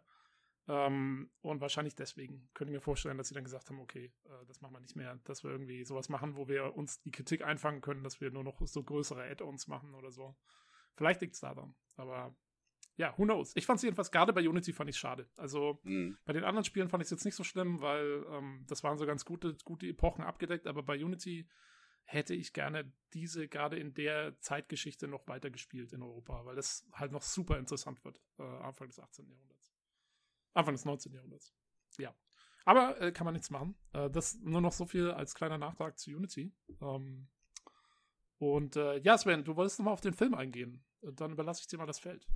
Ja, gut, also ich habe ja schon vom letzten Mal gehört, ihr wart, glaube ich, nicht so großartig von dem Film angetan. Ähm, Gründe hat ihr ja, glaube ich, schon grob genannt.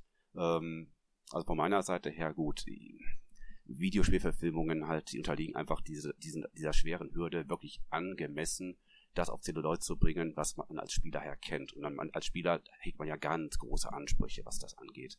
Und man hat es ja aus der Vergangenheit gesehen, halt aus diversen anderen Franchises halt, das meiste kann man in die Tonne kloppen. Ähm, bei Assassin's Creed habe ich mir auch nicht zu viel versprochen, weil ja, es ist eine ziemlich langjährige Reihe jedes Spiel an sich so, wenn man so die komplette Story eines Spiels umfasst, die ist ziemlich groß angelegt, ziemlich komplex und von daher war es mir klar, dass auch jetzt hier so ein Assassin's Creed mit Michael Fassbender in der Rolle mit knapp zwei Stunden Laufzeit, dass das einfach unmöglich ist, äh, dieses, diese, diese Epik da drin zu verdichten, zu komprimieren. Ähm, aber von da, mal davon ab, der Rest von der Umsetzung her, von der Visualisierung und auch mit den paar neuen Ideen, die sie reingebracht haben, da dachte, denke ich schon, ähm, das war nicht das Schlechteste, was sie da gezeigt haben. Also er wirkte auf mich ziemlich authentisch in der Art, wie er, sagen wir mal, das, das Assassin-Thema, äh, den Konflikt zwischen Assassin und Abstergo, ähm, wie er das zeigt, ähm, und auch viele, viele kleine Easter Eggs, wenn man das auch als Spieler erkennen kann. Ich sag mal, der Adler, der immer wieder halt zwischendurch auf der Leinwand fliegt dann die Wappen von den Assassinen, Abstergo, die versteckte Klinge, der Edenapfel, das Credo, der Sprung des Glaubens und noch und nöcher. Also da habe ich manchmal in diesen zwei Stunden einfach nur geguckt, okay, wann kommt jetzt das nächste typische Assassin's Creed Merkmal rein? Und ich wurde eigentlich fast minütlich fündig. Also sehr viel Liebe zum Detail, würde ich jetzt mal behaupten. Ähm, ja, so. rein visuell stimme ich dir schon zu. Ich finde halt, also ich meine, das ist so ein Problem, was halt Spieleverfilmungen allgemein haben, ist, dass sie immer versuchen müssen, zum einen das Spiel selber zu möglichst glaubhaft und irgendwie authentisch zu repräsentieren. Auf der anderen Seite müssen sie aber auch ähm, Leute, die mit dem die sich in dem Spieluniversum überhaupt nicht auskennen, irgendwie mit reinziehen. Ja. Und deswegen war es ja, deswegen war es ja so eine komplett neue, relativ losgelöste Story auch. Ne? Genau. Es geht ja da um diesen, genau. um die spanische Inquisition, irgendwie um diesen, wie heißt der Typ? Ich weiß äh, gar nicht mehr, wie der. Ähm, Aguilar, Aguilar und Aguilar den, ist das genau. Und den Gegenwartstypen hier, den äh, Callum Lynch so hieß der. Genau. Und, ähm, und die Story ist ja fast so ein bisschen so ein. Ich fand, sie war wieder sehr stark an Assassin's Creed 1 als erstes Spiel angelegt, auch ähm, irgendwie. Ähm, wie der Gegenwartsplot und der Vergangenheitsplot verknüpft war. Das, das war so, so wo, wo er dann irgendwie bei Abstergo ist und, und, ähm, und dann brechen auch ja die Assassinen ein und hauen ihn da, glaube ich, irgendwie raus am Ende und so. Mhm. Das ging alles und äh, ging alles so ein bisschen in diese Richtung. Ähm, aber ja, nee, also, also rein visuell und, und, und von Special Effects und so und, und auch, wie du sagst, mit den ganzen Props, die drin waren und so, das hat schon alles gepasst. Ähm, ich fand halt, wie gesagt, nur, also es, er hat sich da ein bisschen überhoben, der Film, fand ich, in der Art, wie er halt versucht hat, ähm, zum einen die, die, die Kenner des Spiels zu bedienen und zum anderen neue Leute. Und das ist immer das Problem für Spiele. Ja, ähm, Ubisoft hat damals eigentlich, eigentlich behauptet, sie wollen den Film machen, um halt auf das äh, Franchise selber sagen wir mal, ein bisschen mehr Aufmerksamkeit auch für Nichtkenner äh, zu produzieren. Aber aus meiner Sicht ist es eigentlich total in die Hose gegangen, weil ich glaube, ja. ein Nichtkenner würde bei dem Film nicht durchsteigen. Ich war damals mit meiner Frau im Kino drin und ich musste sie weiß, dass ich ein, also im, im Herzen total Assassin's Creed Fan bin, aber ich musste ihr viele Sachen erklären. Also das Ziel, es für Nichtkenner verständlich zu machen, das ist eigentlich denen nicht gelungen. Wiederum Kenner der Serie, wie gesagt, auf wie meine Meinwilligkeit. So. Das äh, so, ja. für uns wiederum äh, ist das, sagen wir mal, ziemlich eindeutig. Also wir können daraus was auch erkennen.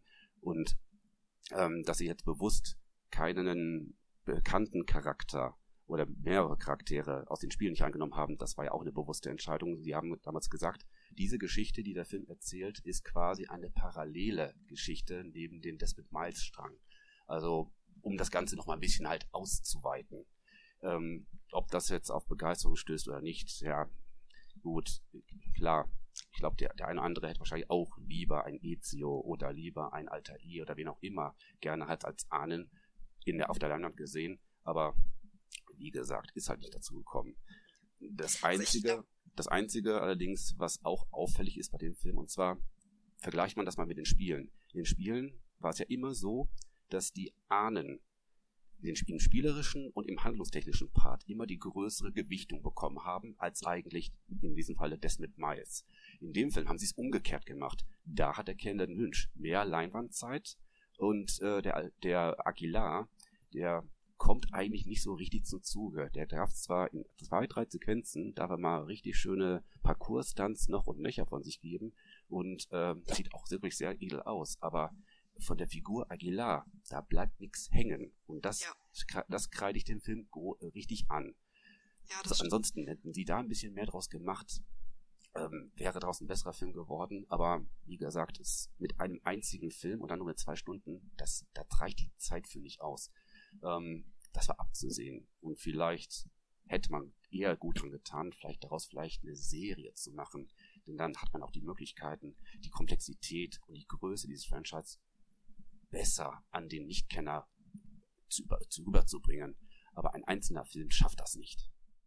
Nein, also das, ich glaube, du hast da was ganz Richtiges angesprochen. Was mir dem Film so ein bisschen vermiest hat, war ja, dass ich das Gefühl hatte, dass er zu Ende ist, als er eigentlich erst richtig anfangen sollte. Also ich glaube tatsächlich, diese, diese Gewichtung auf den Gegenwartspart, der hat mir sehr missfallen. Ich fand auch das Animus-Modell nicht gut. Ähm, aber mir, ist im Nachhinein, ähm, ist mir tatsächlich auch noch was eingefallen. Wir haben den damals in 3D geguckt. Und das war, glaube ich, einer der schlechtesten 3D-Filme, die ich jemals geschaut habe von den Effekten her. Das war so unscharf und ähm, also ich habe nicht viele 3D-Filme im Kino gesehen, aber ich hatte noch nie so Probleme, den Fokus zu finden, jetzt mal ganz grob gesagt. Das hat mir halt auch diese Parcours-Szenen auch so ein bisschen vermiest. Und da waren wir uns auch alle drei, die wir in dem Kino waren, waren wir uns einig. Und für mich kam halt eben noch dazu, dass mir dieser Ahnenpart auch zu kurz kam und dass ich, glaube ich, den, den Gegenwartscharakter auch sehr farblos fand. Und weiß ich nicht, das war alles so grau und oh, also ich war richtig schlecht gelaunt nach dem Film.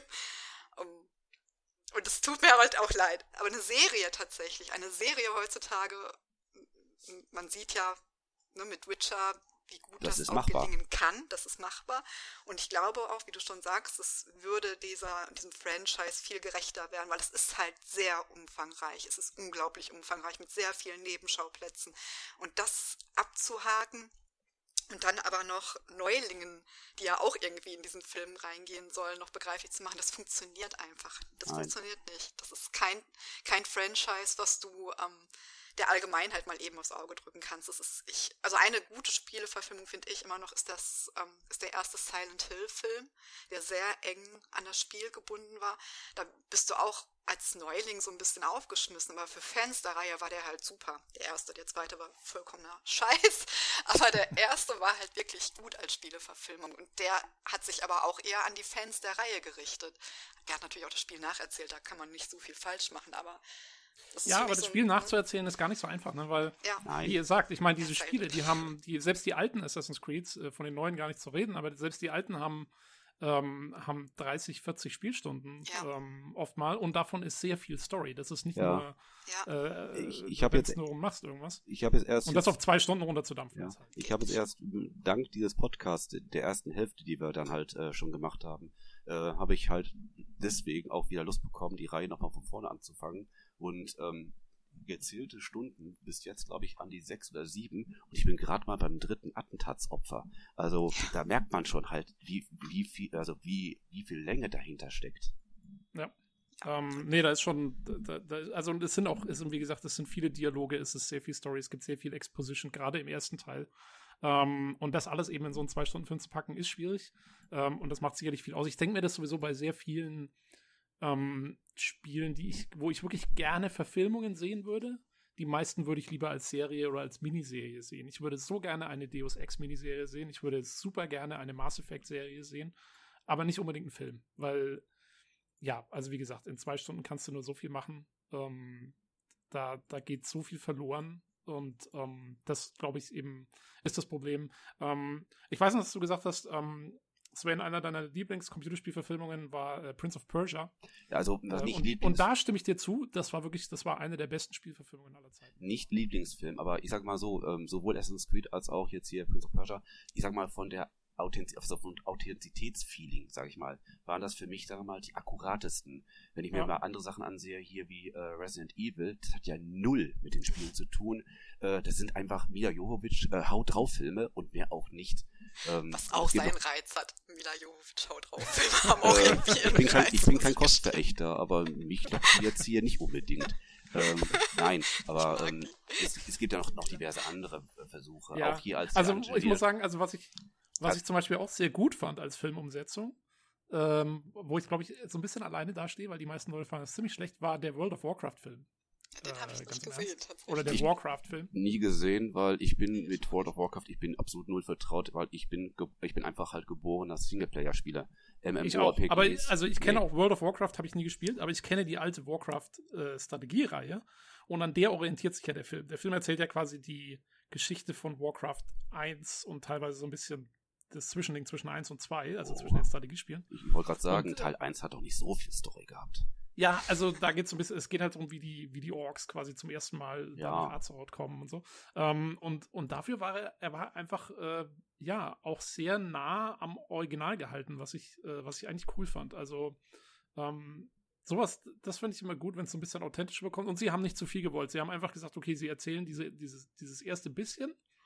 Ähm, und dann hören sie mehr oder weniger einfach irgendwo auf, was besser ist, als eben zu versuchen, alles irgendwo mit reinzuwursteln, was so ein bisschen mein Gefühl war bei dem Assassin's Creed-Film teilweise. Sie haben so versucht, zu viele Aspekte der einzelnen Spiele, die sich oft mehr konzentriert haben, ähm, da in, in, in ein Ding rein zu, ähm, ja, rein zu mixen und, und, und dann war es ein bisschen viel. Also wie gesagt, ich habe ja selbst als Kenner der Lore bin ich da noch kaum hinterhergekommen, was da jetzt eigentlich genau passiert.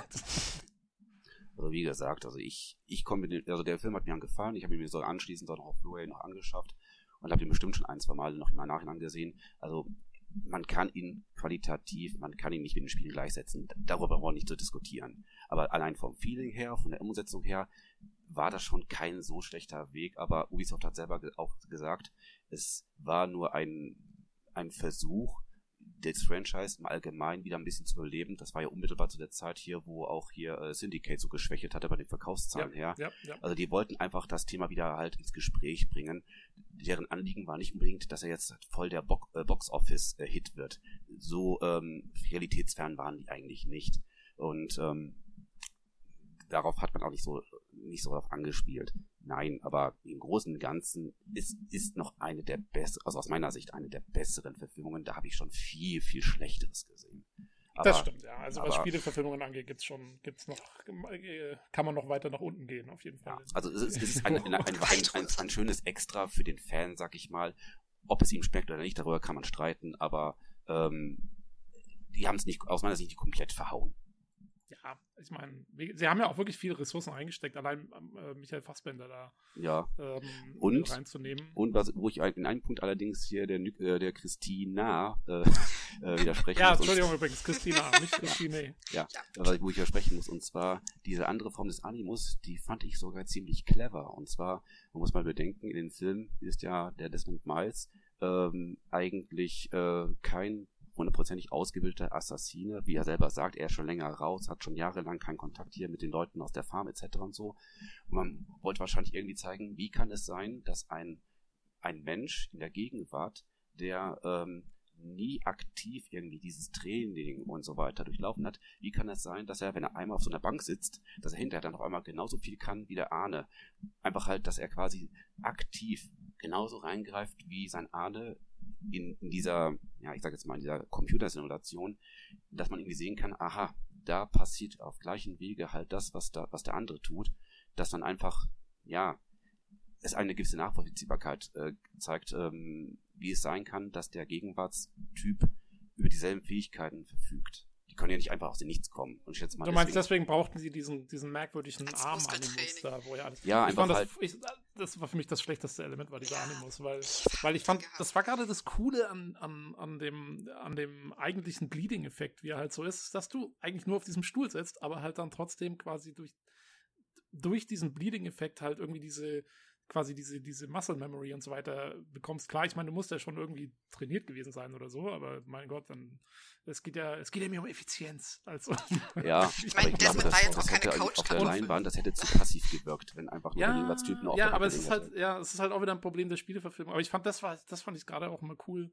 äh, dass es eben diesen Effekt gibt und dass der eben dann auch schädlich ist, sozusagen. Also, dass es dann auch zu viel davon geben kann und dass du dann Halluzinationen hast und so weiter und so fort. Das, ähm, weiß gar nicht mehr, wie, wie äh, repräsentativ das im Film war, letztendlich. Aber das ist ja in den Spielen spielt es ja eine relativ große Rolle eigentlich. Mhm. Auch dann jetzt für Laila ähm, und so. Haha. Und damit, es sei denn, ihr habt noch was, was ihr unbedingt zum Film loswerden wollt. Nö. Ich denke mal, damit ähm, ist alles gesagt. Genau, damit kommen wir auch dazu, weil der Film ist ja auch so ein bisschen, sagen wir mal, die Einführung dann zu den neuen Spielen. Ich glaube, wenn man sich tatsächlich die ganzen Laptop-Einträge und so weiter in der Jetztzeit der neuen Assassin's Creeds anschaut, dann gibt es Verknüpfungen zum Spiel, äh, zum Film.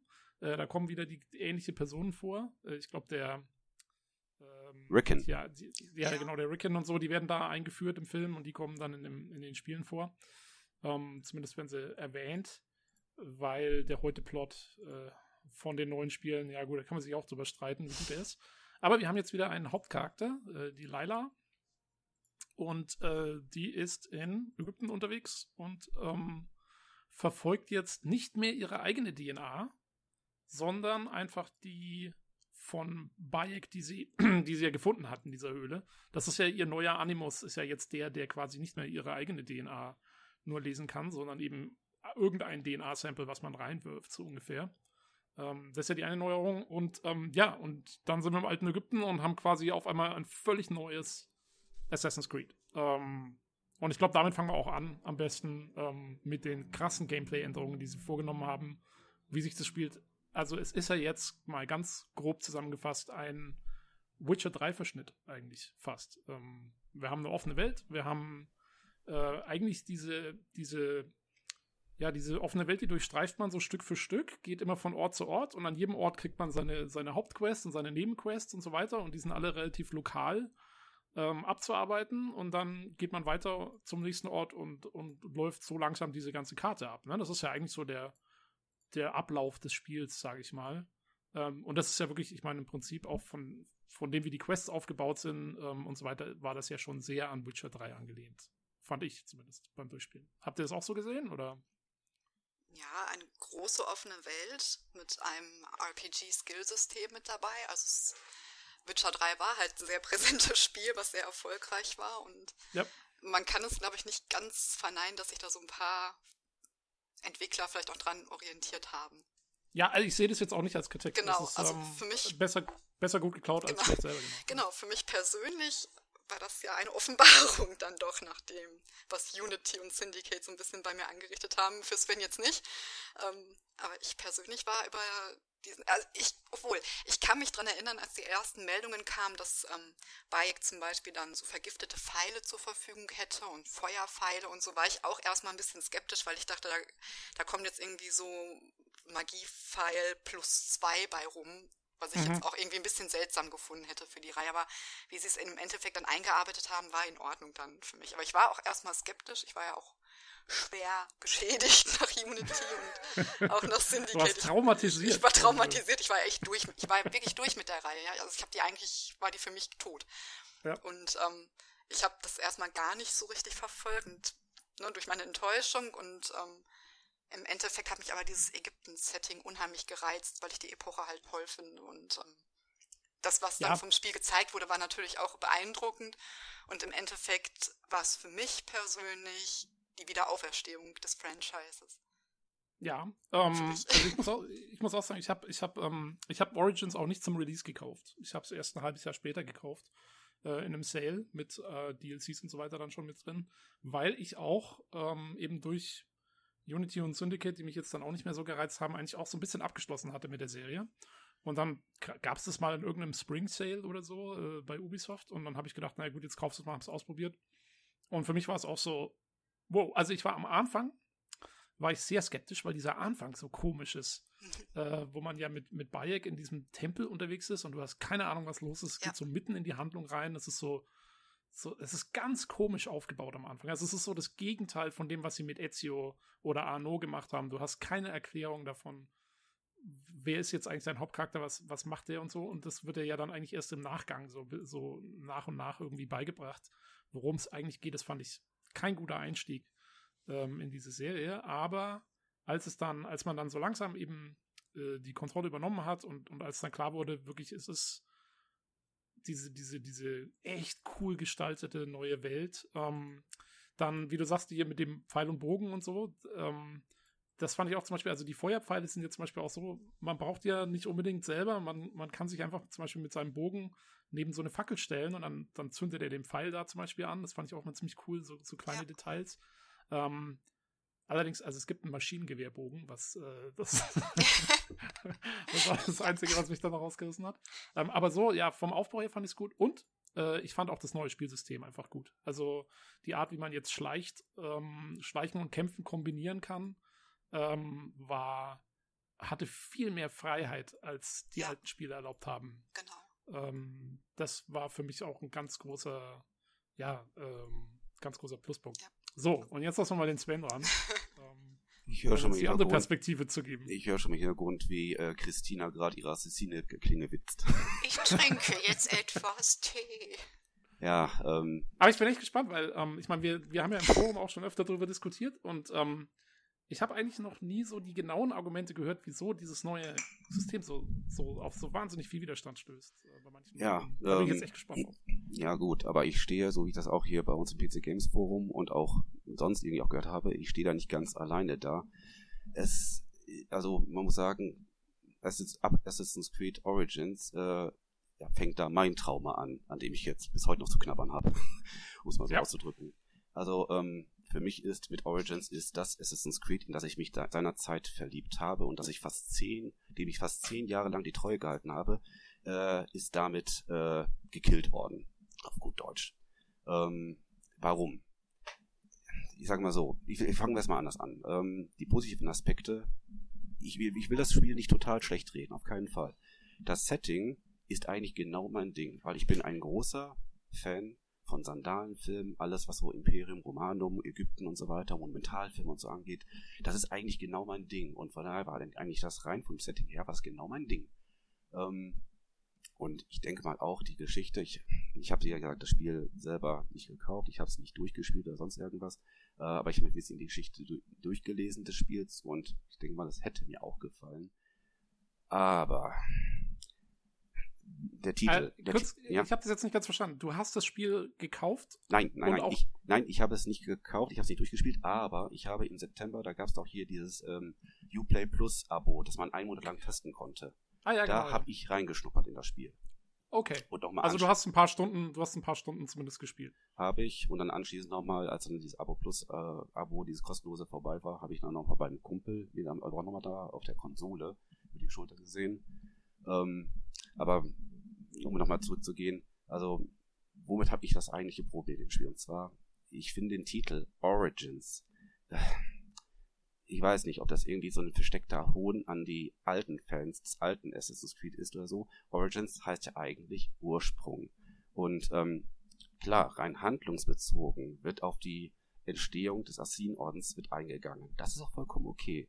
Aber es ist kein Ursprung vom Gameplay her weil. Das auch, es ist höchstens ein neuer, ja.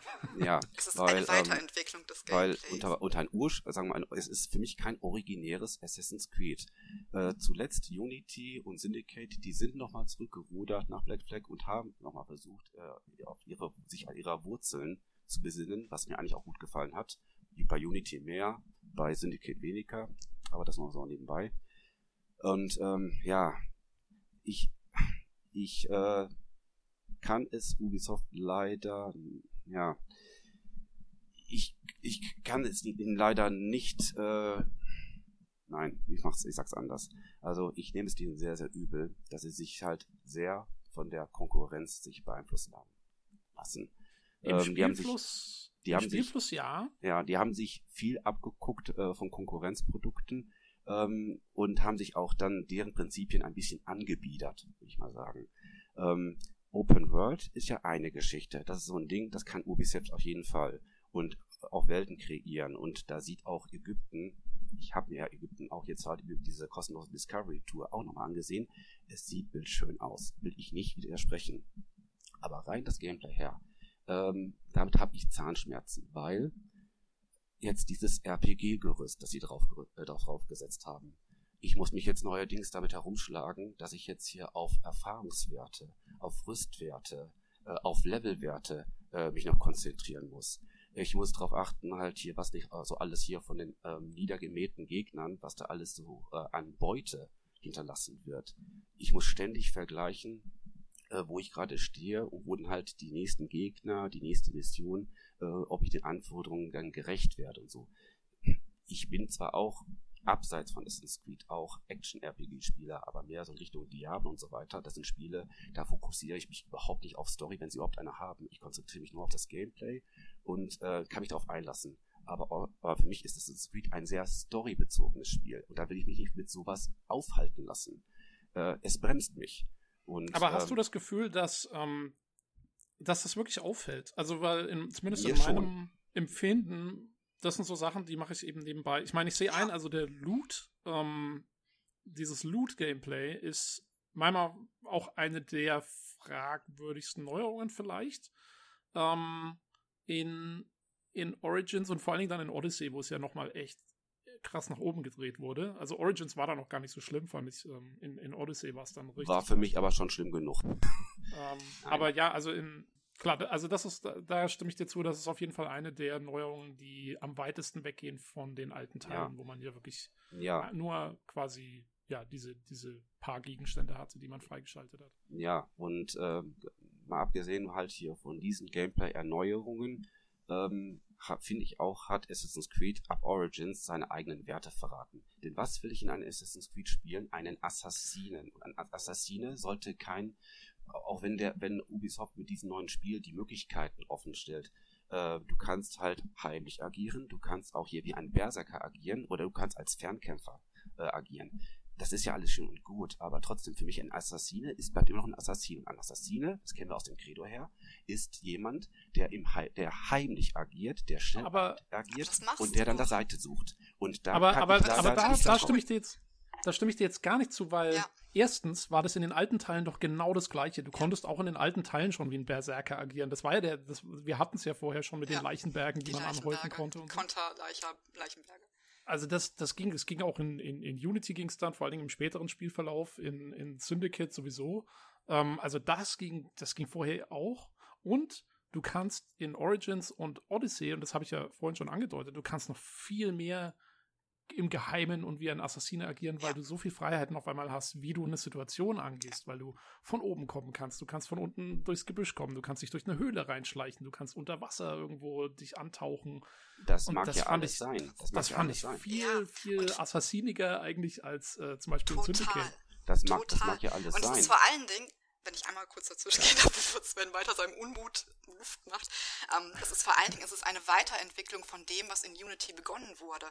Ja, auch in Unity gab es ein Skillsystem ne, mit verschiedenen Skills, die unter anderem auch ähm, Fernkampf und Heimlichkeit zum Beispiel beinhalteten. Ne, das ist also auch ein Punkt, was, was es in Unity eigentlich auch schon gab.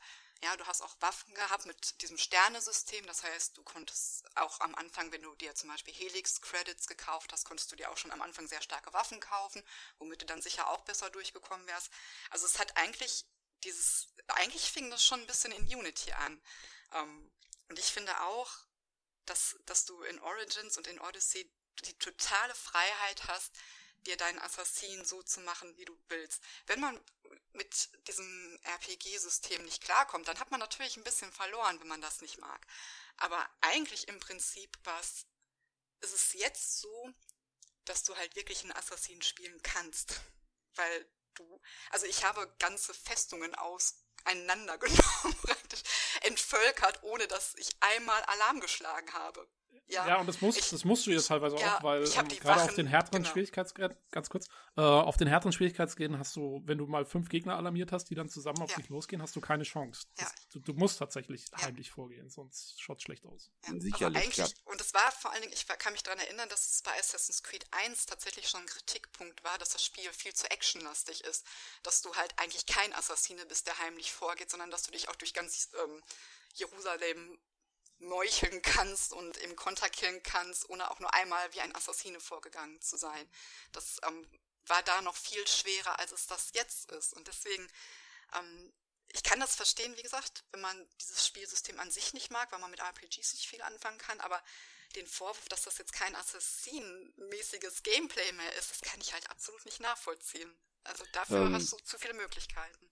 Hm, ja, mit den Möglichkeiten, das ist ja so eine schön und gut und auch das, was du jetzt mit Unity erwähnt hast, äh, mag zum Teil richtig sein, aber das war auch damals hier mit diesen freischaltbaren neuen Möglichkeiten, Fähigkeiten und so weiter. Das war ein sehr, sehr vereinfachtes System und ähm, alles andere mit den Waffen und den Monturen und so weiter, das war für mich persönlich eigentlich nur reine Kosmetik. Ich, man musste nicht, sich nicht großartig damit beschäftigen, man musste nicht die, die Zeit in der Auswahl treffen. Eigentlich, ich bin, ich bin damals mit Arno mit einem in seinem Aufzug, mit einem und derselben Schwert unterwegs gewesen. Ich habe da nie was verändert, weil es hat an, dem, an der Art und Weise, wie man spielen sollte, nämlich heimlich und möglichst die Action vermeiden, es hat daran nichts geändert. Ähm, bei Origins will man es einfach halt allen recht machen. Und ja, ihr habt recht, es war bei Assassin's Creed 1, ich spiel's ja gerade selber, äh, war es auch ziemlich einfach halt, die Gegner niederzumähen. Aber dann hat man auch das Spiel eigentlich völlig falsch angegangen. Denn das war eigentlich nicht das Ding, dass es sein sollte. Aber okay, da hat Ubisoft auch den Fehler gemacht, einem diese Action-Lösung da zu bieten. Ähm, kann man ein wenig auch Ubisoft ankreiden, will ich nicht verleugnen. Aber was ich auch persönlich an dem äh, Origins so richtig negativ nachsagen muss, und zwar ähm, das Kampfsystem ist an was genau gerichtet? An, ja, nicht weniger, also ähnlich eher so an Witcher 3, sondern es ist mehr so Dark, also so Dark Souls-like mäßig und ich stehe auf Kriegsfuß mit so einem Gameplay. Ich kann mit den Dark Souls Spielen anfangen oder ähnlich gearteten Spielen. Und dass ich dann irgendwann den Tag erleben würde, dass gerade mein Lieblingsfranchise sich zu sowas entwickelt, äh, das ist für mich persönlich der absolute Albtraum. Aber, ähm, ist das Dark Souls? Ich habe Dark Nein. Souls ehrlich schon nie großartig gespielt. Kein, ich also mein Freund würde jetzt gerade explodieren, wenn er dich das sagen hört, weil Dark also, Souls ist doch echt komplett was anderes.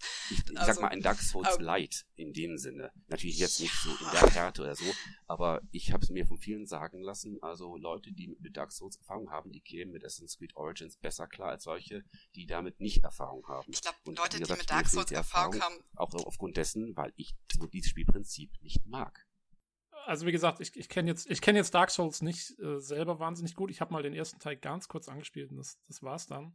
Ähm, und ich sage mal, ich kann es insofern nachvollziehen, deine Aussage, als dass man das Kampfsystem auf jeden Fall so spielen sollte, dass man immer sehr getimed ausweicht. Dann kriegt man diese Zeitlupenfunktion und dann kann man eben ähm, sehr gut Attacken ja, setzen. Ja, und deswegen und so. ziehen sich auch die Kämpfe und ich möchte eigentlich nicht so in langfristige Kämpfe halt verwickelt werden. Aber das ist doch der Witz. Du sollst ja nicht kämpfen. Das ist genau das, was du vorher gesagt hast. Du sollst als Assassiner eigentlich, du wirst da, dazu ähm, verleitet, zumindest in Origins. In Odyssey hast du dann noch mehr Möglichkeiten, aber zumindest in Origins wirst du eigentlich eher dazu gebracht, eben erstmal als Assassine vorzugehen. Wenn du dann in den Kampf kommst, dann musst du dich halt mit den äh, Gegnern auseinandersetzen und dann, und dann hast du dieses System, wo du eben sehr präzise ausweichen und dann zuschlagen musst. Oder was heißt sehr präzise ist es eigentlich auch nicht, aber das ist ja so der Grundaufbau. Insofern, ich verstehe den, den, den Souls-like ähm, Vergleich so ein bisschen, auch wenn ich sagen muss, ähm, für mich auch wieder eher geht es in die Richtung Witcher, weil der war auch so aufgebaut, dass man viel ausgewichen ist.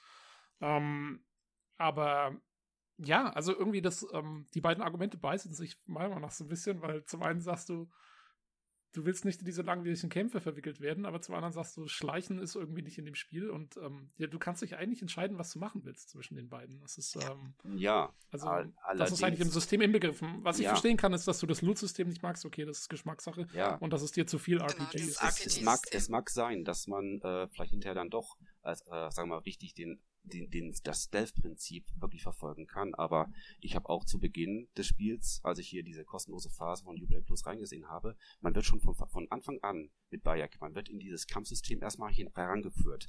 Da ja gut, es gibt ein Tutorial, wo du keine Wahl hast. Genau. Musst, das, ja. das zum einen. Aber das ist aber ein also, bisschen Story geschuldet, ne? Genau, und das äh, allein schon halt mit der Vorstellung, da äh, hat das Spiel mir schon schon da fast ja. den Spieleabend verdorben. Okay, ich, aber ich es bin ist noch halt weiter, Ich bin noch weiter ja. eingestiegen. Also ja. ich habe es noch, ein paar, noch ein paar Stunden lang noch probiert und so. Aber das Problem ist auch, um den Stealth zu gehen, musst du dementsprechend deinen Charakter auch, äh, ich sag mal, ähm, züchten in dem Moment. Du musst skillen, ja, ja. Ja, aber, das und das ist auch der Punkt, das hat zwar, da hat zwar äh, Christina auch damals im Beziehungsforum hat sie zwar recht, man kann es äh, äh, dahin bekommen, indem man auch halt sich mit ein paar Nebenmissionen äh, sich entsprechend halt hochlevelt zum Assassin, aber da finde ich, ist auch schon da wieder eine gewisse Behinderung gesehen. Und zwar, ich will nicht aufgrund dessen, dass ich meinen Charakter züchten muss, äh, mir vorschreiben lassen, wann ich eine Nebenmission, wann ich eine Hauptmission zu spielen habe. Diese, diese Blockade hatten die früheren Spieler nicht. Ich konnte nach äh, Gutdünken mich den Hauptplot oder zwischendurch auch mal was ganz anderem oder beschäftigen, aber ich hatte nicht irgendwelche Stopper in dem Moment. Aber in dem Falle ja. ist es essentiell bei Origins, dass du dann immer deinen Charakter hochlevelst.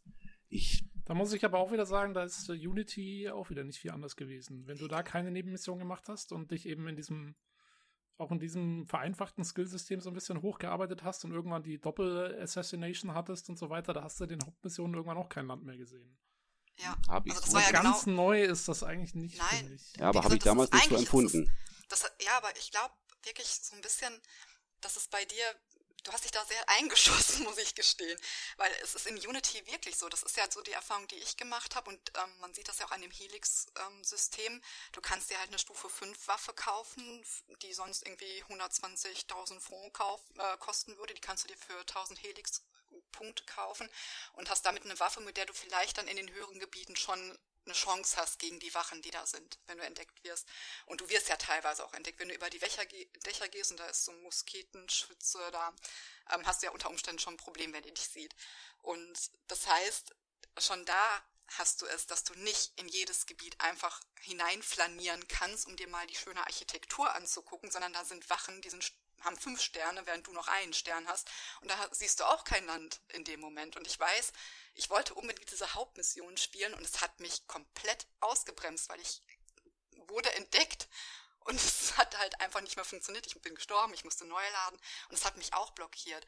Also das ist nichts, was jetzt neu ist in Origins oder Odyssey. Ich, ich, will nicht, ich, will, ich will nicht behaupten, dass Unity nicht knackig war. Das will ich jetzt auch gar nicht bestreiten. Aber wie gesagt, ich habe mir äh, es immer vorgenommen, dass ich mir nicht irgendwelche Hilfsmittel mir aneigne, sei es in Form einer Waffe oder sonst irgendwas. Ähm, ich hatte da relativ wenig Schwierigkeiten und klar, die eine oder andere Mission, ich will es nicht abstreiten, habe ich auch einige Neustarts auch gemacht. Ich bin da ganz, ganz ehrlich. Aber das hat mich eher angespornt, wirklich meine Stealth-Taktik auch ein bisschen zu überdenken. Und in dem Falle habe ich es in den meisten weil, Fällen auch gut geschafft.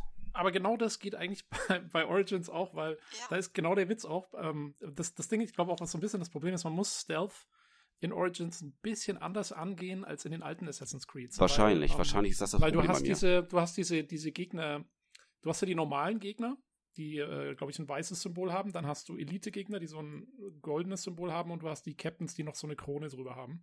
Und die, ähm, wenn du, also selbst wenn du skillst als Assassine, äh, die Captains, also die allerhöchsten, die kriegst du nicht unbedingt mit einem Dolchstoß sofort tot. Ja. Die, ähm, die, die, die überleben das und du musst entweder einen Skill haben, mit dem du direkt nachsetzen kannst, ähm, oder du musst ähm, äh, dich erst dann eventuell wieder verstecken und zweimal angreifen, oder ähm, wie gesagt, wenn du, wenn du richtig, richtig gut skillst, dann kriegst du es vielleicht mal hin. Aber der Witz ist, dass du dadurch Stealth eben so angehst, dass du planen musst, okay, wann schalte ich welchen Gegner wie aus? Und die Captains lässt du meistens bis ganz zum Schluss übrig, ähm, weil du sonst eben in die Bredouille kommst, weil wenn der dich dann, wenn du den nicht klein kriegst, sehr schnell, dann alarmiert er alle anderen und auf einmal hast du ein Riesenproblem. Und das war für mich der Ansporn immer für, für Origins. Dadurch wurden diese Stealth-Geschichten sehr dynamisch, weil du immer gucken musst, wer läuft gerade wohin. Okay, jetzt ist der da hinten, der ist da vorne. Äh, da kann ich den ausschalten, während mich keiner sieht. Und dann, dann muss ich aber den erstmal umgehen und muss dahin und so. Das fand ich super. Und klar, also ich meine, das ist nicht für jeden und es ist ein bisschen anders, wie es die alten Assassin's Creeds gemacht haben. Aber ich fand, es war ein cooles, äh, coole Art und Weise, das, das Stealth-System neu zu verpacken irgendwie. Aber du hast Also gerade mir, mir hat's halt gefallen. Du hast Ja, gerade den richtigen Punkt nämlich auch erwähnt, ähm, und zwar, es gibt diesen berühmten Inst Instant Kill, den gibt's nicht mehr in der Form. Und also, es das gibt den schon noch, aber eben nicht für unbedingt für alle Gegnerarten. Genau, und, und zwar Es der ist jetzt, wie gesagt, 1,5 Uhr. ja, der ist jetzt mit Bedingungen geknüpft. Und ähm, das ist eins der Dinge halt, was, wo, wo ich auch nicht klarkomme, dass viele, ich sag jetzt mal, alte, traditionelle Elemente der Reihe äh, über den Haufen geworfen worden sind. Also es ist ja nicht nur dieser äh, sofort tödliche Instant Kill, dem, wo man wirklich halt hier auf die auf den Wertestatus oder Levelstatus des Gegners jetzt neuerdings achten muss. Also den alten gibt's nicht mehr. Und es gibt so einige andere Sachen aus den alten Spielen, die einfach halt ähm, rausge rausgenommen wurden. Da gibt's zum unter anderem auch hier mehrstufige Attentate, wie es in der Vergangenheit gab. Es gibt keine Verfolgungs- und Lauschmissionen mehr, so wie ich das auch gehört habe. Zumindest in dem, in den paar Stunden, die ich es gespielt habe, ist mir nicht eine einzige Mal äh, irgendwie ähm, über, den, äh, über den Weg gekommen. Und ähm, so an sowas Es gibt die schon noch, aber die sind nicht Ja, mehr so häufig. ja, Die sind und halt in sowas die zum Story Beispiel halt, das ist für mich, das ist für mich essentiell in Assassin's Creed. Das Belauschen, das Beschatten, das Verfolgen und nicht gesehen werden und so weiter. Das sind so Dinge, die haben mich früher begeistert und würden es auch heute noch tun. Ähm, aber da merkt man wieder halt hier, wie sehr Ubisoft die Reihe zwingend neu erfinden will. Auf Teufel komm raus, egal, also egal um welche Verluste es dann letztendlich geht. Ähm, klar, man da kann niemanden, man kann nicht alle glücklich machen. Das verstehe ich schon. Das glaube ich Und- ist das Ding. Also und, ich meine, ähm, ich glaube, sie mussten die Reihe so ein bisschen neu erfinden, weil eben Syndicate auch schon Ja. gezeigt hat, dass, Ja. dass es nicht mehr so gut ging mit der alten, äh, Ja. der alten Formel. Und da, da mussten sie halt irgendwas machen und das war das, was sie gemacht haben. Und ich glaube, ich meine, ich kann nachvollziehen, ja, es, es, es macht nicht alle glücklich. Das ist äh, mit Sicherheit so. Ähm, es geht ist immer eine Geschmacksfrage mit drin. Ne? Ja, Aber es, es geht nicht allein ums Glücklichmachen. Es geht auch darum, halt hier, ist das überhaupt noch Assassin's Creed? Und ich würde dann, und da, Ja. da habe ich mich in zwei Kolumnen von der PC Games, und ich habe auch heute die neue PC Games auf den Tisch, ähm, wo dieses, dieses Thema behandelt wird. Und da auch, auch da wird ganz klar gesagt, dass Assassin's Creed, wie wir es früher kennen, gibt's nicht mehr. Das muss man, das muss man wirklich jetzt einfach mal äh, vor Augen halten. Und deswegen ist für mich Up Origins ist Assassin's Creed Vergangenheit. Ja, in, aber- in, in der Form, wie es früher war, vielleicht. Genau. Aber Genau. also erst noch mal ganz kurz zu den. Es gibt diesen Instant Kill nicht mehr. Erstmal gibt's den noch. Schwächere Gegner tötest du immer noch mit dem ersten Stich. Und den gab's auch schon im ersten Teil. Hast du die Templer gehabt, die hast du auch nicht mit dem Luftattentat ausschalten können. Die haben dich abgewehrt und danach musstest du mit ihnen kämpfen. Und zwar ganz offen mit dem Schwert. Also das gab's auch schon früher, dass du Gegner hattest, die du eben nicht instant killen konntest, weil sie einfach sehr viel stärker waren. Äh, nein, Und zu diesem- das, das, äh, ich, hab, ich bin ja gerade mittendrin im Spiel und zwar, so wie sie dich gesehen haben, dann konntest du diesen Instant Kill gar nicht ausführen. Hast aber immer von hinten agiert, konntest du jeden abmoxen. Ich weiß nur, Ja, ich dass ich glaube das auch die. Echt? Okay, dann, äh, dann tut's mir leid. Ich weiß nur, dass ich versucht habe, die aus der Luft anzugreifen. Die haben mich irgendwie immer abgewehrt und haben mich zum Boden geschleudert und dann musste ich mit ihnen kämpfen. Nein, ich habe da, im- ich habe da Okay, jetzt hier. na gut, dann nehme ich das zurück. Ja, ich hab Aber- bis zur dritten Mission habe ich Bogenschützen. Ich habe einzelne Posten äh, eliminiert. Wenn du auf eine Gruppe stößt, ähm, da funktioniert das von vornherein nicht, weil du dann sowieso halt die Offensive halt herausforderst. Aber Aber, die Templer waren doch diese Einzelgegner, die da rumliefen, diese Diese. Ritter, ja, aber ich glaube auch, man konnte sie tatsächlich, wenn man, wenn man Okay. wirklich unentdeckt äh, rankam Komplett irgendwie, unentdeckt, konnte man okay. sie schon ausschalten. Das war nämlich Ja. teilweise dann der, der Trick dran. Okay, dann Ähm, habe ich die Der unauffällige Modus, so hieß er damals. Man musste sich unauffällig dort Ja. verhalten und bewegen, so wie man angefangen hatte, halt hier vor den, vor den äh, Templern vor der Nase herumzurennen oder so. Da wurden sie stutzig, dann wurden sie aufmerksam, äh, wurden sie aufmerksam. Dann war es schon und zu ähm, spät. dann hat es nicht funktioniert. Aber so wie du halt immer möglichst äh, unauffällig warst, hat es immer funktioniert, bis jetzt bei mir. Okay. Aber nochmal ganz kurz zu Assassin's, das ist kein Assassin's Creed mehr. Ich frage mich bei solchen Argumentationen immer, welches denn das wahre Assassin's Creed ist, weil diese Reihe hat sich halt von Spiel zu Spiel immer weiterentwickelt. Es wurden immer neue Elemente hinzugenommen, alte Elemente fielen wieder raus. Ähm, du hast halt prinzipiell erstmal immer einen Assassinen gespielt. Das kann man den neuen Spielen tatsächlich dann zum Vorwurf machen, dass du jetzt erstmal keinen Assassinen mehr spielst, sondern die Vorstufe dessen, was nachher ein Assassine sein wird. Aber ich finde gameplay-technisch jetzt zu sagen, das ist kein Assassin's Creed mehr, fällt mir tatsächlich auch ein bisschen schwer, weil ich gar nicht weiß, welches von den ganzen Titeln, die bisher erschienen sind, denn die Essenz des Assassin's Creed ist. Ja, es ist der erste Teil mit seinen Contact-Kills? Ist es ähm, Revelations mit seinem Tower Defense oder ist es Assassin's Creed 3, wo du dann anfingst, auf Bäume zu klettern und dir die Umgebung mehr zu, ja, zu nutzen zu machen? Das ist ja eine Reihe, die hat eine Evolution hinter sich und jedes Spiel war immer anders als das davor. Und ich bin mir sicher, nach jedem Spiel sind alte Fans abgesprungen und neue hinzugekommen, weil sich was in den Konzepten geändert hat. Und deswegen ein Spiel, eine Reihe, die sich halt von Spiel zu Spiel immer wieder neu erfindet, der jetzt vorzuwerfen, dass sie jetzt mit ihrer neuesten Neuerfindung kein Assassin's Creed mehr ist, finde ich halt auch ein bisschen schwierig.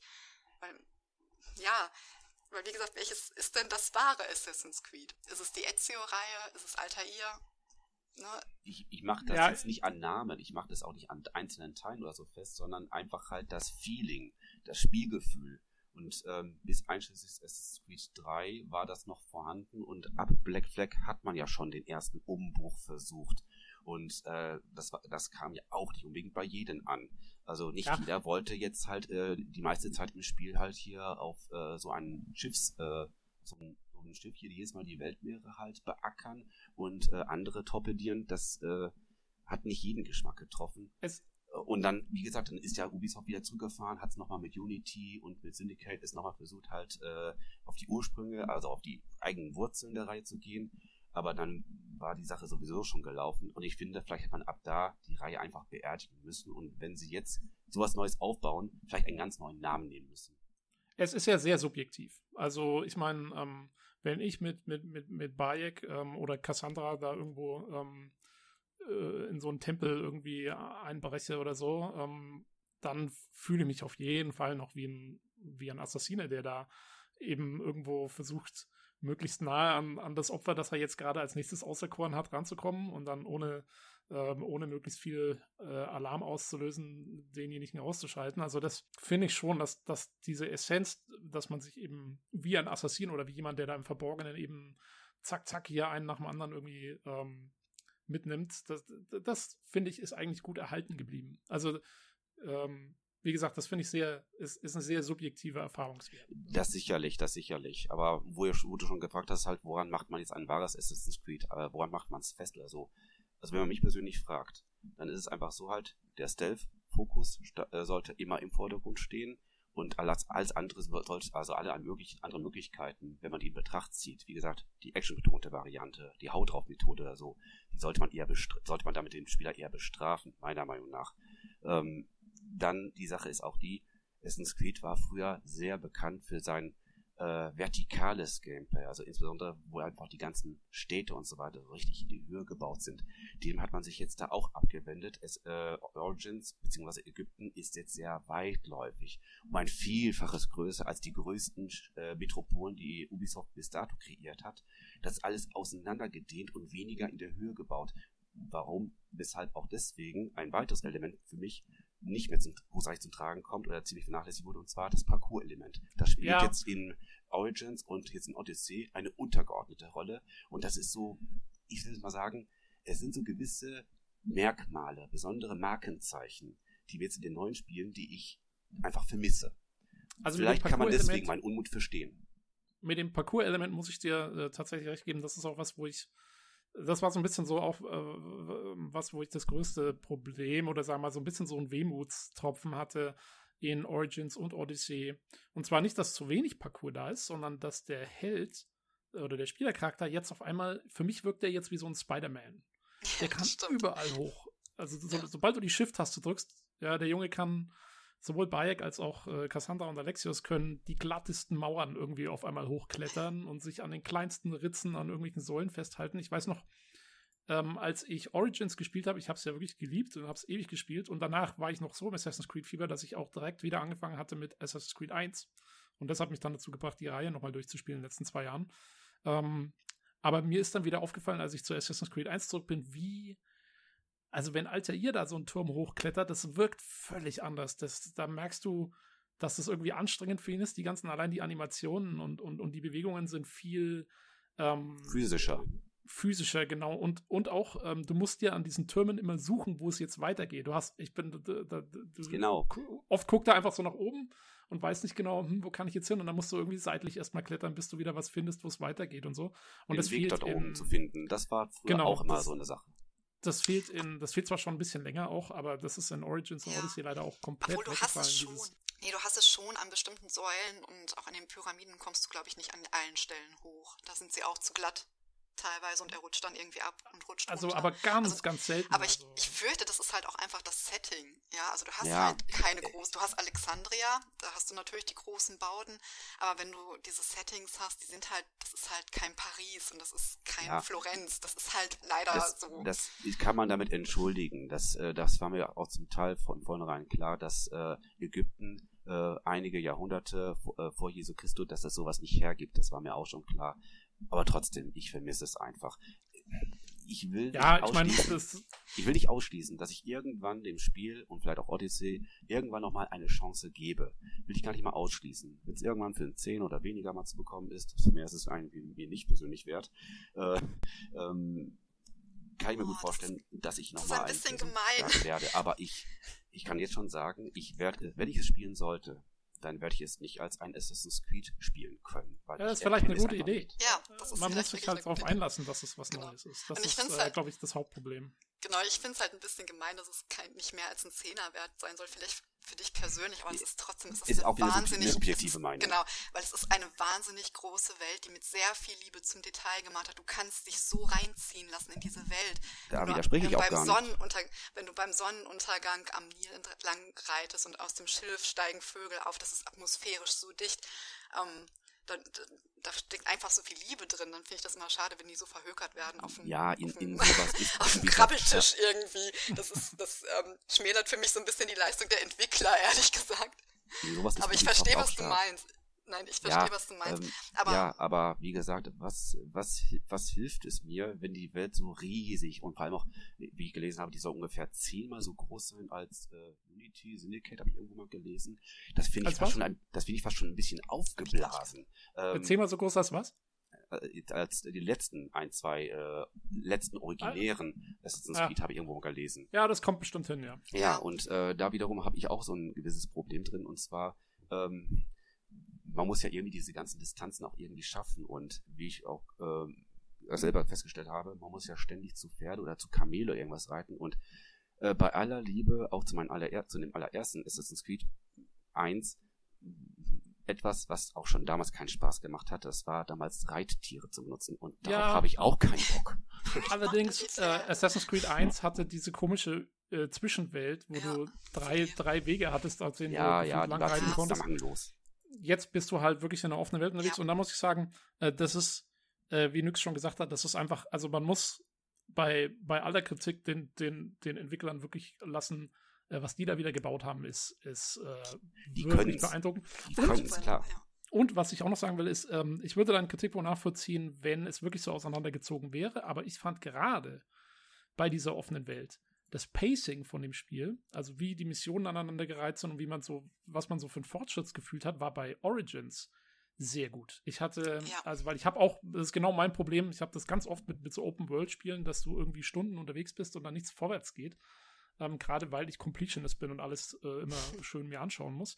Ähm, aber das fand ich bei Origins war es kein Problem. Bei Odyssey wird es ein Problem. Ja. Aber bei Origins ja. war es noch gut gemacht. Ja, eindeutig. Ja, ja. Odyssey ähm, ist zu groß. Wenn man es wenn man's versteht, die Welt auch gut zu füllen halt mit Beschäftigung. Aber ich kenne da Ubisoft. Und das haben sie gemacht. Also ja, gut, gut. Aber bei einer so großen Welt und ich habe ja auch, äh, wenn man die alten Spiele mal vergleicht, die haben im Schnitt so 20, 30, 40. Mein, mein höchster, ja. mein Höhepunkt war Unity mit 50 Spielstunden und da hatte ich fast alles abgegrast. Und wenn ich dann lese, dass Origins und jetzt auch Odyssey locker die 50 bis 100 Stunden Marke sprengt. Ich habe, ähm, lass mich gucken, ich habe ähm, dann, äh, Origins. Dann bin, bin ich geneigt zu behaupten, da sind Wiederholungsmuster unvermeidlich und äh, ich kann mir, ich kann Ubisoft, ich kann mir nicht vorstellen, dass Ubisoft jetzt neuerdings das Talent entwickelt hat, dass sie so abwechslungsreiche und nicht wiederholende Missionen und Tätigkeiten da einbauen.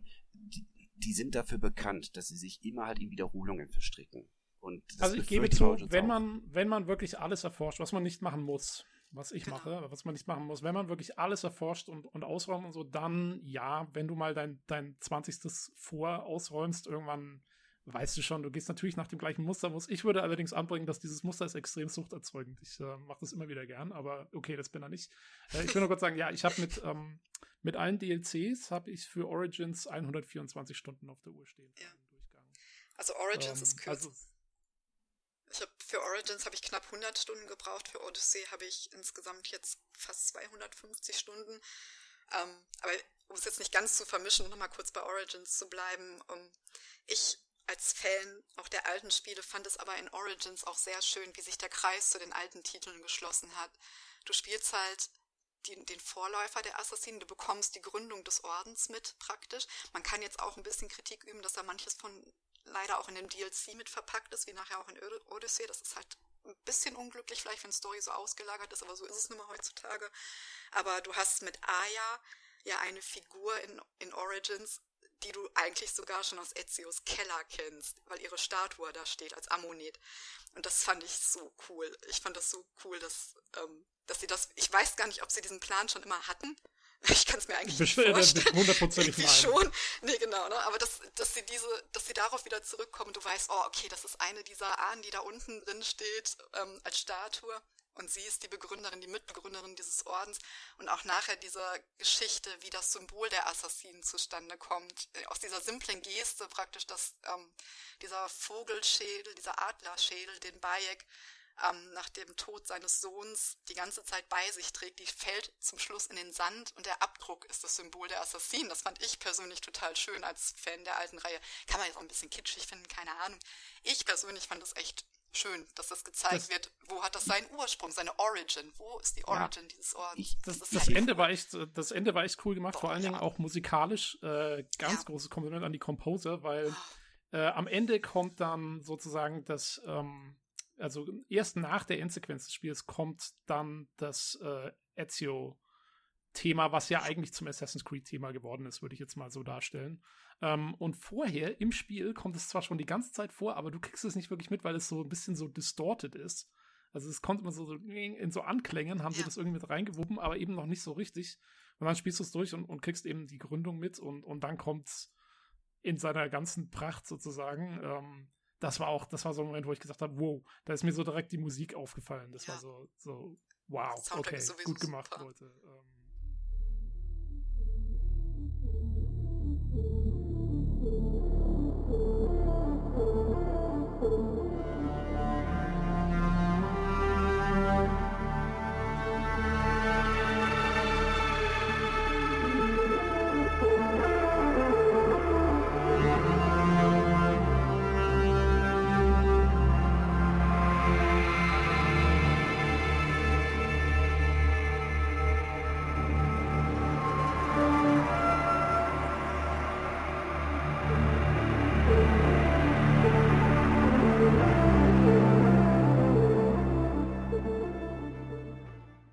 das, hatte schon was. Also, ja, inszenatorisch ähm, wirklich auch gut gemacht. Und ich fand auch, äh, Bayek als Charakter war auch ein sehr ordentlicher Hauptcharakter. Es war nicht der beste oder so, er kommt nicht an, an Ezio oder auch Altair ran. Ähm, aber ich fand es nett, weil er auch mal Emotionen zeigt. Ja. Ähm, und ich glaube, irgendwann habe ich mal, äh, kann mich direkt daran, dann gibt es so eine Cutscene, ich glaube, es ist eigentlich nur von der Nebenmission. Ähm, aber da hat er irgendwie mit so, mit so Kindern auch zu tun und ähm, da kann er dann irgendwie mit denen mal lachen und so. Also der ist nicht so, ich fand, oftmals sind die Protagonisten in Assassin's Creed sehr ernst und sehr ja, emotionslos teilweise und schon so abgestumpft von allem anscheinend, dass sie irgendwie da nicht mehr viel außerhalb von irgendwelchen One-Linern beizutragen haben. Selbst, selbst Jacob und Evie waren da sehr ähm, ja schon, schon, schon sehr die, die Actionhelden. Und bei ihm hat man manchmal noch so das Gefühl, dass er irgendwie auch ein, ein Mensch ist, äh, teilweise. Das fand ich ganz, ganz gut eigentlich. Ich hege noch die kleine Hoffnung, dass mich das Spiel vielleicht, wenn ich es mir irgendwann mal erlauben werde, dass es mich zumindest halt auf der Story-Ebene, dass es mich äh, bei der Stange halten kann. Die ho kleine Hoffnung habe ich noch. Es ist nur das Gameplay, das mir im Weg steht. Aber gut, da, da muss ich drüber gehen, früher oder später, wenn ich der Sache nochmal eine Chance geben will. Aber ja, wie gesagt, ähm, nimm, es als neues Spiel an. Einfach. Genau. Also das, das ist, ja. glaube ich, der Trick dran. Deswegen ja. hast du den Eindruck, als, als wenn du wirklich sehr enttäuscht bist und als wenn dir das sehr im Weg steht, dass eigentlich das ist ja an sich, das sind ja wirklich gute Spiele, prinzipiell, wenn man jetzt mal.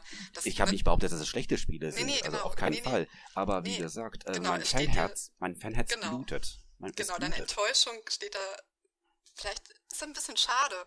Also ich weiß zum Beispiel, ähm, wir hatten ja auch so im, im Forum über Fanbase an der alten Base vorbei entwickelt, wo ich auch widersprechen muss und sagen musste, ich bin ja auch alte Fanbase und ich liebe die neuen Spiele. Ja, ich will mich dafür entschuldigen, das habe ich etwas falsch ausgedrückt. Alles gut. ähm, ich finde zum Beispiel total toll, dass mein Vater, der jetzt auf die 70 zugeht, der hat dieses Spiel, der hat Origins geliebt, der ist da total drin versunken, der war so begeistert, der hat mich zwischendurch angerufen und gesagt, Christina, ich war heute da und da, das war so toll. Was? Die Grafik ist oh, so toll und diese ganze Atmosphäre ist so super. Also ich finde es auch schön, ich will das, einen Vater haben wie du. Das ist, äh, ja. ja, jetzt spielt er im Moment wieder stundenlang Daisy, da versinkt er jetzt gerade, aber Origins hat er mal so rausgeholt. Und ich finde das auch schön, dass wieder neue Leute zu der Reihe gekommen sind und die wieder belebt haben, weil die, man muss ja wirklich sagen, die stand ja wirklich auf an, am Abgrund. Ne? Die haben ja eine Pause eingelegt und da hat vielleicht gar nicht viel gefehlt, dass es nie wieder ein Assassin's Creed gegeben hätte. Und ich finde es eigentlich schön, dass die Reihe jetzt eine Chance hat, auch durch die neuen Fans weiter zu existieren und dass auch neue Leute dieser Sucht einfach fallen und in dieses Franchise auch anfangen einzutauchen. Das hat Origins halt wieder geschafft. Und allein dafür bin ich eigentlich schon dankbar. Ich meine, gut, wenn man jetzt sagt, das ist eigentlich kein Assassin's Creed mehr, dann ist ihm das egal ich persönlich finde das halt schön, dass wir diese Reihe jetzt nochmal neu erleben können. Halt auch mit einem neuen Gegenwartspart, der nicht mehr generisch ist wie im Black Flag angefangen, sondern der auch nochmal die Chance hat, egal was man jetzt von Lila hält, auch nochmal vielleicht auch nochmal ein bisschen an Desmond anzuknüpfen. Ja, äh, leider ist, ist so ein bisschen so ein zweischneidiges Schwert. Ja, sie genau. haben es ja wirklich versucht. Sie haben Sie haben, glaube ich, sogar in Origins gibt es sogar dann Gegenwartsparts, äh, wo man tatsächlich so ein bisschen Gameplay hat, glaube ich. Irgendwann wird man angegriffen von so Abstergo-Leuten, die man ja. dann abwehren muss auch wieder. Ähm, Vater kommt mit ins Spiel, Miles. Genau, Miles, Miles, Miles äh, kommt wieder vor. Ähm, wieso, also fand ich auch alles eigentlich relativ cool, bis Odyssey. Also ich war, weil ich habe mich für Odyssey auch nicht besonders spoilern lassen. Ähm, ich habe, nachdem ich Origin so cool fand, hatte ich das äh, auch äh, einen Tag vor Release noch vorbestellt, äh, damit ich noch den Bonus mitnehme oder so. Ähm, aber war dann für mich eigentlich ein Pflichtkauf. Und dann habe ich habe wirklich, ich bin so fest davon ausgegangen, dass, weil das Ende von Origins ist ja, dass sie dann wissen, okay, der, der Apfel von, der, der neue Apfel von Eden ist jetzt unter irgendwo in diesen Katakomben unter Kairo irgendwo gebunkert und so. Wir müssen dahin, wir müssen den holen, aber Abstergo weiß auch, dass der da ist und so. Und es gibt immer wieder so ein, so ein, so ein äh, Rennen gegen die Zeit. Ähm, und, und dann das letzte war eigentlich, dass Miles sagt, ja, okay, äh, hier Flugzeug gebucht und so, ab nach Kairo. Und dann fängt Odyssey an und es hat so gar nichts mehr damit zu tun. Es spielt dann irgendwie, was weiß ich, ein halbes Jahr später oder so irgendwie. Äh, man kriegt überhaupt nicht mit, was passiert ist. Wenn du wissen willst, wie das andere ausgegangen ist, musst du wieder irgendeinen Comic lesen oder so.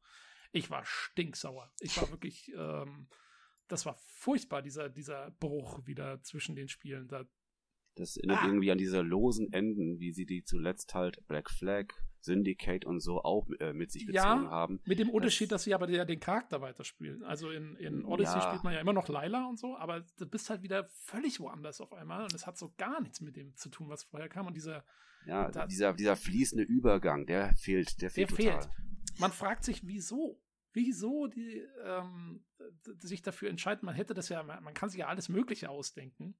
Und sie hatten das in der Ezio-Trilogie ja teilweise wirklich super gemacht, dass du, du, du, du hörst ja, ähm, du hörst ja zum Beispiel Assassin's Creed 2, hörst du damit auf, dass du in diesen Van einsteigst und dann geht äh, Bloodlines los, äh, äh, Brotherhood los und, und das erste, was du siehst, ist der Ladebildschirm, wo sie in dem Van sitzen. Und dann geht's halt weiter. Ähm, ja, ja. Das, das, diese, diese, diese Cliffhanger-Situation halt, das, das, das, das hat, auch, hat mich auch damals immer bei der Stange gehalten. Ich war einfach interessiert, mein Gott, wie geht's jetzt weiter? Und es wurde ja immer dramatischer. Und dieser, dieser, dieser Effekt einfach halt, dieses halt, wie geht's weiter? Der ist dann nach, nach dem Ende von Creed 3, der ist dann irgendwie total verloren gegangen, finde ich. Der, der, der fällt jetzt weg. Und wir wissen ja schon, in Valhalla wird man wieder Laila spielen. Und wenn sie jetzt wieder einen Bruch machen, dann fahre ich nach Montreal und, und klopfe ihn an die Tür oder sonst irgendwas. Also, äh, Salü! so geht das nicht. Ich verlange gleich mal auf, den, auf dem gleichen Wege mal das alte Spielgefühl zurück. Aber wie gesagt, rein storytechnisch kann ich das tatsächlich verstehen, warum es diese Kritik gab und warum dann vielleicht doch gesagt wurde, das ist kein Assassin's Creed, weil man spielt ja prinzipiell erstmal keinen Assassin mehr. Man ist in der Vorgeschichte der ganzen, der ganzen Misere kann ich auch verstehen. Praktisch. Kann ich auch genau, also das verstehen. Kann ich, das kann ich tatsächlich auch als Kritik verstehen, warum man sagt, das ist kein Assassin's Creed, weil rein technisch gesehen ist man es halt nicht mehr. Man entwickelt sich gerade dazu. Und in Odyssey führt das ja sogar noch viel weiter dann genau. in die Ursprungsgeschichte. Bei Odyssey habe ich eher das Gefühl, Ubisoft ist voll auf den 300-Zug gezogen. Weil das ja, Spiel, das ist ja im Grunde eine, ich sage mal, ja. in vielen Szenen eine 1 zu 1 Kopie, ich will nicht gar nicht sagen Hommage, es ist eine Kopie dieses Zack Snyders, äh, ja, ähm, Historien-Action-Klopper-Films. Da, da stecken einfach zu viele Details dahinter. Unter anderem dieser berühmte Leonidas-Tritt oder, oder ähnliches ich denke, Ubisoft hat irgendwie so diese Denke, ähm, schauen wir mal halt hier, wir nehmen ein Setting, was gab es so in den anderen Medien so an ganz, ganz beliebten ähm, Fälle und da hat man sich gedacht, okay, Odyssey, nehmen jetzt halt Griechenland, was gab es da vor ein paar Jahren? Ach ja, da gab es ja 300, der war doch ziemlich cool. Für wussten wir das doch mal in Form eines Spiels. Ja, aber das glaube ich nicht, weil dafür kommt, dafür kommt Odyssey zu spät, dann hätten sie es damals schon, dann hätten sie es anstatt ja. von Origin schon machen müssen. Dafür und, zu spät. Und auch, ähm, und auch die 300-Referenzen, die sind am Anfang sehr stark, ja. weil das Spiel geht ja los mit Leonidas und, und diesem Kampf der 300, das ist quasi das Tutorial. Ähm, aber danach ist es durch. Also, halt es gibt Speer. immer wieder irgendwelche An Ansätze und so dazu. Ja, es aber, gibt diesen einen Skill, es gibt den Spartan Kick. Ne? This is ja, Spartan. ja, ja, aber ähm, wiederum, wenn man jetzt Valhalla noch betrachtet, Valhalla, da habe ich immer das Valhalla Gefühl, ist, dass sie jetzt Vikings, Viking, genau, dass sie wiederum halt auf den Vikings-Trend jetzt gehen. Also ich finde doch schon halt hier, die ja, gucken sich viel von anderen Medien ab, was gerade so Wobei man aber sagen muss, dass Vikings ist ja immerhin ähm, gar kein so schlechter Ansatz. Ich meine, äh, so ein bisschen anders wie bei 300, weil, weil Vikings ist ja vom History Channel gesponsert und Vikings ist tatsächlich historisch gar nicht so unkorrekt. Ähm, teilweise. Also die Figuren. Es ist eine gute Serie, auf jeden Fall. Ja, sind, sind teilweise belegt. Die ganze Visualisierung ist gar nicht so unkorrekt. Natürlich ist nicht alles 100%, aber ist gar nicht so ungeschickt. Also da könnten sie sich einen schlechteren ähm, äh, was Schlechteres aussuchen und ähm, bei 300 ist ja 300 ist ja eine Comic-Verfilmung, das ist ja ja äh, ja, aber das basiert wiederum auch hier auf äh, realen Begebenheiten. Es gab den König Leonidas, es gab halt die Schlacht an den Tem äh, Thermyklen-Pass und ja, so weiter. Ähm, und ja, aber nichtsdestotrotz, ich habe manchmal das Gefühl, Ubisoft traut sich nicht wirklich irgendwie eine ganz ganz eigene äh, eigene Sache zu erfinden. Dafür gucken sie sich zu viel halt, wie gesagt, von der Konkurrenz oder halt äh, von anderen Medien ab ich weiß nicht, irgendwie da steck, stecken zu wenig eigene Ideen hinter. Ich meine, das Prinzip ist ja immer noch das gleiche. Es werden historische Settings genommen und eine Geschichte dazu erzählt. Ja, ja, aber gab es eine meine, Vorlage, nicht, die, aber gab es eine Vorlage zu, äh, zu dem äh, Szenario mit Altair? Gab es eine Vorlage zu Ezi und so weiter? Das waren noch eigene Geschichten, die sie damals geschrieben haben. Na, nee, das, aber das, auch basierend, aber auch basierend auf historischen Geschichten. Also, ja, aber es gab, ich glaube, was, was wenn man das, es meinst, gab es keine Serie einen Film kein oder Film. so oder die Serie, die gerade aktuell Genau, war, ja, ich sag mal, dass er die Medici, Leonardo di, äh, Leonardo di, ähm, ich sag schon, schon DiCaprio, äh, Leonardo da Vinci, äh, da auftaucht und so weiter. Klar, das sind natürlich die Figuren, die halt damit eingebettet sind. Nein, ich meine es aber plotmäßig und ähm, von, von der Ausgangssituation her. Ähm, ja, fand ich, waren die alten Spiele noch so ein ganz eigenes Ding. Also bei Valhalla stimme ich dir auf jeden Fall zu. Ähm, da merkt man, also für mich, ich habe es auch in einem anderen Podcast, wo wir das besprochen haben, schon mal gesagt, das wirkt so ein bisschen wie Vikings, die Serie. Zu Valhalla kommen wir ganz am Ende noch. Ähm, bei Odyssey finde ich, ja, es gibt, es gibt ein paar An An Anregungen auf 300 und so, aber ich finde nicht, dass es jetzt da großartig sich irgendwie dran klammert oder so. Das ist einfach, sie haben das Setting genommen, sie haben auch sehr, sehr viele andere äh, Anregungen mit drin. Und es ist auch wieder historisch korrekt. Und Ägypten, muss ich sagen, war sowieso auch wieder, zumindest für Computerspiele, ein sehr einzigartiges Setting. Ich habe noch, also ist mir jetzt nicht bekannt, dass irgendjemand das schon mal so irgendwie äh, groß dargestellt hat. Vielleicht irgendwo in irgendeinem Adventure-Spiel mal, aber ähm, das stand, finde ich, schon sehr auf eigenen Füßen. Man darf natürlich auch nicht vergessen, was bei Odyssey das Setting ja auch so ein bisschen vielleicht mit vorgibt. Es, es ist ja, während Origins so ein bisschen die Entstehungsgeschichte des Ordens ist, ist Odyssey ja irgendwie die Geschichte um die Blutlinie und die ISO danach, ja. Und ähm, wenn man es dann durchgespielt hat, weiß man, dass Cassandra bzw. Alexios die Blutlinie von Aya begründet haben praktisch. Und Aya ist halt Ägypterin und Griechin. Dementsprechend, wenn du die Grundgeschichte der Blutlinie erzählst, bist du dann halt in Griechenland und nicht im feudalen Japan oder so. Keine Ahnung. Das ist halt vielleicht auch wieder darauf so ein bisschen gegründet. Also ich glaube jetzt nicht, dass Griechenland jetzt gerade total in war, sondern das ist, gehört auch mit ein bisschen zu der Geschichte der Blutlinie einfach. Die hat halt ihren Ursprung in Griechenland mhm. in dem Moment gehabt. Und sie, und sie konnten viele, viele ihrer Assets nochmal verwenden, so diese ganzen Säulen und so. Ja, ja weil genau. da lag ja wiederum, glaub, wiederum, glaube ich, zwischen Origins und Odyssey, da war wieder dieser, nur dieser berühmte Einjahresabstand mal wieder. Da sind sie wieder in diese alte Marotte wieder gefallen. Ja, deswegen, das genau, muss also, schon da gewesen sein als Origins da war. Das haben die parallel gemacht, das kann ja nicht, oder? Mhm. Ja, ja, aber also die beiden Spiele spielen sich schon sehr ähnlich. Ja. Ist, also die sind, ähm, sind, wieder sehr aufeinander aufgebaut. Das ist fast wie Assassin's Creed 2 und Brotherhood damals. Mal eine Frage, weil ich stecke jetzt in Odyssey überhaupt nicht drin. Ich habe auch nur vieles aus Tests und so gelesen. Ähm, und ich, ich, ich gehe nicht über zum nächsten Spiel zum Testen, wenn ich schon hier mit Origins noch nicht mal ansatzweise da was gerissen habe. Ähm, was haltet ihr persönlich von dieser neuen Idee, jetzt hier Romanzen äh, einzubauen? Was haltet ihr von dieser ganzen Geschichte jetzt hier, jetzt zwischen zwei, einen männlichen und einen weiblichen Charakter auszuwählen?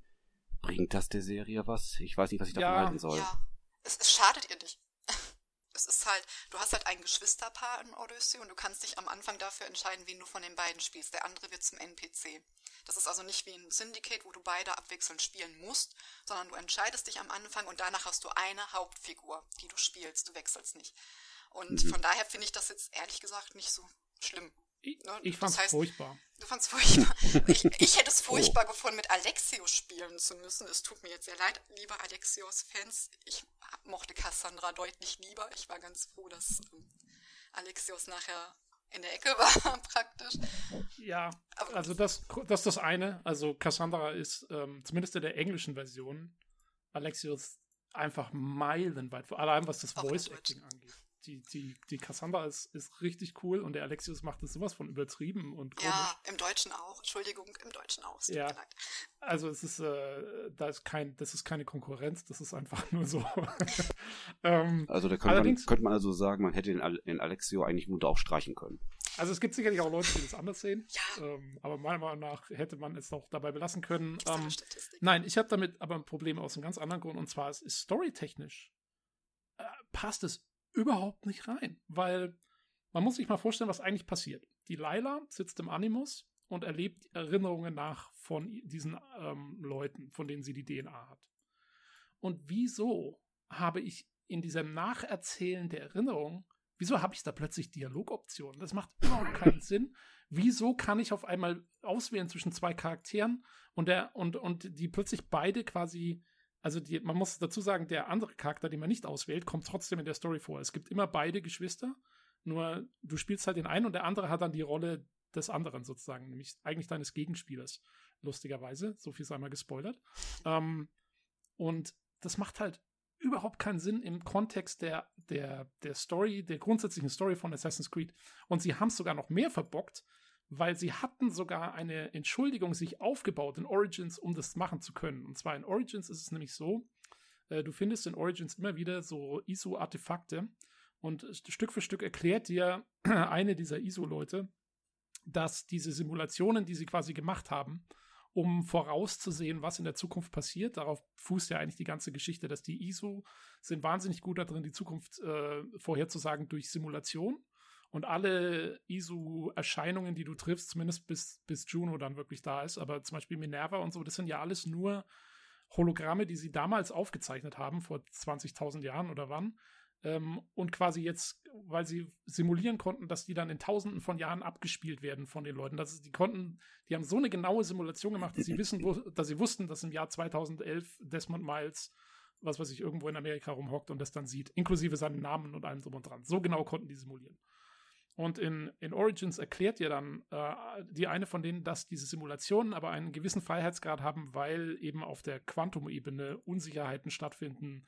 Und deswegen ähm, eigentlich, da, da stellt sich dann die Frage, ist die Realität, also was außerhalb vom Animus passiert, eigentlich auch nur eine Simulation? Wie weit geht dieses ganze Ding? Ich fand es wahnsinnig faszinierend, was da in Origins dir immer erzählt wurde, von inwieweit kannst du beeinflussen, ähm, äh, wie, wie genau diese Simulationen sind, inwieweit kannst du deine eigene Realität beeinflussen, einfach durch, ähm, äh, durch, durch, durch dein, ja, wie du, wie du bestimmte Sachen siehst. Ähm, wie gesagt, da geht es so ein bisschen in Quantentheorie rein und so. Und das sind, es ist nicht komplett wissenschaftlich belegbar, aber es sind Ansätze drin, die sehr interessant sind. Und sie hatten das alles. Sie hatten diese, kann ich meine eigene Simulation beeinflussen? Und anstatt, dass sie darauf aufbauen und sagen, guck, sie haben jetzt einen Weg gefunden, das einzubauen in Animus und deswegen haben wir jetzt Dialogoptionen, das wäre perfekt gewesen, es war dafür ausgerichtet. Aber nein, sie machen es nicht. Sie sagen, oh nee, das ist jetzt einfach gameplay-technisch da und wir haben, wir erklären das überhaupt nicht in der Story und wir machen damit gar nichts. Furchtbar, fand ich wieder liegen gelassenes Potenzial einfach. Es war, ähm, ich weiß jetzt nicht, wieso ich auf einmal Dialogoptionen habe. Ich habe sie einfach, okay. Im, Im Spiel sind sie ja auch schön und gut, das ist ja alles, alles gut gemacht, aber es gibt keinen Sinn und ich war, ja, ich war echt enttäuscht, dass das so nonchalant da irgendwie ohne irgendeine Rücksicht auf Verluste da reinge, reingefriemelt wurde. Das fand ich ganz blöd gemacht. Ich glaube auch, dass da wahrscheinlich wieder halt so ein gewisses Element von Witcher 3 wahrscheinlich wieder abgeguckt wurde. Das war ja auch, glaube ich, in Dialogoptionen, auch in Romanzen und so, glaube ich, war das auch so ein ganz spezielles Ding. Ich glaube, da hat auch Ubisoft wieder mal kopiert. Klar, kann man ja machen. Das werfe ich hier noch gar nicht vor. Und im Spiel funktionieren die Dialogoptionen. Ich finde es cool, dass du mit äh, dass du mit Cassandra dich entscheiden kannst, okay, gehe ich jetzt mit dem Typen ins Bett oder nicht, zum Beispiel. Was auch immer. Ähm, ich sag nur mit der Ziege oder nicht? ich weiß nicht, was da passiert ist, aber in diesem ja, einen Haus. Aber, das war sehr merkwürdig. Äh, das ist wieder so ein Ding, wo ich wieder sagen kann, Ubisoft versucht sich wieder an Dingen, wo sie keine Erfahrung haben ich sag mal, ähm, das, ja, bist, das merkt man dem Spiel auch, ja. merkt man dem Spiel auch ich, teilweise. Weil ich weiß, ich weiß ja, Tobi, du bist ja, sagen wir mal, wirklich ein, von Herzen ein großer Mass Effect äh, Fan. Und genau. da spielen ja auch Dialoge. Die spielen dort eine essentielle Rolle. Und da merkt man auch, dass da sich die Macher viel über die Dialoge, wie sie geschrieben sind, äh, für wen sie geschrieben sind, sich auch große Gedanken gemacht haben, dass es alles auch irgendwie sehr harmonisch und vor allem auch sehr emotional auch wirken soll. Und ich kann mir gut vorstellen, Ubisoft hat einfach nicht dieses Talent, da die, irgendwie so die Qualität erreicht es nicht. Allerdings, für ihren ersten Versuch in diese Richtung fand ich es ziemlich gut. Ja. Ähm, also, ich persönlich bin tatsächlich eine Freundin von Romanzen in Spielen. Ich finde das total in Ordnung, solange es nicht total aufgesetzt ist. Ich fand zum Beispiel in Mass Effect fand ich total in Ordnung. Wir hatten ja auch im Forum schon mal Gespräche darüber, dass manche sagen, das ist eine Ablenkung für die Crew. Das geht nicht. Das möchten wir nicht. Aber, Aber allein, dass sowas schon gesagt wird, ist ja irgendwie positiv zu bewerten. Genau, also ich finde, das bringt halt vielleicht, das bringt halt immer noch so einen extra Aspekt rein. Ich brauche es jetzt nicht zwingend in Spielen. Es muss jetzt nicht jedes Spiel eine Romantik-Option haben, vor allem wenn es gar nicht passt. Und ich fand teilweise bei Odyssey war es halt schon ein bisschen schwierig, weil so manche von denen sind halt schon ein bisschen cheesy gewesen. Also Odyssey also, macht so ein bisschen den Fehler, den Witcher 1 gemacht hat ja, damals. Genau. Du kannst wirklich quasi mit der Hälfte von den Leuten dort ja. ins Bett steigen. Und ähm, sie haben es aber stellenweise haben sie es halt dann doch ganz also ich bin ja ein großer Alkibiades-Fan. ich fand den ja Ja, also dann darfst du dich aber auch echt nicht beschweren. Das ist der, der größte also der war, Ich wollte gerade sagen, der war halt einfach komplett drüber und ich fand es großartig. Und ich habe jetzt auch nicht alles weggebumst, was bei drei nicht auf den Bäumen war mit Cassandra. ja. ne? Also ich war schon wählerisch, aber ähm, ja, es ich will war teilweise... Für den, für den ja, Für den Sven will ich nur kurz anmerken, wenn man Alcibiades zum ersten Mal trifft, ähm, dann ist er da in einem Schlafzimmer irgendwo und man hört im Hintergrund noch, dass da noch zwei, drei andere Leute drin sind. Und dann äh, steht er da so halbnackt in der Tür und fragt so, was man jetzt von ihm will. Und zu dem Zeitpunkt läuft dann äh, so ganz langsam eine Ziege durch die Tür. Das ist die Einführung von dem Charakter Alcibiades. Mhm. Ähm, in, diese, in diese Richtung läuft das Ganze. Ja, ich habe auch irgendwas gelesen, da gibt es auch so eine Mission, die auch sehr, sehr umstritten ist. Und zwar glaube, da ging es irgendwie um so einen alten alten Ehegatten oder so, der es irgendwie ja, nicht mehr mitbrachte und dann musste sich irgendwie halt der äh, Protagonist sich dafür hergeben, ob er einfach halt beim Debispiel ein bisschen nachhelfen kann. Naja, ja, seine Frau will, seine Frau, die irgendwie Nymphomanin ist, will, dass du ihm quasi so eine Art Viagra zusammenmischt. Und mhm. er will es aber gar nicht, weil er eben genug hat. Und äh, dann kann man sich äh, in der Dialogoption, wenn man will, kann man sich dafür entscheiden zu sagen, hey komm, ich mach das für dich. Ja, alles. ich opfer ähm, mich. Habe ich nicht gemacht. Ja, ich meine, dadurch, dass es, ich auch, äh, weil die Cutscene ist auch genial, die dann folgt. Ja, ich hab's mir, glaube ich, so, angeguckt. Man, man sieht ihn vor der Tür sitzen, den, den Ehemann, und äh, er macht irgendwie äh, erst macht dann Feuer, dann jongliert er so ein bisschen und so, also vertreibt sich da irgendwie die Zeit. Ähm, aber ähm, das Gute ist, das ist alles eben, das ist das Gute an den Dialogoptionen. Das ist alles optional. Du kannst, wenn du willst, kannst du einen total äh, koscheren, äh, nee, wie sagt man, einen, einen äh, keuschen Charakter spielen. Ähm, also das heißt, das ist wirklich optional. Man muss allerdings sagen, äh, eine Sache, die man wirklich, wirklich, wirklich, äh, worauf man sich einstellen muss, wenn man Odyssey spielt, es nimmt sich nicht ernst. Ja. Es, es, ist teilweise geht es wirklich ins Satirische. Also oh, ähm, es ist wesentlich humorvoller als, als alte Assassin's Creeds. Ich fand's gut, äh, also mir hat's gepasst, ähm, weil eben dieses Setting auch so ein bisschen anders ist, dieses alte Griechenland. Ich fand's, ich fand's schön, ich habe eine Cassandra gespielt, der alles so ein bisschen wurscht war, ja, die so äh, so ein bisschen locker durchs Leben geht und auch, ja, ja, sie ist halt Söldnerin, wenn sie da mal irgendwo hier einen umbringen muss, okay, er macht es halt. Ähm, ja, äh, so nach dem Motto, im alten Griechenland war das Leben halt noch nicht so viel wert, so ungefähr. Ähm, ich finde, das hat gut gepasst, aber das, das, ist was, was mit Sicherheit nicht jedem gefällt. Und ich ja. glaube, daran hat sich auch viel, ich weiß noch, die Kolumne, die, ähm, glaube ich, die Kata geschrieben hatte, damals Pache. auch für die PC Games, ähm, ja. die auch ganz unzufrieden war mit der Quest-Struktur und so. Die mir aus der ähm, Seele geschrieben hat. Genau, genau. Ähm, das kann ich nachvollziehen, weil das ist wirklich so in dem Spiel. Es ist, es ist nochmal, wie gesagt, wieder ein bisschen was anderes. Also, ja, vom Ton her. Ja, ich sag mal, es war, es gab auch in der Vergangenheit, gab es dann auch halt humorvolle Situationen, nur anders als jetzt bei den jetzigen Spielen, damals ging der Humor von den Figuren selbst aus, weil die immer irgendwie eine, eine gewisse humorvolle Ader hatten. Siehe Ezio halt, der wie gesagt einfach halt vor seinem Antreten als Assassin halt so ein Playboy-Leben gelebt hat und das Leben sowieso von der Sonnenseite so betrachtet hat. Und auch ja, wie gesagt, anderen, das ist hier schon, das ist hier schon auch so. Und es ist auch sehr viel, man kann da sehr viel steuern über die Dialogoptionen. Ja, Will ja, man jetzt wirklich, aber, dass Cassandra immer die sarkastische Antwort gibt oder nicht? Ja, ähm, nur, nur also trotzdem, das, trotzdem haben die alten Spiele trotzdem es immer noch versucht, halt die, die Ernsthaftigkeit des Plotwegens noch zu bewahren. Aber ja. wenn ich jetzt schon höre halt, dass es hier so dermaßen über die Stränge schlägt, oh war ja. Naja, nein, nein, nein, nein. Also da müssen, also das ist wirklich nur eine Nebenmission. Das wollte ich nämlich gerade zwischendurch noch sagen. Du hast diesen Humor, auch mit deiner Crew nachher, mit Barnabas und so. Das sind alles ähm, so humorvolle Charaktere, die aber auch auf ernstere Charaktere stoßen. Ähm, du hast aber auch sehr düstere Momente in diesem Spiel. Und zwar sehr, sehr, sehr düstere Momente.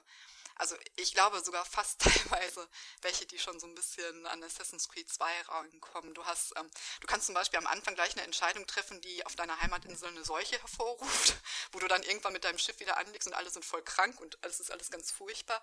Und du hast zwei, also ich kann mich wirklich an zwei Szenen erinnern, die sind halt schon nicht ohne.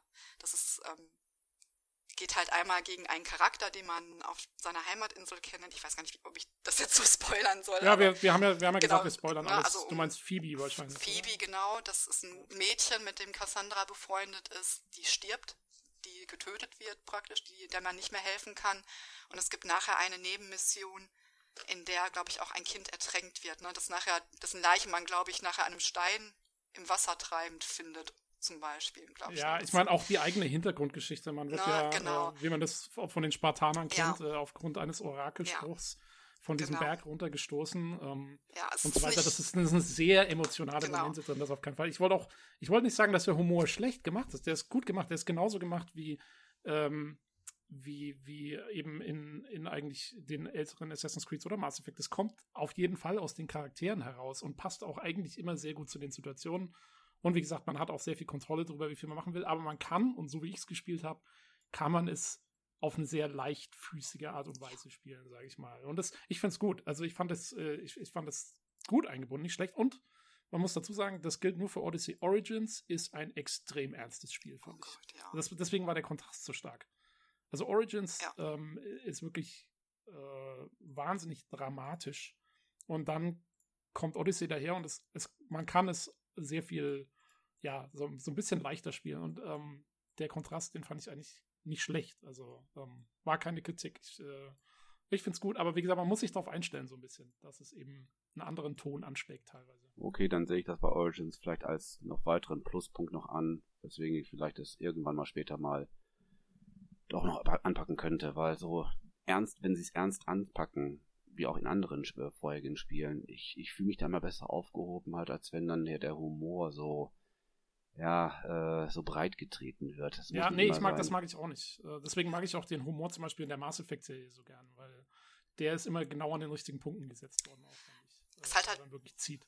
Es hat halt ein bisschen Leichtigkeit. Also es ist jetzt nicht, ja. es ist kein Slapstick, aber es ist halt, es ist ein bisschen leichter vom, vom, ja, vom ich habe auch nicht gemeint, dass es Slapstick das äh, äh, sagen wir, äh, drohen könnte, halt in Slapstick, äh, Slapstick zu, äh, zu verlaufen.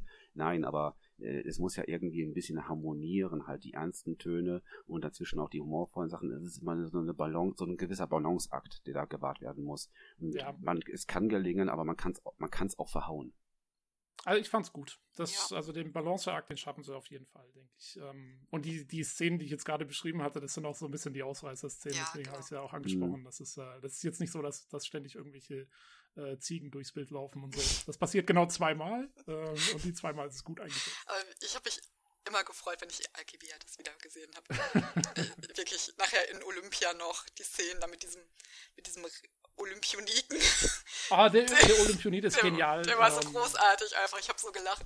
Und, ich hab, also vor allen Dingen, ja. ähm, wir spoilern ja, man trifft ihn ja auch dann in dem DLC.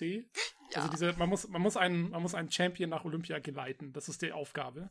Und das macht man auch äh, und wehrt dabei noch irgendwelche Gegner ab und so und das funktioniert alles und dann kommt man da an und ähm, und ich glaube, er springt ins Wasser und wird direkt von einem Haifisch er, gefressen. Er möchte also Cassandra oder Alexios umarmen und fällt dabei ins Wasser. so, weil sie ausweichen. Das ist, also, das ist auch noch eine von den eher humorvollen Szenen. Ja. Und dann trifft man ihn in, im DLC, trifft man ihn in der Unterwelt wieder.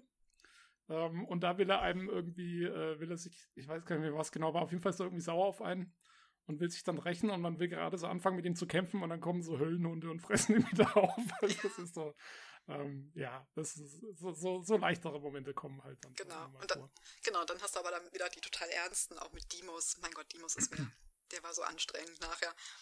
Also Odyssey, ja. ich habe, wie gesagt, ich habe Odyssey jetzt echt lange gespielt, weil ich auch so ein Fan von Komplettierung bin, tatsächlich. Deswegen habe ich auch nachher im Forum ein bisschen zurückgerudert ähm, gegenüber den Leuten, die gesagt haben, es gibt Grind in Odyssey. Das habe ich ja so nicht kennengelernt. Aber ich muss zugeben, das liegt an meiner Spielweise wahrscheinlich, weil ich nehme halt alles mit auf dem Weg. Ich habe in Odyssey gibt es diese, gibt es so generische Sammelquests, die wirklich absolut unpersönlich sind, wo du wirklich nur zu irgendeinem so namenlosen NPC gehst, der sagt dir, hau den um, dann haust du den um, dann kriegst du dafür halt ein paar Punkte und so. Die habe ich nicht mehr gemacht, nachdem ich das rausbekommen habe, dass die total öde sind. Ich habe wirklich nur die Nebenmissionen gemacht, die auch eine Story hatten. Ich habe aber auch ansonsten viel erforscht, einfach, weil die Karte das hergibt. Und abgesehen davon, dass es mir und Odyssey tatsächlich dann irgendwann auch zu viel wurde wegen meines Komplettierungswahns. Das ist halt, hat echt lange gedauert. Hat es aber mir natürlich dabei geholfen, mein Level halt ohne mich irgendwie anstrengen zu müssen, so zu halten, dass ich die Hauptstory problemlos einfach durchspielen konnte. Wie gesagt, das ja, ich, ich, ich bin ja auch, also ich bin ja auch äh, Komplettierungsfanatiker, sage ich mal. Und ich habe das in meinem ersten Durchgang habe ich es genauso gemacht. Und ich habe dann allerdings, ähm, ich habe noch mal einen neuen Durchgang angefangen, diesmal mit Alexios. Äh, deswegen weiß ich auch, dass der so viel schlechter ist als Cassandra.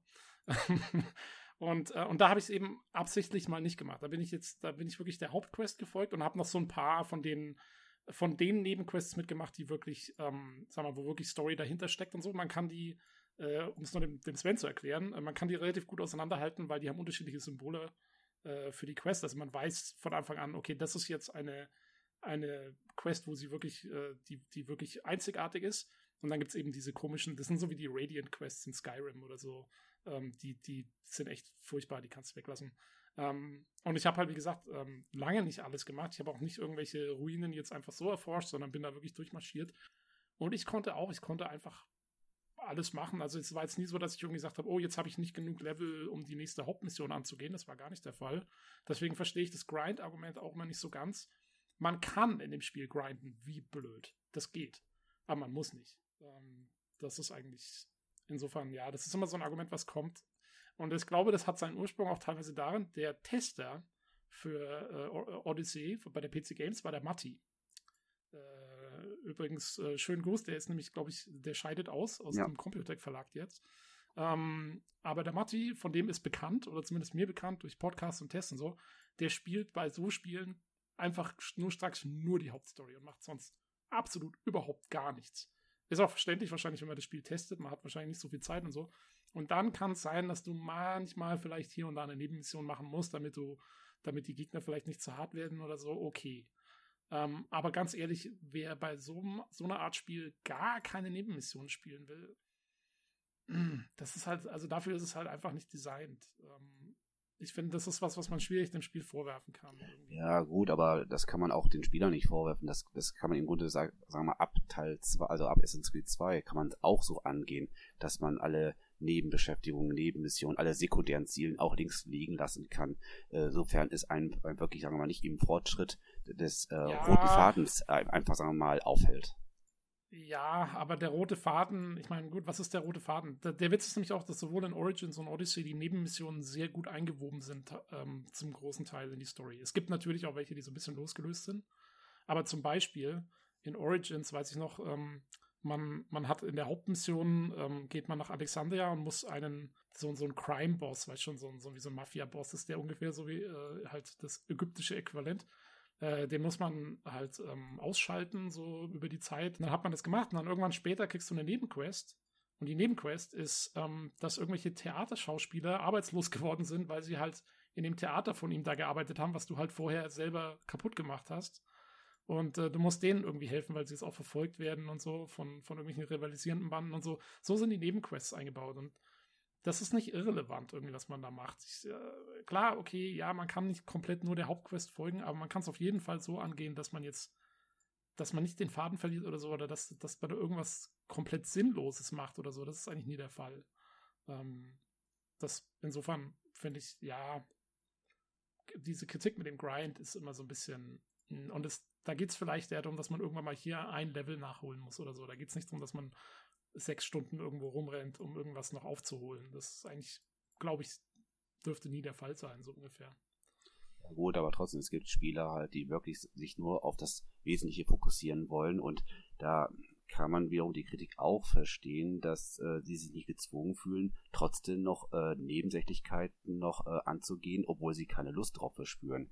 Äh, ja, das ist das ja, ist, das ist, das, das ist zwiespältig zu betrachten. Ja, ja. Ähm, zumal es halt auch nicht das erste Spiel ist, in dem das passiert. Deswegen so, mir ist Unity ja persönlich passiert, dass ähm, na, du hast ja auch Nebenaufgaben, die dir auch helfen, deine Ausrüstung zu verbessern und so. Und ich habe halt nicht die erforderlichen Sterne gehabt, um nachher in die höheren Gebiete zu gehen. Das war halt. Ich ne? glaube, es hängt auch ein bisschen davon ab, halt hier, was das Spiel selber einem persönlich hergibt. Ich, nicht jedes Spiel hat mich, sagen wir mal, so lange gefesselt, dass ich wirklich auch diesen Komplettierungsdrang gespürt habe. Das hatte ich bei Black Flag nicht, aber das hatte ich auch bei Syndicate zum Beispiel nicht. Da hat, das, hat mich auch die Story leider nicht gut genug gefangen, um wirklich jede Nebenaufgabe noch zu machen. Ich glaube, es kommt darauf an, halt, wie, wie einen das Spiel selber richtig hineinreißen kann.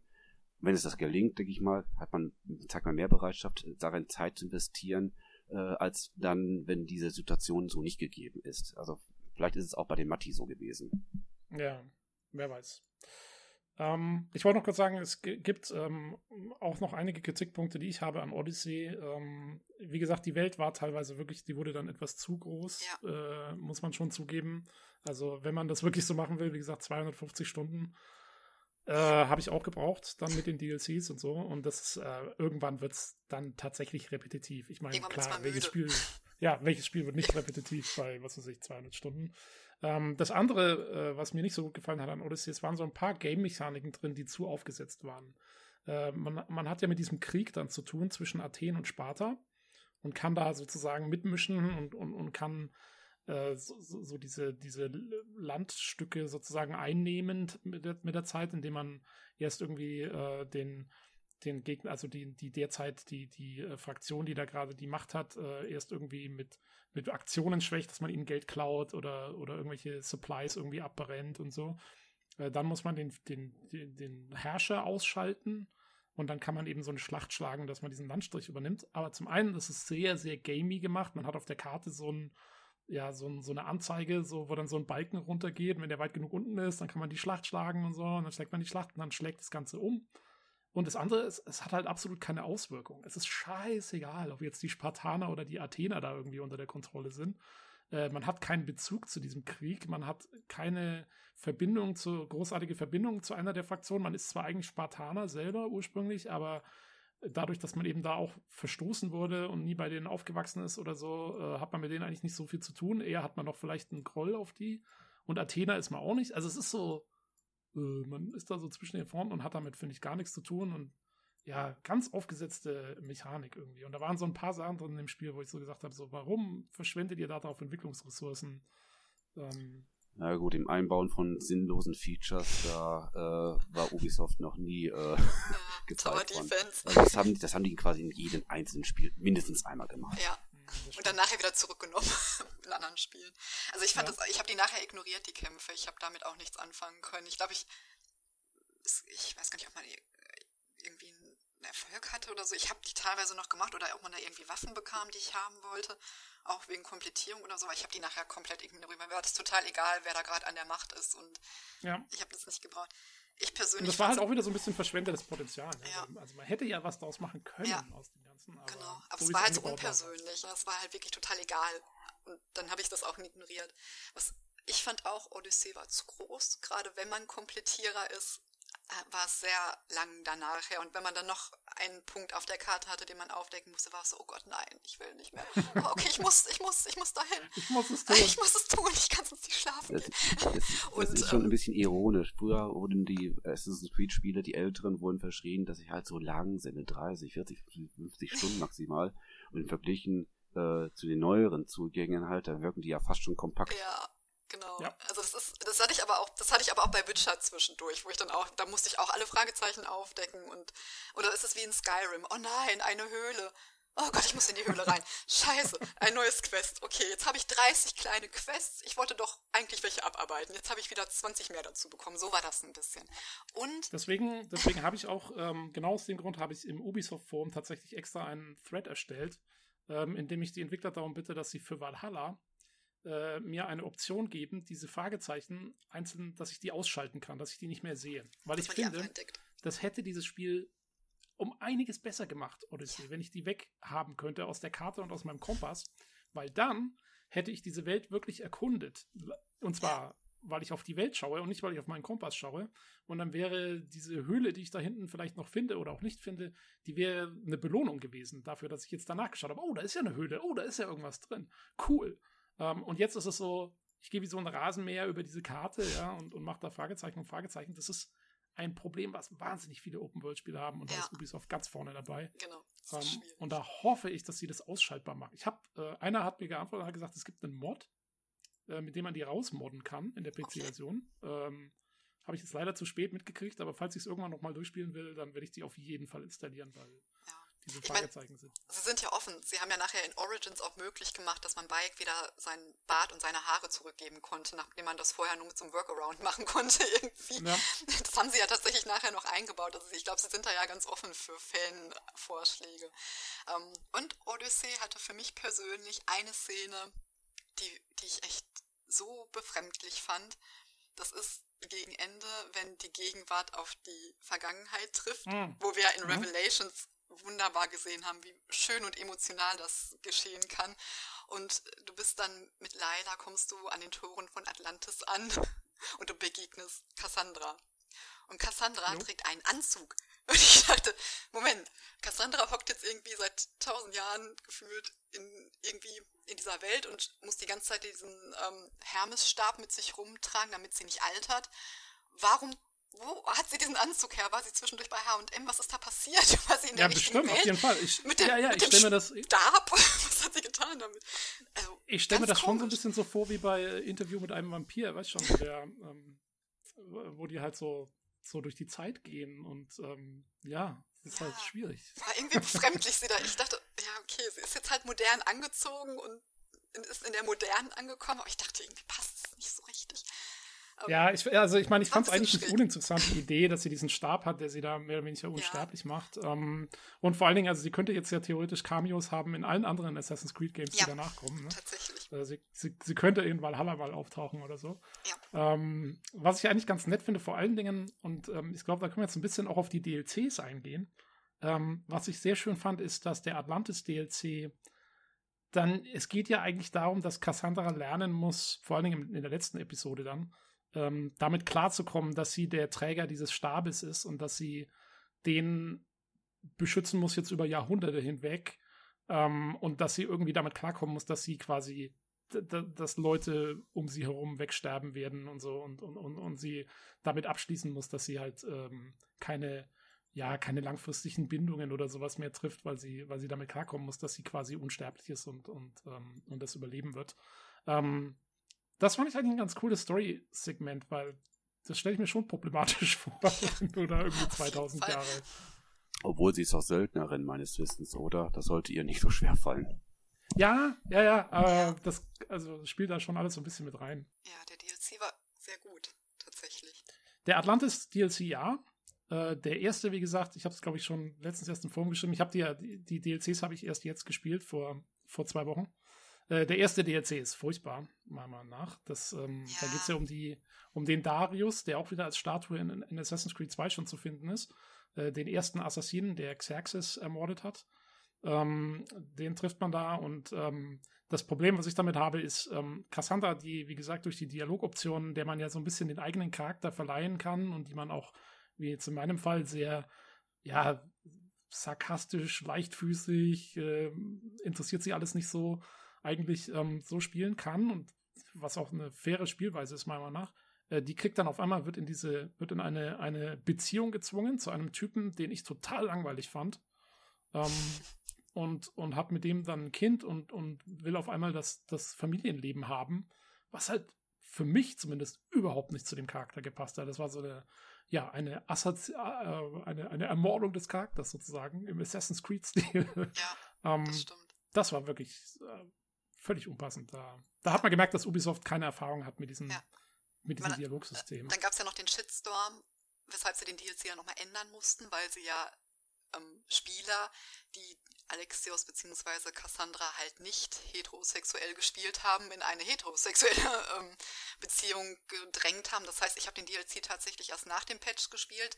Und da hast du ja schon die Wahl, das ist irgendwie so eine Vernunftsbeziehung, ähm, um eben die Blutlinie fortzuführen oder ist es eben eine Liebesbeziehung? Man konnte sich, glaube ich, dann schon entscheiden. Also man muss jetzt Ach, nicht, das haben sie nachgepatcht? Ich glaube schon. Also ich, wenn ich mich okay. jetzt nicht völlig vertue, weil es gab eben Beschwerden von Spielern, es gab einen riesen Shitstorm eben, dass sie ja vielleicht Cassandra eben als lesbischen Charakter gespielt haben und plötzlich liebt die aber einen Mann und will ein Kind mit dem und das passt halt nicht. Und deswegen, ich ja, glaube, es gibt nachher schon die Option, dass man das so ein bisschen nüchterner betrachten kann. Was aber ich dann irgendwie nicht so gut fand, war, dass sie die, die wurde mir halt so häuslich dann irgendwie, ne? Genau. Ich meine, die, genau. hat, die hat mit Alkibiades Orgien sodomitische Orgien gefeiert und plötzlich, ah, ich habe ein Baby und äh, okay, ich weiß, ich bin jetzt selbst keine Mutter, vielleicht sind das die Hormone oder so, aber ich meine, Alexios geht's ja ähnlich, ja, der, na, man vielleicht. Ja, und man kann. Kommen da auch so Hormone ins Spiel. Und du kannst doch vorher so spielen, so, ja, ich bin, ich sehe mich selbst als Halbgott, äh, der ja. irgendwie so durch die Welt läuft und, und, ja. und da voll cool drauf ist und dann auf einmal äh, hast du diese, diese, dieses Gespräch mit dem Darius, was du auch nicht beeinflussen kannst, wo es dann heißt, ja, eigentlich wünsche ich mir ja ein einfaches Leben und nur einen Fischstand auf dem Markt zu haben und so. Und ich denke mir so, ey, was geht denn jetzt ab? Ähm, genau, und dann hast du auch noch diese komischen Quests, wo du, was weiß ich, Ziegenmilch vom Bauern holen musst und so. Das ist so, das ist so daneben einfach. Das war nach, fremd einfach. Nach, nach 180 Spielstunden, wo du wirklich den, den Göttern selber so ungefähr die Stirn geboten hast und dann kommt das. Das war so, das hat sowas von, also ich weiß nicht, wie man als Autor sowas schreiben kann und sich denken kann, hey, das ist jetzt cool. Oder wie, wie sowas durch Tester durchgehen kann, die dann sagen, ja, schöne Story oder so, dass da keiner mal sich hinstellt und sagt, ihr Leute, was macht ihr mit dem Ding? Äh, das wundert mich jedes Mal aufs Neue. Also, das war merkwürdig. Ähm, aber wie gesagt, der Atlantis-DLC dafür äh, fand ich sehr cool. Ähm, es, es war ja im Prinzip sozusagen ähnlich aufgebaut wie der zweite DLC, den auch Origins schon hatte, wo man die ägyptische äh, Totenwelt bereist hat, den ich persönlich etwas merkwürdig fand, weil er irgendwie sehr Fantasy, ins Fantasy-Reich ja, abgedriftet ist. Und auch jetzt muss man sagen, der, der Atlantis-DLC ist, da muss man erstmal dahinter steigen, ja, dass man jetzt als Laila im Animus eine Simulation erlebt davon, wie Cassandra in der Vergangenheit in Atlantis auch eine Simulation erlebt von den Erinnerungen von Alita, der äh, Atlantierin, ähm, um da, so, dass Laila durch Cassandra die Erinnerungen von Alita lernt, um mit diesem Stab klarzukommen. Ja, das Alitia. ist die Hintergrundgeschichte. Alitia war es. Alita ist der Oder, Mann von Juno. Al Alitia, das ist kompliziert genau. bei dem ISO, genau. Weil ich Alita äh. auch irgendwie so ein Frauenname ist, aber das ist tatsächlich Ja, also Sven, hast du das jetzt alles verstanden, was äh, gerade. Ist Sven überhaupt noch da? Natürlich, natürlich. also das ist äh. Es ist etwas verschwurbelt. Ja, ähm, total. Ja, aber sollte mich nicht wundern. Also dass Ubisoft manchmal den Überblick über das ganz große Ganze manchmal verliert, das ist ja keine Neuigkeit für mich. Ja, oder wir als Spieler. Ähm, aber es ist halt, es ist ihre Entschuldigung, dass sie quasi ein bisschen abgefahrene Szenarien machen können und eben einen dann in die griechische, erstmal nach Elysium schicken, ins griechische Paradies und dann in die griechische Unterwelt und dann eben nach Atlantis selber und oh, diese Welten sind so geil gemacht. Ja, ich habe also Atlantis vor allen Dingen optisch ja. Wahnsinn. Elysium auch, die Blumenfelder und so, das war so wunderschön und es ist aber so eine ja. verfaulte Welt einfach. Es ist eine genau, also in sich verfaulte Welt, die einfach optisch aber wunderschön ist. Ja, dieser Zwiespalt, das war auch, ja. ähm, also da fand ich auch, da haben sie echt nochmal einen rausgehauen mit diesem DLC. Das war auch wahnsinnig umfangreich. Ich habe ja. allein für den DLC, also von diesen 250 Stunden, die ich da auf der Uhr abgebe, bestimmt 50 oder so für den DLC. Würde ich auch schätzen. Ist, äh, ja, würde ja. ich auch schätzen. Und dann nachher ähm, mit Hades noch, den ich persönlich sehr cool fand. Genau, ja, Hades, der, Hades aber ist so ein sarkastischer Arsch. das klingt allerdings für mich schon wieder nach zu viel Fantasy. Ja. Wie du schon sagtest, hat in, sowohl in Origins als auch Odyssey, dass jetzt hier Fantasieelemente jetzt da reinkommen. Nein. Ja, wie gesagt. Bis, bis, dato hatte eigentlich Assassin's Creed immer den Anspruch gehabt, äh, auch wenn das alles natürlich Fiktion ist, äh, dass es trotzdem irgendwie auf so einer realistischen Ebene eigentlich alles abspielt. Und wenn die jetzt damit äh, anfangen, jetzt hier mit Göttern und so weiter jetzt daherzukommen, äh, das ist mir ein bisschen zu strange.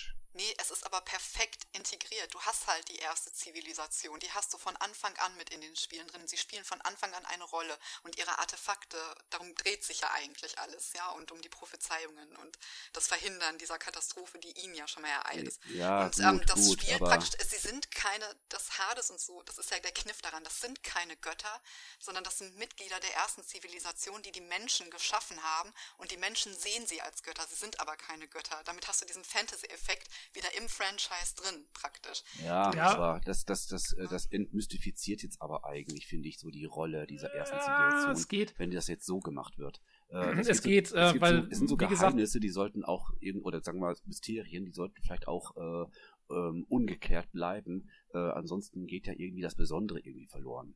Ich denke, es geht, weil, ähm, wie gesagt, das ist alles nur so halb wahr. Also man ist ja eigentlich selber auch in so einer Simulation drin und ähm, das ist jetzt nicht unbedingt, äh, wie gesagt, Cassandra ist auch nur deswegen in dieser Simulation, weil sie eben lernen soll, wie dieser Stab funktioniert und das sind alles so, das ist auch mehr oder weniger dann eine Erzählung. Also es ist jetzt nicht irgendwie so, dass du das tatsächlich direkt nachspielst. Es ist so, es ist insofern sie haben sich da schon so ein bisschen so ein, so ein Out noch gelassen. Und, ähm, und was ich auch schön fand, ist dann vor allen Dingen, wenn es nach Atlantis geht, ähm, nach Atlantis selber, dann ist eben genau das, was man eigentlich aus Atlantis, also von Atlantis ja kennt, von den Legenden her. Es ist so ein bisschen so eine Vermischung aus, eben da, da ist dann fast noch so ein bisschen Science Fiction mit drin. Also Cassandra ist halt quasi, kommt aus dem alten Griechenland, ist in dieser, irgendwie in dieser Simulation drin und kommt dann in dieser Simulation, ist sie in Atlantis und trifft dann auf diese ganzen ISO- Wissenschaftler, die alle eben Wissenschaft betreiben, ja. Und dann kommt halt hier, ich fand wunderschön einen Dialog, den sie hat mit, ähm, mit einem Isu, ähm, der was von ihr will. Und der ist Wissenschaftler. Und der schüttet auf sie halt diesen Star Trek-artigen Techno-Babble aus. Also er, er kommt so, ja, er hat einen, äh, einen Photosynthese-Accelerator gebaut und er braucht dafür irgendwie die und die Energiequelle und so. Und, und Cassandra hört sich das alles so an, dann hat man die Antwortoption. Und er meint dann so, ja, the, the photons of the, of the emitter doesn't properly reach the accelerator und bla bla bla. Und dann hast du die Antwortoption zu sagen, oh, not the photons, weil du halt keine Ahnung hast von dem, was der da gerade gefaselt hat. Ähm, ich fand es gut gemacht. Also es ist, ich glaube auch, es ist mal wieder was, wo nicht jeder mit zufrieden sein wird. Also Sven, ich würde mir jetzt auch nicht zutrauen zu sagen, dass wenn du es spielst, dass es dir wirklich gefällt. Ähm, Wahrscheinlich nicht. Aber also ich fand, das hat gepasst, eben weil, wie, äh, äh, wie Christina ja gesagt hat, die, die ISU und ihre Technologie und, und dieser ganze, diese ganze Vermischung aus Mystizismus, Technologie und Geschichte von Anfang an irgendwie so ein, so ein, ähm, ja, so, so ein Ding waren in Assassin's Creed. Und das wird hier, es wird vielleicht ein bisschen auf die Spitze getrieben, das gebe ich schon zu.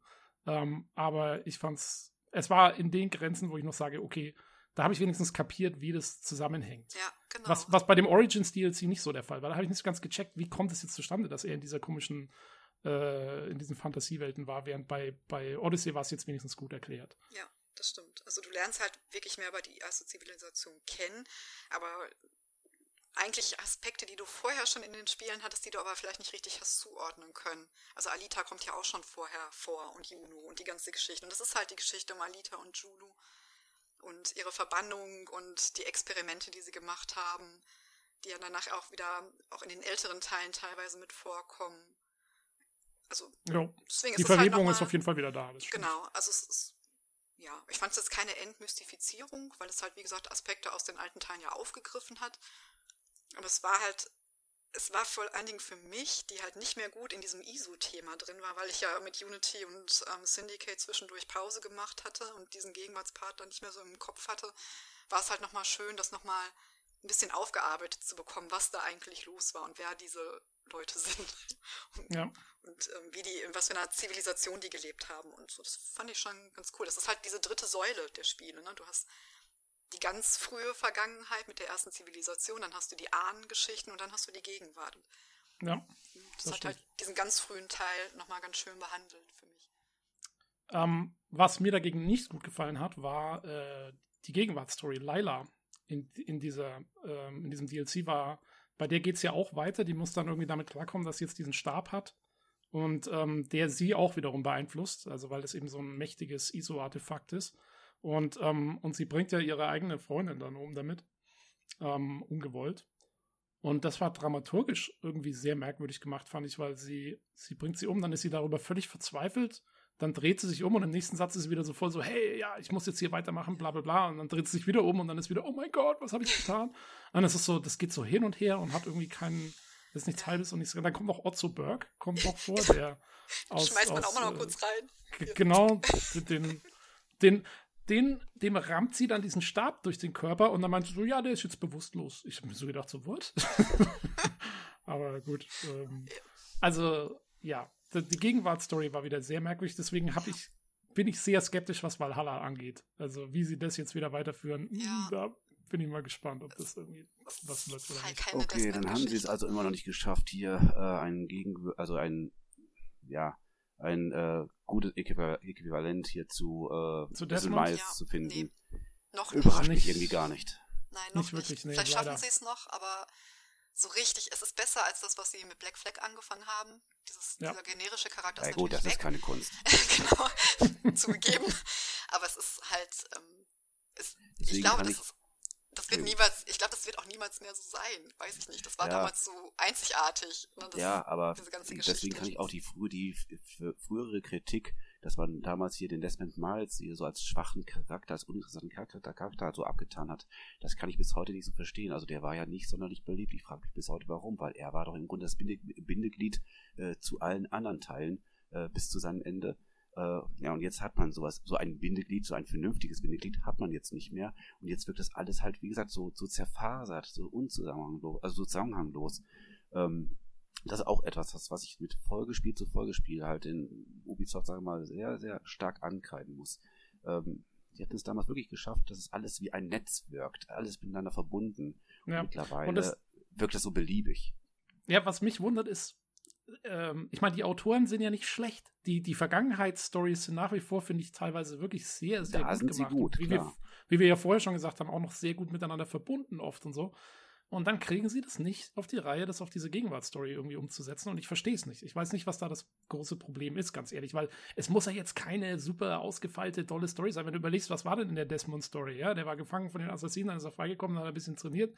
Dann, dann war er im Chroma gelegen und dann haben sie da irgendwie diesen, diesen, diesen Tempel da ausgebuddelt. Das war's. Das war jetzt auch, wenn du mal so alles zusammenfasst, war das jetzt nicht irgendwie super komplex. Muss es auch nicht sein, weil es passiert ja alles in Einklang mit den ganzen anderen Stories, die noch dazukommen. Das muss ja eigentlich eine einfache Story sein.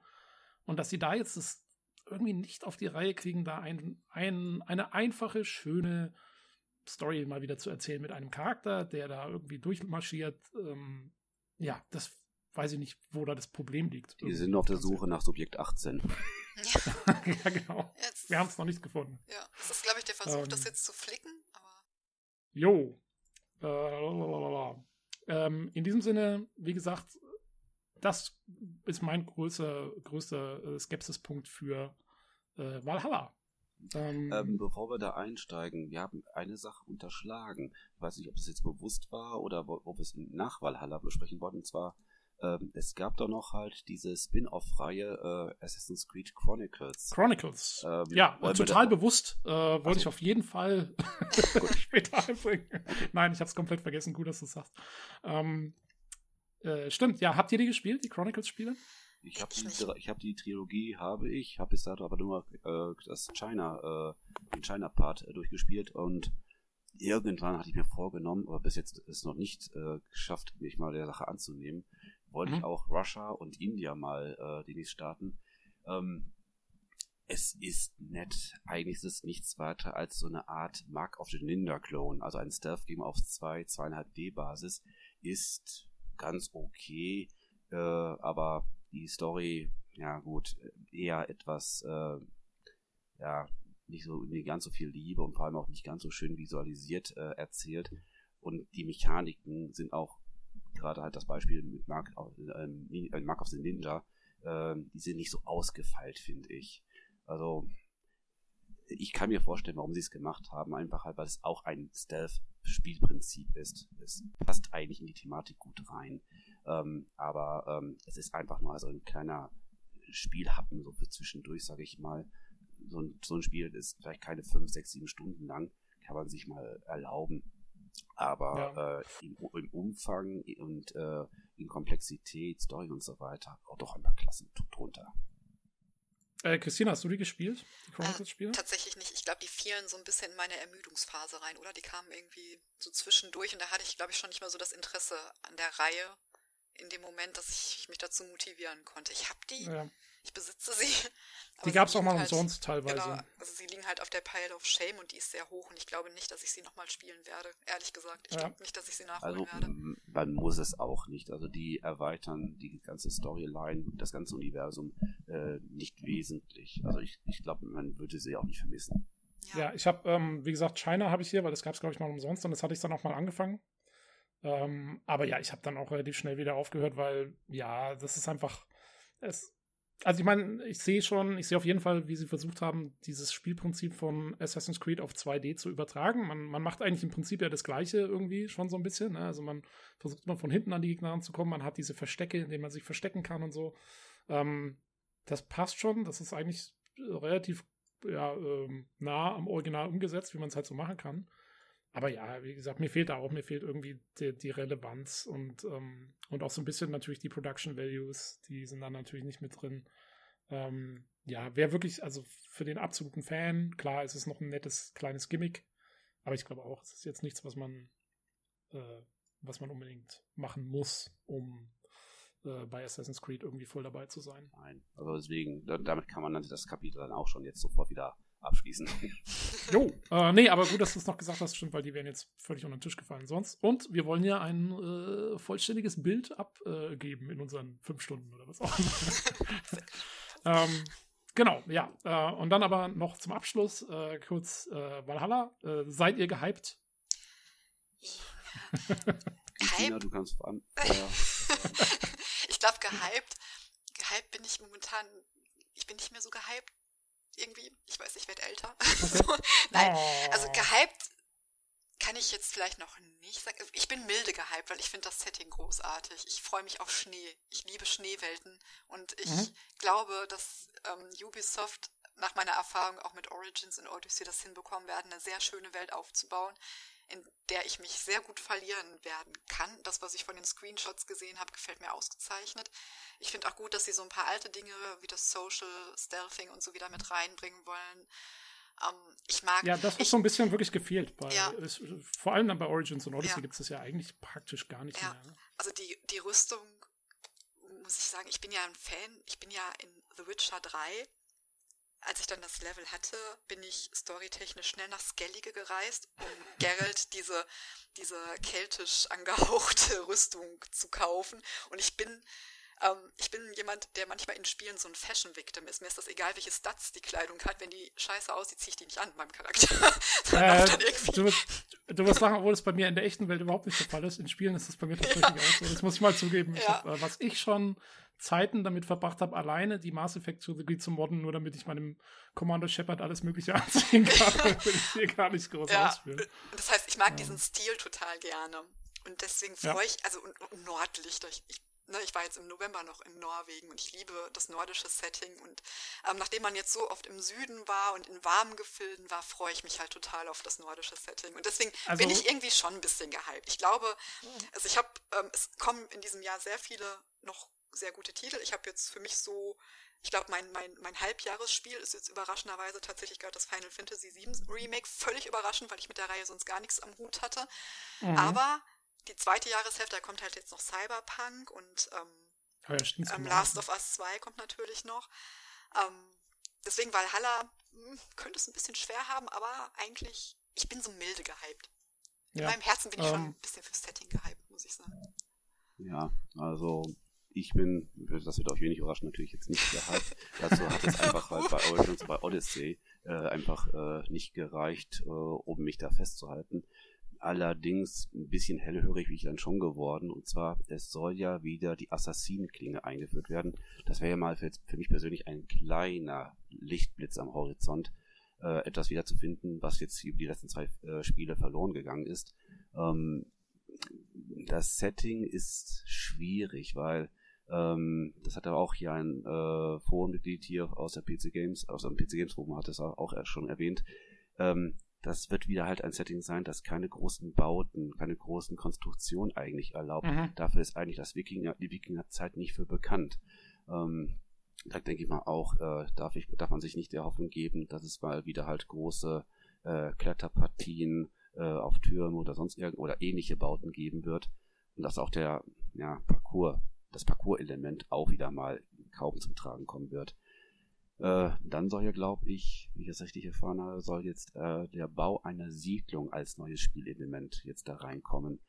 Genau. Ist jetzt die Frage, ist das jetzt ein ganz, wieder so ein ganz, ganz neues Ding, das jetzt Ubisoft da jetzt da als neues Feature verkaufen will, oder ist es eine Wiederholung von früher, als man in Assassin's Creed 2, 3 äh, und so weiter äh, die ganzen äh, Ortschaften äh, um Ban Banken, um Geschäfte und so weiter peu à peu aufgebaut hat, ob das so zu verstehen ist. Ähm, also, äh, darf ich kurz einhaken? Das, was Sie bis jetzt gesagt haben, hat mich da etwas positiver gestimmt. Ich war da am Anfang auch sehr skeptisch, was diese Siedlung angeht. Klang für mich so ein bisschen nach Wirtschaftsaufbaupart, ähm, den, wie gesagt, Assassin's Creed, wenn sie es mal versucht haben, nie richtig hingekriegt hat und der meiner Meinung nach auch nicht so richtig zum Gameplay passt. Allerdings haben äh, wohl Spieledesigner und so, also einige der Devs haben schon kommentiert, dass die Siedlung so ein bisschen ähm, als sozusagen das Zentrum deiner Spieler, dein, dein, deines Spielcharakters sein soll, wo du äh, vor allen Dingen äh, mit, mit Quests und sowas vorankommst. Also du heuerst Leute an, die dann irgendwas machen. Du hast doch teilweise die Entscheidung, heuerst du jetzt den, den Schmied an oder den Tattoo-Künstler oder so. Und es soll auch so sein, dass du wirklich, ähm, so haben sie es ausgedrückt, dass du ähm, Bindungen mit den Leuten, die in deiner Siedlung wohnen, äh, schmiedest, indem du Quests für sie ausführst. Sie haben gesagt, es soll Sie äh, wollen es so ein bisschen aufbauen wie so eine Normandy, ähm, nur eine, die sich weiterentwickelt, also die man quasi fortlaufend irgendwie so aufbaut. Wenn das so ist, dann hätte ich damit überhaupt kein Problem. Ich habe ja schon vorher gesagt, ich hatte, ich mochte den Homestead-Aufbau in Assassin's Creed 3 und es klingt mir so ein bisschen, als ob das in die Richtung geht und da wäre ich voll einverstanden mit. Äh, Wenn es aber eher wirklich so wird, dass man wirklich mit irgendeinem komischen Menüsystem und so da ständig irgendwas aufbauen muss oder, oder selbst wenn es so wird wie in Brotherhood, wo man immer da diese komischen Sachen alle renovieren musste, so, so, so, äh, ja, das brauche ich jetzt nicht unbedingt irgendwie, dieses so Geklicke da ständig. Aber, aber wenn es wirklich, also wenn es charaktergebunden wird und so, dann hätte ich da, wäre ich da dafür. Kommt ja. da wirklich drauf an, wie sie es umsetzen. Ja, und dann soll natürlich wieder Schiffe eine tragende Rolle spielen. Wobei mhm. die jetzt groß äh, versprochen haben, es soll keine Seeschlachten geben, sondern es soll mit diesem Wirtschaftssystem äh, verbunden sein. Ähm, ja, gut. Das wäre auch so ein Punkt, wo ich äh, mich dann eher anfreunden könnte, weil ihr wisst ja, ich bin ja ein großer Fan von Seeschlachten seit Black Ja, wobei, also Wirtschaftssystem mit Schiffen klingt für mich auch schon wieder gleich, da horche ich es gleich wieder auf und denke mir so, oh Gott, Black Flag. Kennt ihr noch dieses dieses Minigame, was da mit drin war, mit dieser, wo man diese Flotte verwalten sollte oder so. Ach, das, das, das war doch im Grunde nichts anderes als diese Bruderschaft nur auf Schiff übertragen. Ja, genau, so ein bisschen, aber ähm, das ja. war auch furchtbar. Also, ist mir nicht in Erinnerung ja. geblieben, tatsächlich. Zum Glück, hast du Glück. also ich, das, das, war eigentlich ein übermächtig, übermächtiges Werkzeug. Ich sag mal, würde man es halt auf Dauer nutzen, halt, dann äh, hast du eigentlich ständig nur Vorteile. Genau. Ähm, ja, mal gucken, ich habe, also bei mir geht's so, ich bin auch, ich bin eigentlich sehr gehypt, muss ich sagen, ähm, weil, wie gesagt, ich bin Fan von, von dem, was Origins und Odyssey aufgebaut haben. Ich hoffe ehrlich gestanden, dass sie das so ein bisschen, dass sie das nicht kaputt ähm, revolutionieren. Ähm, ich finde das Setting finde ich auch sehr, sehr cool. Ich frage mich aber, also für, ich habe noch so, für mich ist die große Frage, wie harmoniert das wirklich mit dem Assassinen? Äh, Tum, weil ich kann mir noch nicht so ganz vorstellen, wie ich als dicker Wikinger, der mit so einem Langboot anfährt und dann da irgendwie erstmal in so eine Siedlung reinmarschiert, wie es halt auch in der Serie Vikings zum Beispiel ist. Ja, die laufen dann einfach hin und so, ey, hier, wenn ihr uns nicht euer Zeug gebt, dann machen wir euch Platz, so ungefähr. Ähm, wie das zusammenpasst eben mit den, mit den Assassinen und mit dem, ja, sie haben auch gesagt, sie wollen wieder Social Stealth einführen und so. Ähm, bin ich mal gespannt, wie das zusammengeht. Also, man, müsst, man spielt ja einen sehr auffälligen Charakter eigentlich. Wie, wie, dass man sich da irgendwie einfügen kann, wird das mal wieder einfach ignoriert und das ist einfach Gameplay versus Story. Ja, fände ich wieder schade, kann aber gut sein. Also da habe ich noch sehr viele Fragezeichen. Sollte es dieses Jahr erscheinen, diesen November? Ja, diesen Oktober, okay. November irgendwann. Okay, ja. also dann würde ich fast schon sagen, mich interessiert weniger Valhalla, wenn es erscheint, sondern dann bin ich mal gespannt, was wir dann die Zukunft danach zeigen weil im Grunde äh, äh, Valhalla wird ja zeitlich schon ziemlich nahe von der äh, Timeline in die Nähe des ersten Assassin's Creed gelangen. Also noch irgendwas dazwischen, da sehe ich da wenig Raum. Und dann ist jetzt die große Frage, wie wird die Zukunft von Assassin's Creed hinterher sein? Das wird mich am, am meisten interessieren. Naja gut, ich meine, an, an, an Zeitlinien haben sie sich ja noch nie gehalten. Ich meine, es war ja auch Origins, spielt ja auch 400 Jahre nach Odyssey und so weiter und so fort. Also ich würde dann davon ausgehen, dass sie wieder ganz woanders hinspringen vielleicht. Ja. Also ich merke tatsächlich mittlerweile bei mir so einen gewissen Gleichmut.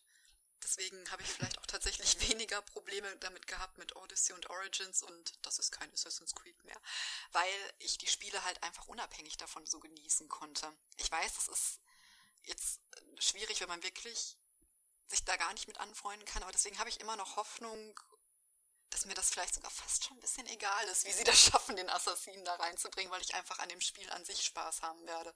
Ich kann das, ich schaffe das tatsächlich, zwischendurch ist diese Spiele ähm, ein bisschen losgelöst von diesem Dogma des Assassinentums zu sehen, einfach weil man halt jetzt zwei Spiele lang eigentlich keine Assassinen mehr gespielt hat, sondern Vorläufer dessen.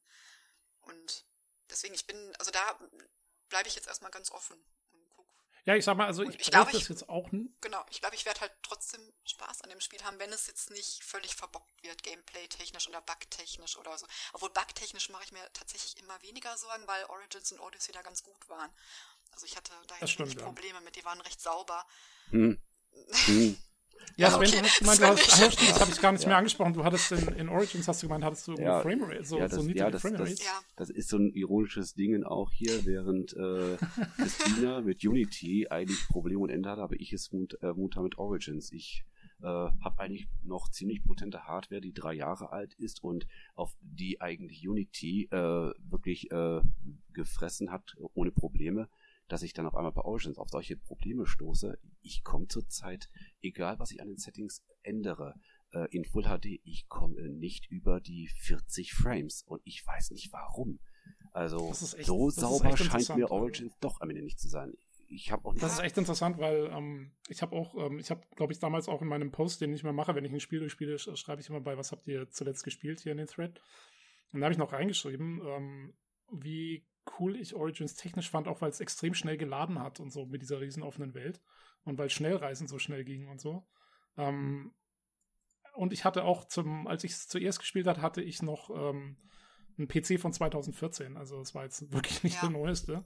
Ähm, das wundert mich recht. Also es sind, äh, gut, ich meine, Bugs und sowas sind immer, sind immer computerbedingt. Das ist halt. Ähm, ja, mich wundert mich deswegen auch genau. hauptsächlich, weil als ich hier diesen Discovery, äh, insbesondere jetzt letztens die Discovery Tour nochmal gestartet habe, ja. ähm, vergleicht man das mal zum Beispiel mit Unity. Unity braucht eigentlich ziemlich viel Hardware, einfach halt, weil du ja mit massig äh, NPCs da in Berührung kommst, hier mit Hunderten und Tausenden, das allein schon erfordert ja Ressourcen ohne Ende. Und als ich jetzt letztens die Discovery Tour nochmal durchgespielt habe, ich bin da auf, auf Verhältnis wenig NPCs gestoßen und auch hier, ich glaube, das war Alexandria oder Alexandria, ja. Abitur, äh, war auch nicht sonderlich belebt. Es war auch nicht allzu viel Architektur um mich drum herum. Also eigentlich gute Voraussetzungen, dass es eigentlich geschmeidig laufen sollte. Ja. Aber trotzdem, ich bin mit 40 Frames rumgekrebst. Ja. Ich weiß nicht aber warum. Das, aber das ist tatsächlich so. Also ich bin jetzt nicht so der Technikfreak, muss ich gestehen. Aber ähm, also erstmal hast du ja eine offene Welt, die du nahtlos durchreisen kannst, keine Stadt. Also es ist natürlich eine große Map. Keine Ahnung, ob das technisch noch eine Rolle spielt.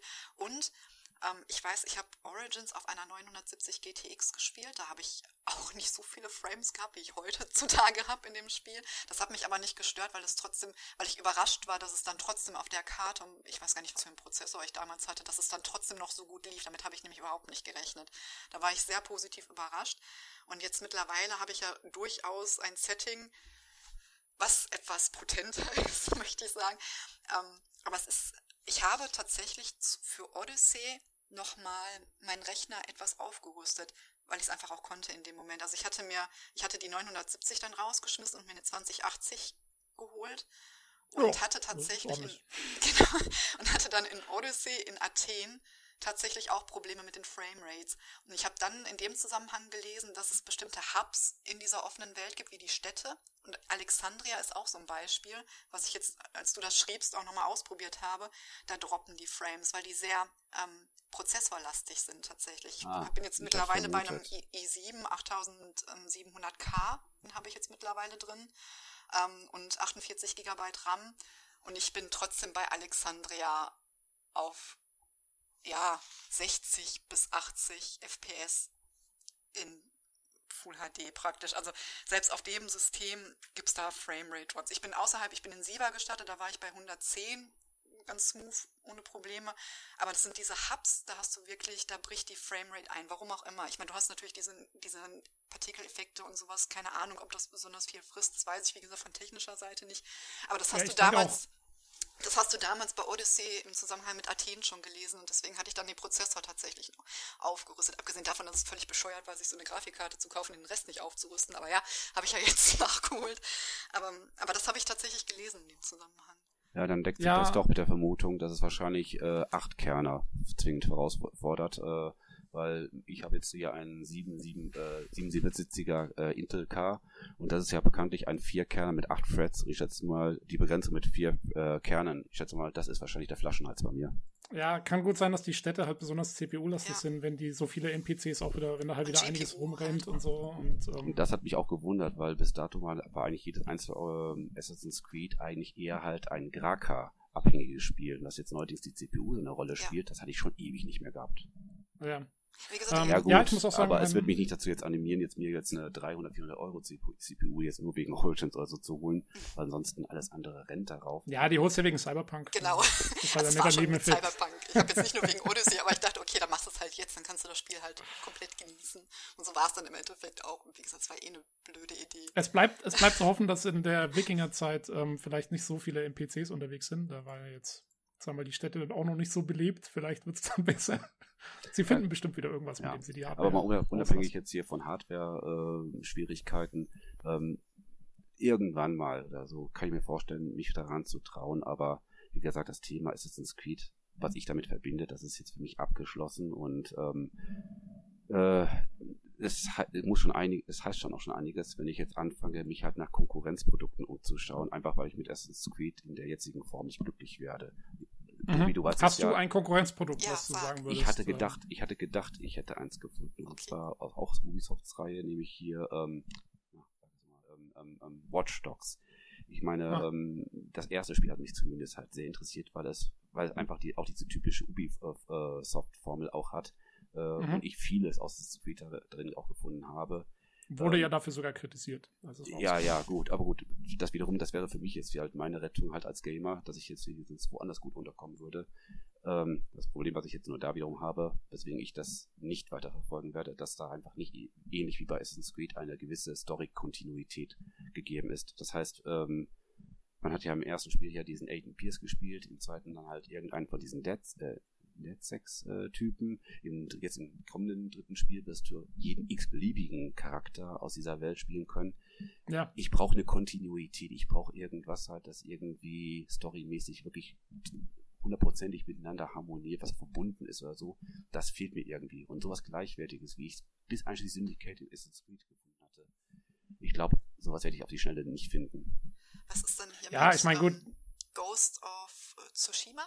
Das soll also ich habe mich damit noch nicht so beschäftigt, aber es soll sehr ist, aber das ist vielleicht zu Assassin's Creed Origins Odyssey ähnlich. Ja, also ja. Ghost of Tsushima, wenn man sich die, wenn man sich die Gameplay-Demo anschaut, wir hatten es erst im letzten Podcast, glaube ich, da kam die raus vorher. Und äh, meine Meinung ist, es sieht aus wie ein Assassin's Creed Japan im Stil von Odyssey oder Origins.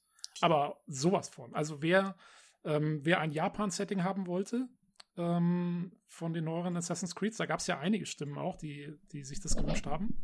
Äh, ich hatte auch nichts dagegen gehabt. Ähm, der sollte sich Ghost of Tsushima anschauen. Das sieht schon sehr stark danach aus. Ähm, äh, ja, nee, aber ansonsten, ich meine, ich wollte sagen, es ist, glaube ich, schwierig, was zu finden, was wirklich ähnlich ist wie Assassin's Creed, weil es ist, sagen wir mal, eine sehr eigenständige Formel, die, die sonst, glaube ich, auch wirklich nicht großartig kopiert wurde und es hat wie gesagt, seinen eigenen Charakter. Ja, und weil du sagst Kontinuität, es gibt, soweit ich weiß, sonst keine, keine Serie, die in der Form Spiele rausgehauen hat. Einfach mal kurz hier 12, 13, 14 Stück oder so ähm, in, in der gleichen Anzahl von Jahren. Ähm, das ist einfach, das, also da hat es schon eine gewisse Einzigartigkeit. Und dann in der hohen Qualität eben. Ich meine, gut, Call of Duty noch, aber ähm, die haben ja auch überhaupt keine Kontinuität oder teilweise keinen Bezug zueinander und ähm, ja, da, ist, da ist Assassin's Creed schon einzigartig. Das ist Shooter Fast Food, also das kann man jetzt nicht damit gleichsetzen. Eben, also will ich auch nicht. Das ist ja genau der Punkt, dass es vielleicht die einzige Serie ist, die in der Form auch so rausgekommen ist, ähm, jährlich, aber halt, äh, wie gesagt, nicht, nicht auf dem Level ist, was äh, Weltendesign, Spieldesign und sowas äh, angeht. Da ist auch meiner Meinung nach Assassin's Creed schon irgendwie was, was sonst keiner so gemacht hat. Das ist, das macht irgendwie für mich auch so ein bisschen die Faszination daran aus. Also ich werde, weil die weitere Entwicklung, die werde ich beobachten. Also ähm, so ganz aus den Augen werde ich es nicht verlieren, aber ob ich jemals wieder so einsteigen werde wie mit dem Debütspiel und seitdem äh, weiß ich noch nicht. Weiß ich noch nicht. Ja, ist halt schwierig auch. Ich meine, da ist, es ist auch oft viel Nostalgie mit drin. Ja, und so genau. und, das äh, sicherlich. Das ist ja, deswegen sage ich, ich habe ich hab mittlerweile so eine Art Gleichmut entwickelt. So, und das, äh, damit fällt es mir tatsächlich sehr leicht, mich auf neue Dinge in solchen Spieleserien, die sich dann vielleicht auch mal verändern, einzulassen. Und wenn man wenn man wirklich so wahnsinnig enttäuscht ist, dann fällt einem das schwer. Ich habe das ja bei Unity gemerkt. Man ist dann auch ein bisschen festgefahren. Also ich habe an Unity auch Sachen kritisiert, die hätte ich sicher auch an anderen Teilen von Assassin's Creed kritisieren können. Da habe ich es aber nicht getan, weil mich Unity einfach völlig angekotzt hat in dem Moment. Und dann fällt es einem auch schwer, die positiven Seiten vielleicht zu erkennen und sich auf die einlassen zu können. Ja, das war ja in der Grundstruktur erstmal kein schlechtes Spiel, aber durch meine Enttäuschung habe ich dazu keinen Zugang mehr gefunden. Ich habe es halt nochmal abgebrochen. Ich habe 20 Stunden probiert und es ging halt nicht. Und ich glaube, das ist ja. halt dann auch schwierig, wenn man mit dem Herzen an etwas hängt, was sich dann doch in eine Richtung entwickelt, die einem nicht gefällt, dann zu sagen, ja gut, ich versuche es jetzt aber trotzdem, ich ignoriere das jetzt so ein bisschen, stelle das hinten an und lasse mich auf das Spiel ein. Das ist, glaube ich, dann wirklich ein bisschen schwierig. Also ja. Ja, das ist aber das, das ist genau das, das ist genau das, was man machen muss, um eben auch sowas wie, ähm, ja. wie Odyssey und Origins genießen ja, zu können. Genau. Also man muss hingehen und sagen, hey, es ist ein neues Spiel, es ist was anderes. Ja, ich Aber ich bet genau, ich betrachte es aufgrund seiner Qualität in, in dem, was es ist und fertig. Genau. Das ist, es sind halt gute Spiele und es sind schöne Spiele und aber man muss es eben können. Und ja. wenn einem das schwerfällt, dann. Es ist ein bisschen schade, aber ich aber dann, es ist nachvollziehbar. Hilft es nicht, genau, dann hilft es einfach nicht. Dann, dann, dann ist es einfach, das, dann ist das Gefühl nicht da. Oder das Enttäuschungsgefühl ist zu groß. Dann geht's nicht. Jo, gut. Ich glaube, damit haben wir doch innerhalb von nur, äh, lass mal gucken, etwa fünfeinhalb Stunden Ach, ähm, die Serie ganz gut abgedeckt. was meint ihr? Hab, habt ihr noch was, was euch auf dem Herzen liegt, wo ihr noch sagt hier, Mann, völlig vergessen? Nein. Auf Anhieb, nein. Gut.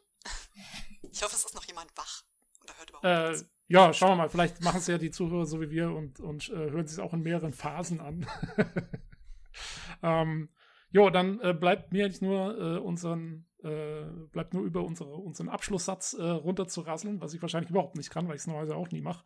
Ähm, aber das war der PC Games Community Podcast, diesmal mit dem Assassin's Creed Special. Äh, vielen Dank ähm, an Christina und Sven, dass ihr da wart. Äh, war wirklich cool, fand ich. Also gute Diskussion, viele Standpunkte und ähm, ja, sehr dynamisch. Ähm, wenn ihr der Meinung seid, dass wir hier nur Schrott erzählt haben über Assassin's Creed oder auch sonst über irgendwas im Podcast, oder wenn ihr ein Spiel habt, wo ihr sagt, hey, da möchte ich mal ein Special dazu machen, dann könnt ihr das tun. Äh, ihr könnt uns kontaktieren über das Forum in PC Games im äh, Bereich Videospiele allgemein. Haben wir unseren Thread. Ähm, über E-Mail pcgcpodcast at gmail.com oder den Twitter-Handle at podcastpcgc. Ähm, und jo, äh, würden uns freuen, wenn wir was hören. Ähm, ansonsten, schön, dass ihr dabei wart, äh, sowohl als Sprecher als auch als Hörer. Und äh, dann bis zum nächsten Mal wieder mit einer normalen Folge vom PCGC Podcast. Tschüss. Tschüss. Tschüss und dran denken, nichts ist wahr, alles ist erlaubt. Richtig.